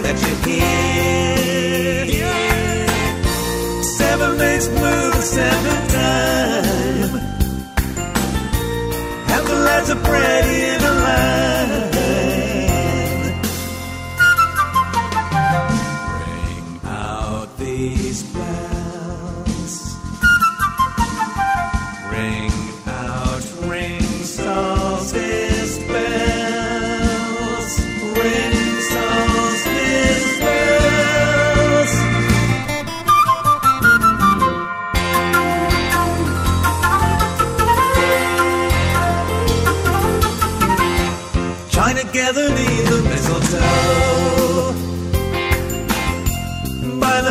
Oak whereon it grows. Seven druids dance the seventh time. Sing the sound of bells, call at the chime.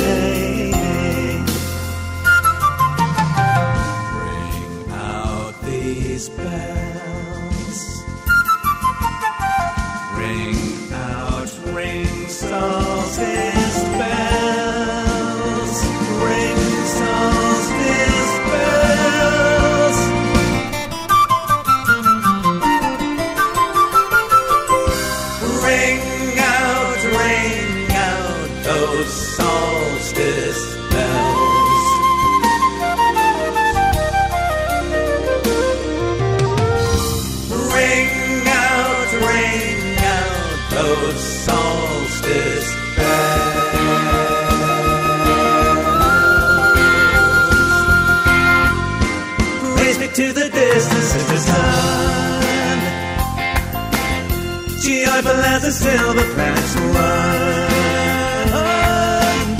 Seven days move in step time. Sing the sound of bells, call out the chime.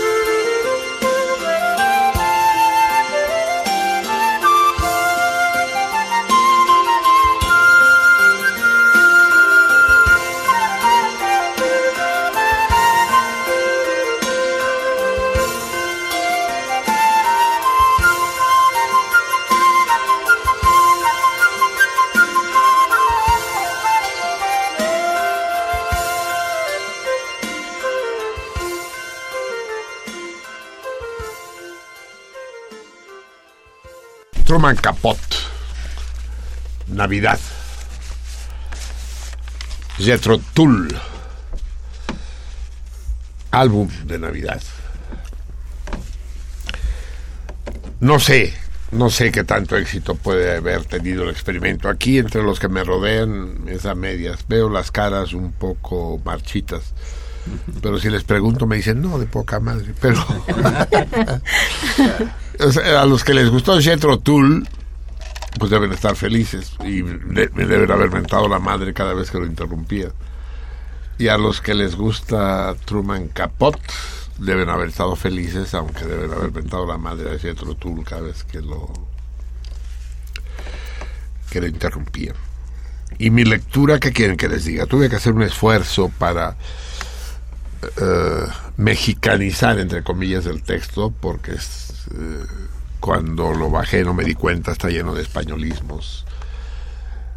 Algunos no me atreví a modificarlos, por ejemplo, cometa, ponerle papalote, dije, no, pues me, sale medio Cuautitlán la cosa. sí. y lo dejé. Pero es un experimento, pues, una experiencia para ustedes y para nosotros un cuento de aproximadamente una hora de duración, más una hora de duración de la música. Eh, lo que convirtió el programa de hoy en buena medida en un taller de lectura. Los talleres de lectura así son, o pueden ser incluso mucho más largos. Y si el texto lo vale y el lector está a la altura, funcionan es lo que no sé. Yo creo que el texto sí, le, lo vale. Que el lector haya estado a la altura, eso ya lo dudo más, ¿no? Trastabillé más de una vez. Pero espero que el talento de Capot me haya permitido solventarlo. Y en todo caso era la única manera de leer este cuento al aire. No había otra manera. Y es difícil, cuentos de esta longitud es difícil encontrarlos y leerlos por cuenta propia, porque son demasiado largos para una antología, pero demasiado cortos para hacer un libro aparte, pues. Pasa en el cine también, ¿no? Las películas de tres cuartos de hora son incómodas, no sabes qué hacer con, no son ni cortos ni largas, ni no sabes qué hacer con ellas. En todo caso, si les sirve de consuelo, a mí me encantó el pinche cuento. Es muy hermoso, la amistad entre la vieja y el, y el adolescente. Viviendo en la pobreza esta rural de los Estados Unidos, a menudo nos olvidamos que en los Estados Unidos también hay pobres y muchos. Me recuerda este cuento de Truman Capote mucho a Ray Bradbury, que tiene descripciones, por ejemplo, en El hombre ilustrado y otras de sus recopilaciones, cuentos de este estilo.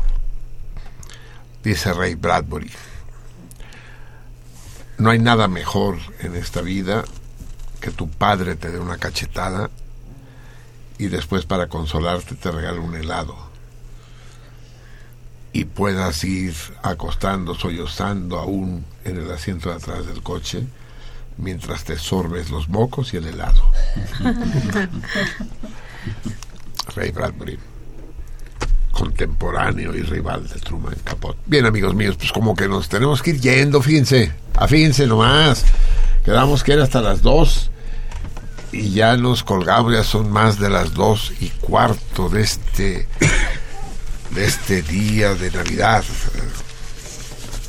El, el Señor ya está ahí, ya está amorrado al seno de la madre. Si es que la madre tenía senos, porque con eso de que era virgen ya no sabe uno qué pedo, cabrón. Le brotó la leche, no le brotó la leche. ¿Quién le ayudó en el parto? ¿Había alguien que le ayudara aparte del burro y del buey? El propio, el propio José. Fue en una cueva, fue en un pesebre, fue en un portal. ¿Cuánto pesaba Jesús cuando nació? Estos son toritos que me hubiera gustado preguntarles. ¿Tenía suficiente leche María o tuvieron que comprarle fórmula? Una. ¿Cómo? O ponerle una nodriza. Una nodriza, sí. E- Esto ya hubiera hubiera obligado a, a- a diluir el Espíritu Santo de toda la historia. Bien, amigos míos, es hora de que nos vayamos. Esta noche de Navidad la pasamos juntos. Espero que ustedes hayan estado tan a gusto como nosotros. Mi único disgusto fue el pinche queso con chipotle que trajo el pendejo del Fernando y pica como una puta serpiente de cascabel en la lengua, cabrón. Y que complicó mi dicción fuertemente. Pero delicioso el hijo de puta. Bueno, el queso, no Fernando. Muy bien. Los más despiertos de aquí son los dos pinches escuincles. La Vanessa y el Fer. que están... Valeria. Valeria le dice a la gente así como apodo, como manera así. as- La conoce. Quienes no la conocen. que no la conocen bien. bien, amigos míos. Pues va siendo hora de ir. Nos quedan tantas cosas por decir, más de las que había al principio. Eh, pero nos veremos aquí el próximo martes, en el que será para nosotros el segundo día de Navidad. Recuerden que la Navidad continúa. El segundo día de Navidad, el martes a las once y media de la noche, como es costumbre.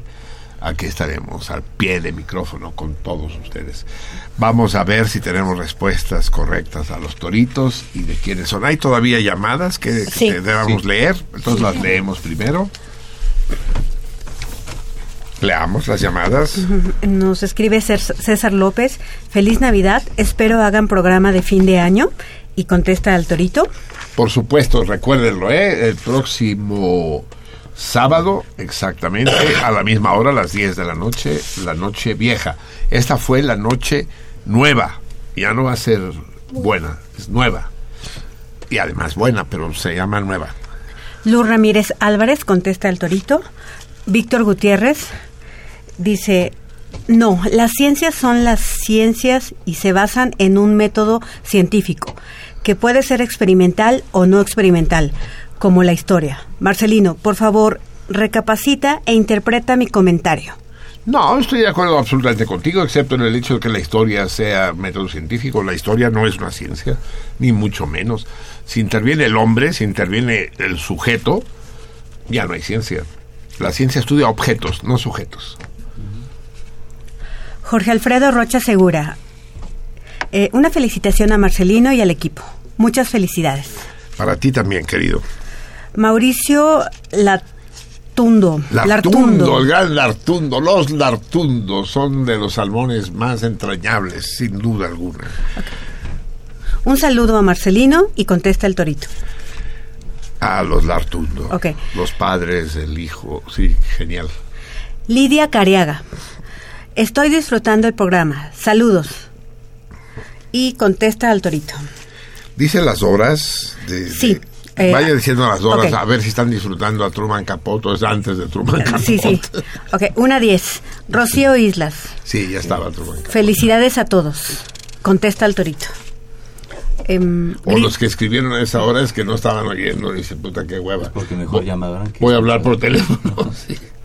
Aquí, bueno, dice Griselda Berlanga. Felicitaciones al programa y contesta al torito. ¿Y qué le, qué le parece? ¿Por qué se llama Berlanga? Pues sí, no Es, una- es un apellido relativamente común. Pues bueno, sí. ok, no, no sabía. Ah, Lilia Peña. Nuestra querida Rosario Robles tiene como segundo apellido. Siga. Lilia Peña contesta al torito y Mario Guillermo Lozano también contesta al torito. Va, póngame los toritos juntos. Esto, ¿Esto que leyó es teléfono o es Twitter? No, no, no, es teléfono. Bueno, entonces ahora me leerá los tweets. Ajá. Y Face. en Facebook, ¿qué tenemos? Face eh, habló Gladys, digo, de un mensaje Gladys Valencia Castañeda. Nuestra mazatleca, sí. Eh, dice, buenos días, Salmones. Hoy los escucho y festejo la Navidad con mi familia desde las costas jaliscienses. Ah, se y fue besos. a Cárdenas, no se fue a Lázaro Cárdenas, no se fue a Sinaloa todavía. Abrazos y besos para Marcelino, Vica, Eliseo, a todos en el programa. Órale, querida Gladys, te extrañamos. Pero Sí. Cárdenas eh, no es en Jalisco, es en Michoacán. Michoacán, ¿y no está en Michoacán? No, dice desde las costas jaliscienses. Ah, sepa la chingada dónde fue a parar la Gladys. ¿Quién sabe? ¿Se subió al camión y a dónde? ¿Pero es Gladys Valencia o es otra Gladys? Gladys Valencia Castañeda. Ah, sí, sí, sí, sí. Pues sí, pues ya. Pues ¿qué, qué? ¿Cuánto hay de Lázaro Cárdenas a Jalisco? Caminando ahí como, el- como nuestros amigos cargando el árbol, sí. Eh, también Espiral Divina. Bienaventurados sean en este aniversario del sol invicto. Alabado sea Mitra. Alabado sea Mitra. Mitra, eso es... Dios persa, ¿no? eh, ¿Qué es? Ay, ¿qué es? Sí, sí, ¿no? Creo que es persa. Sí. Puta, nos escuchan eh, desde allá, Carlos. Desde allá en el tiempo y en el espacio, sí. Muy Sí. bien. Y respuestas al, al primer torito, José Antonio Martínez Lemus, Gabriel Hidalgo Garduño. Y respuestas al segundo torito, Gabriel Hidalgo Garduño, Moro Chaparro, José Antonio Martínez Lemus, y Anabel Ramírez y, y Henry Neri Bell.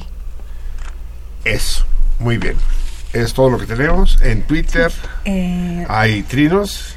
sí, ah, nos escribe, bueno, nos vuelves a escribir Jazz. Dice, me dará la mayor alegría ir a visitarlos en mi próxima visita a México. Al dar Adame, muy a ver, al- contéstale a Jacques en francés. Dile si quieres que venga o no. Dile, dile. O tú, tú dile tú que tú casi no has hablado. Yo le digo.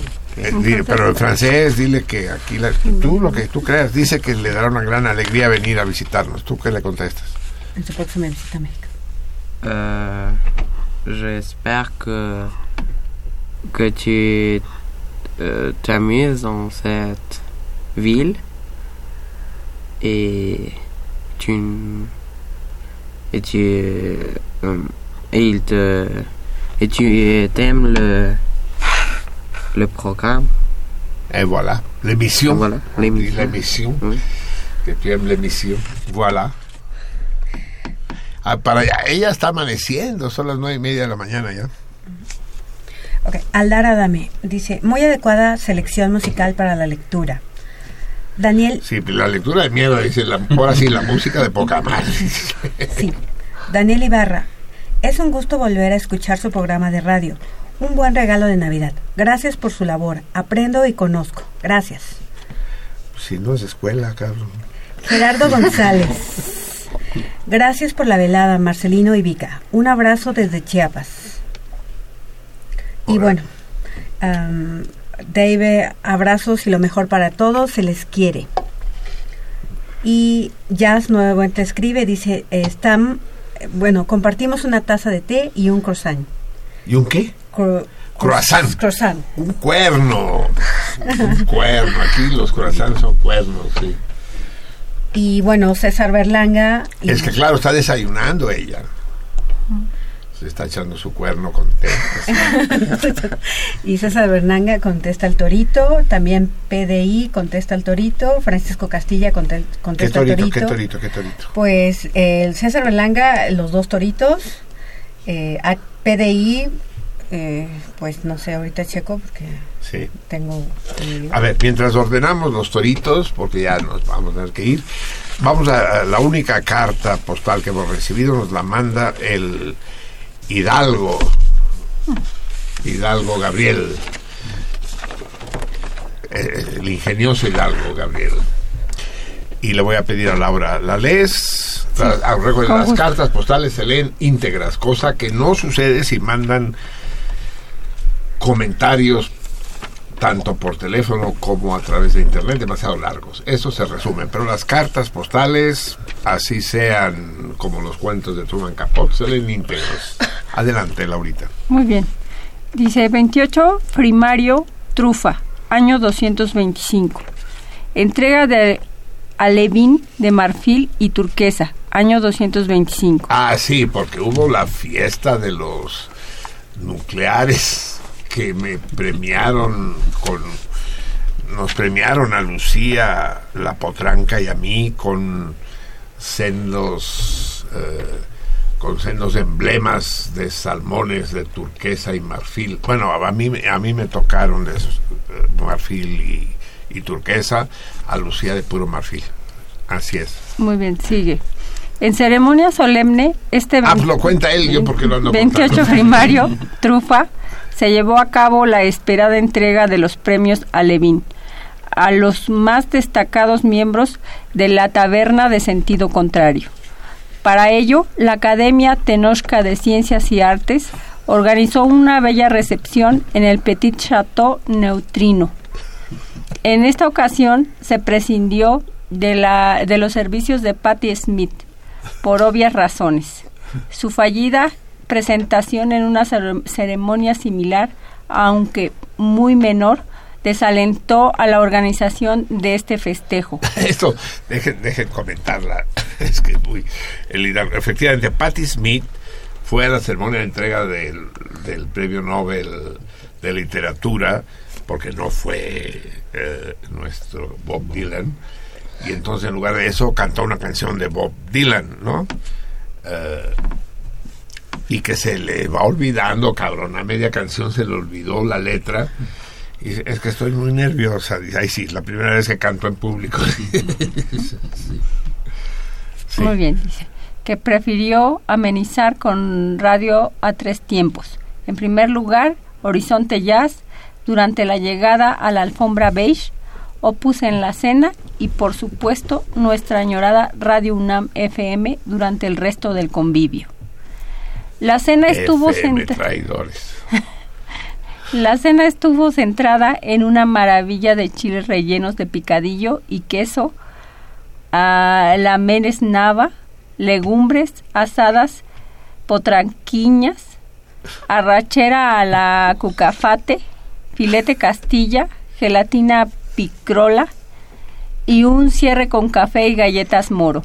Aporte de Adri Laberinto y Moro Chaparro, todo ello regado con excelentes caldos de tintorro. Sí, me consta, nos consta. No podía faltar el gran detalle de nuestro especialista en arte y cultura, Dulce María de Alvarado, quien presentó el salmón mayor, una estampilla filatélica sin cancelar de su afamada vaca mariachi, enmarcada en un hermoso llavero de acrílico. Cierto, absolutamente cierto. La ceremonia de entrega estuvo a cargo del excelentísimo anfitrión Óscar Ramírez, quien después de explicar la razón y motivo de la premiación procedió a entregar el doble alevín de marfil a Lucía Villarreal por su labor como Deus ex ma- machina. Máquina, Deus ex máquina.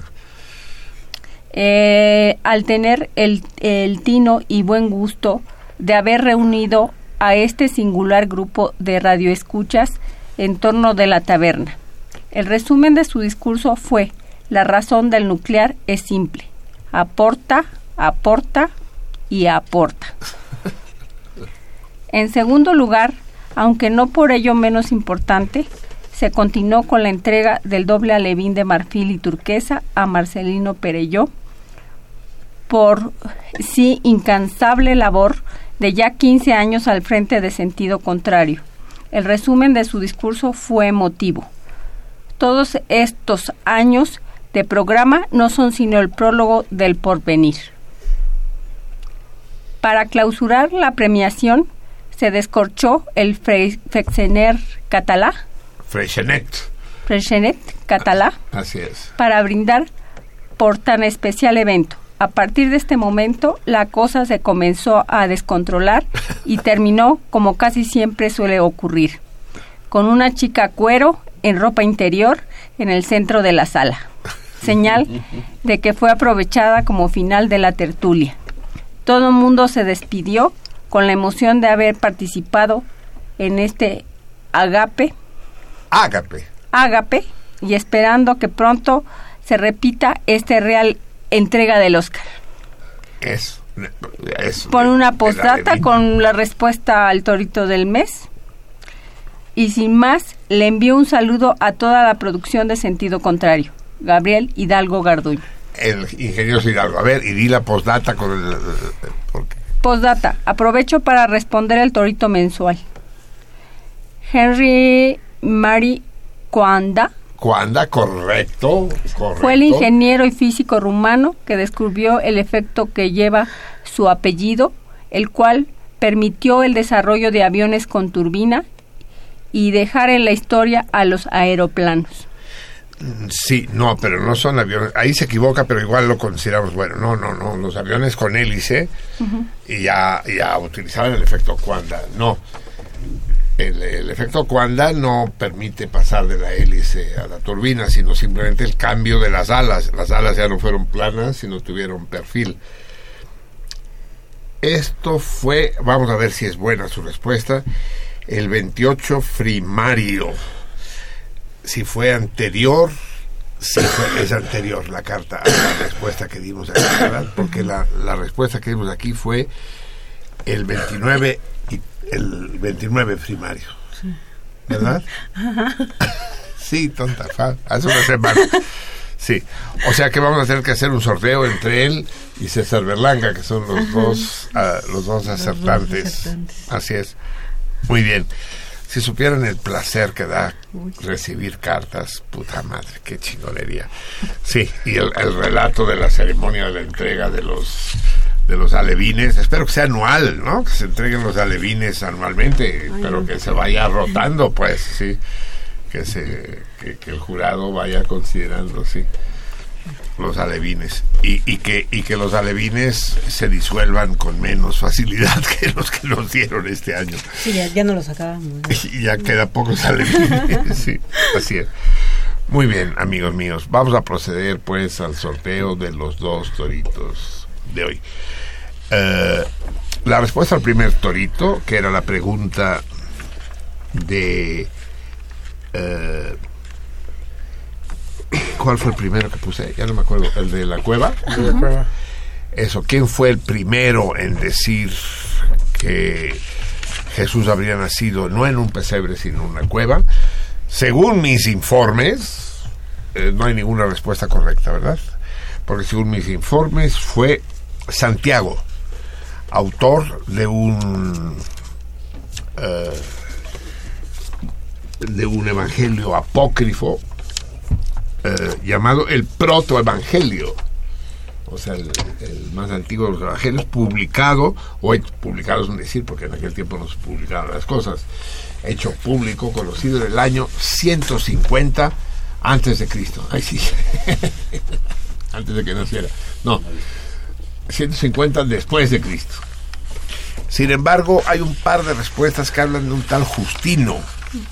De manera que voy a tener que checar eso a ver si efectivamente, porque ya saben ustedes que mis respuestas no son más que eh, provisionales siempre. Hay que ver qué onda con el tal Justino.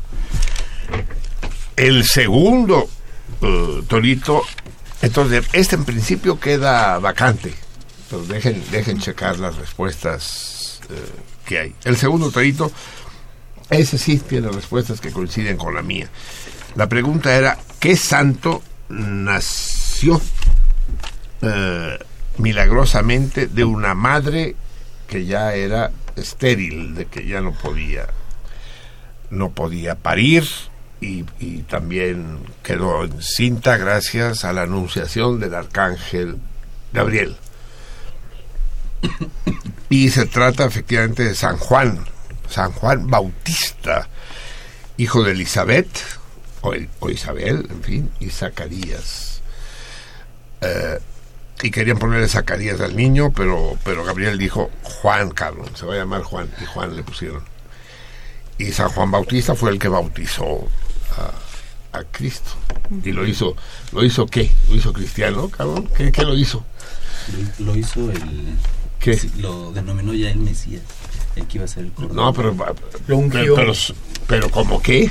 Lo ungió como Cristo.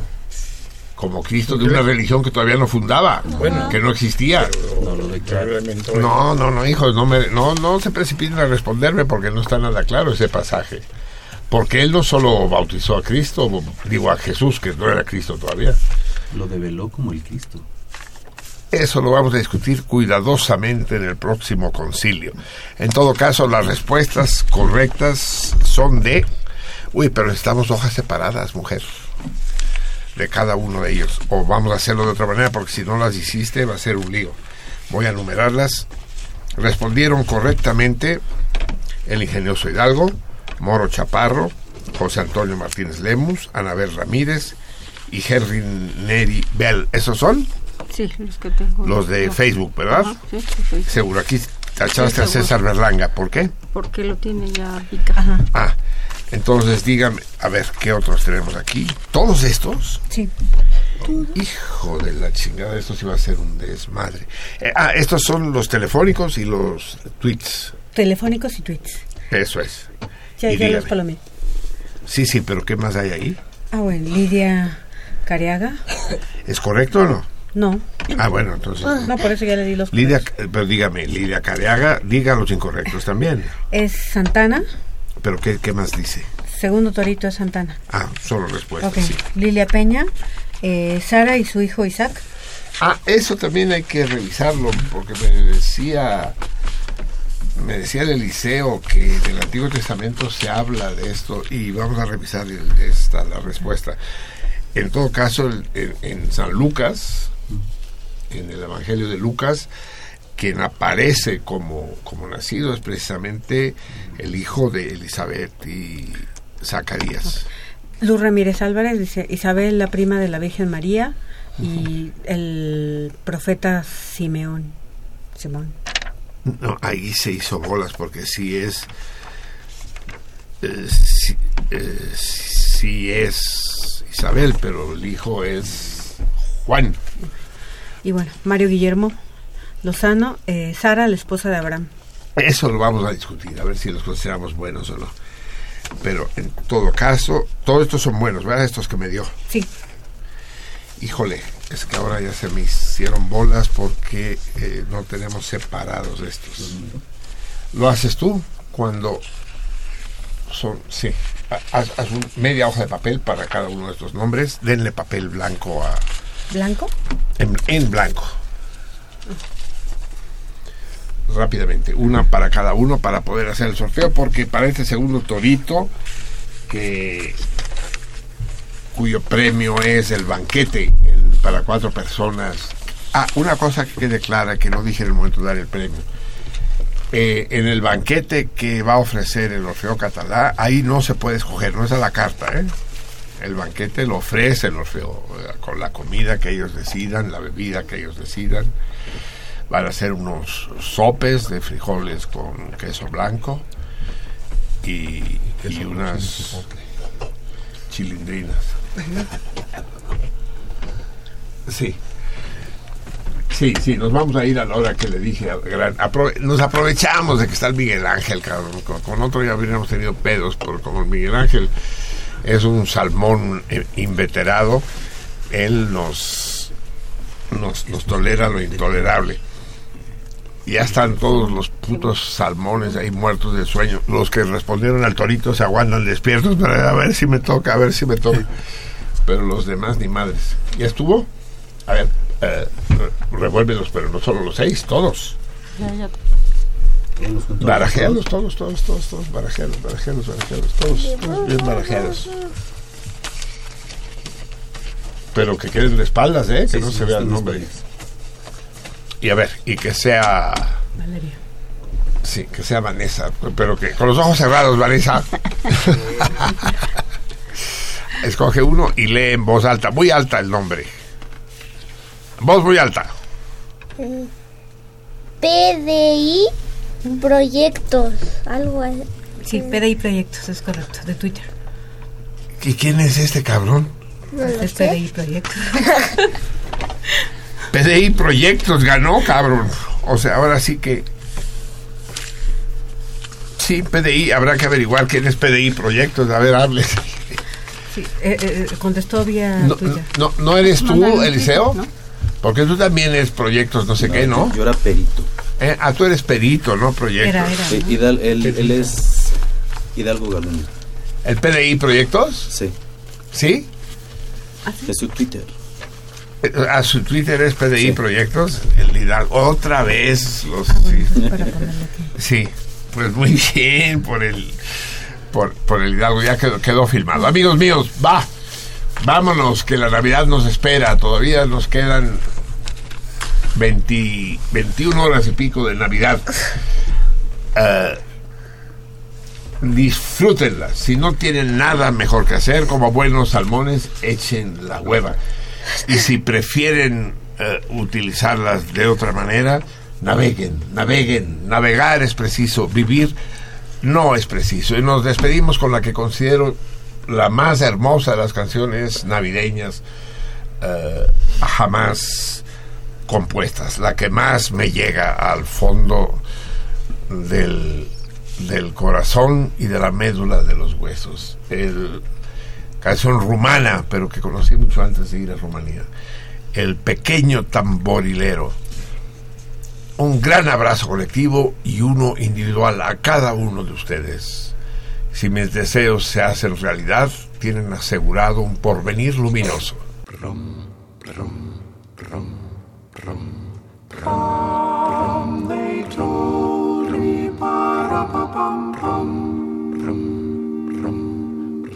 A newborn king to see. Our finest gifts will bring. To lay before the king, ba-ra-ba-bum.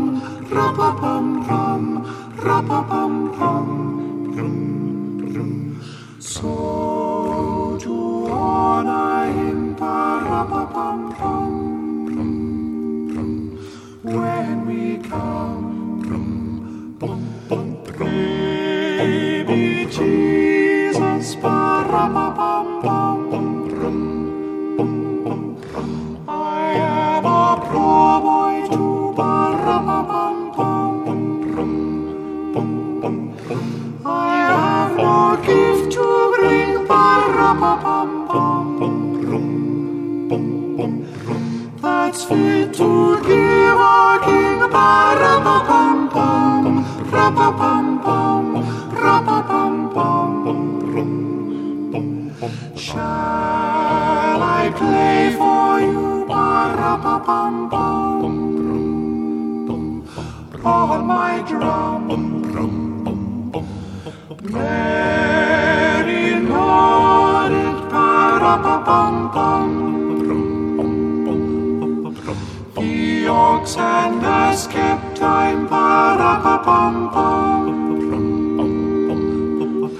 I played my drum for him. I played my best for him, ra-pa-pum-pum, ra-pa-pum-pum. He smiled at me, pa-ra-pa-pum-pum. me and my drum. Ba-ra-ba-bum-bum,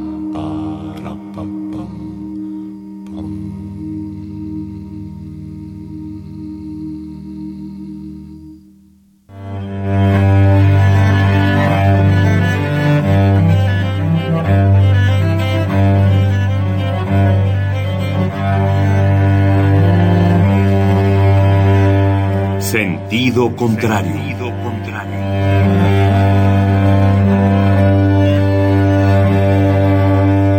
El Museo Universitario del Chopo presenta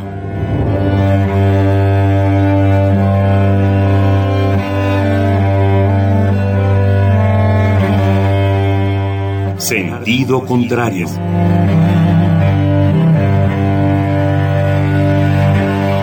Una emisión de Marcelino Perelló.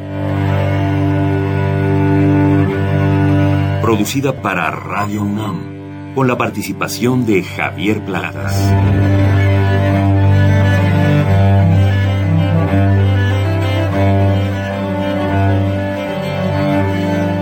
A veces es la manera de llegar más rápido.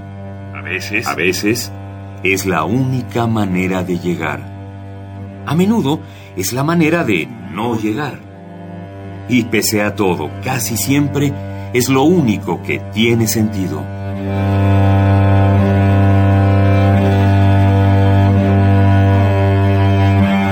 Sentido contrario. Sentido contrario.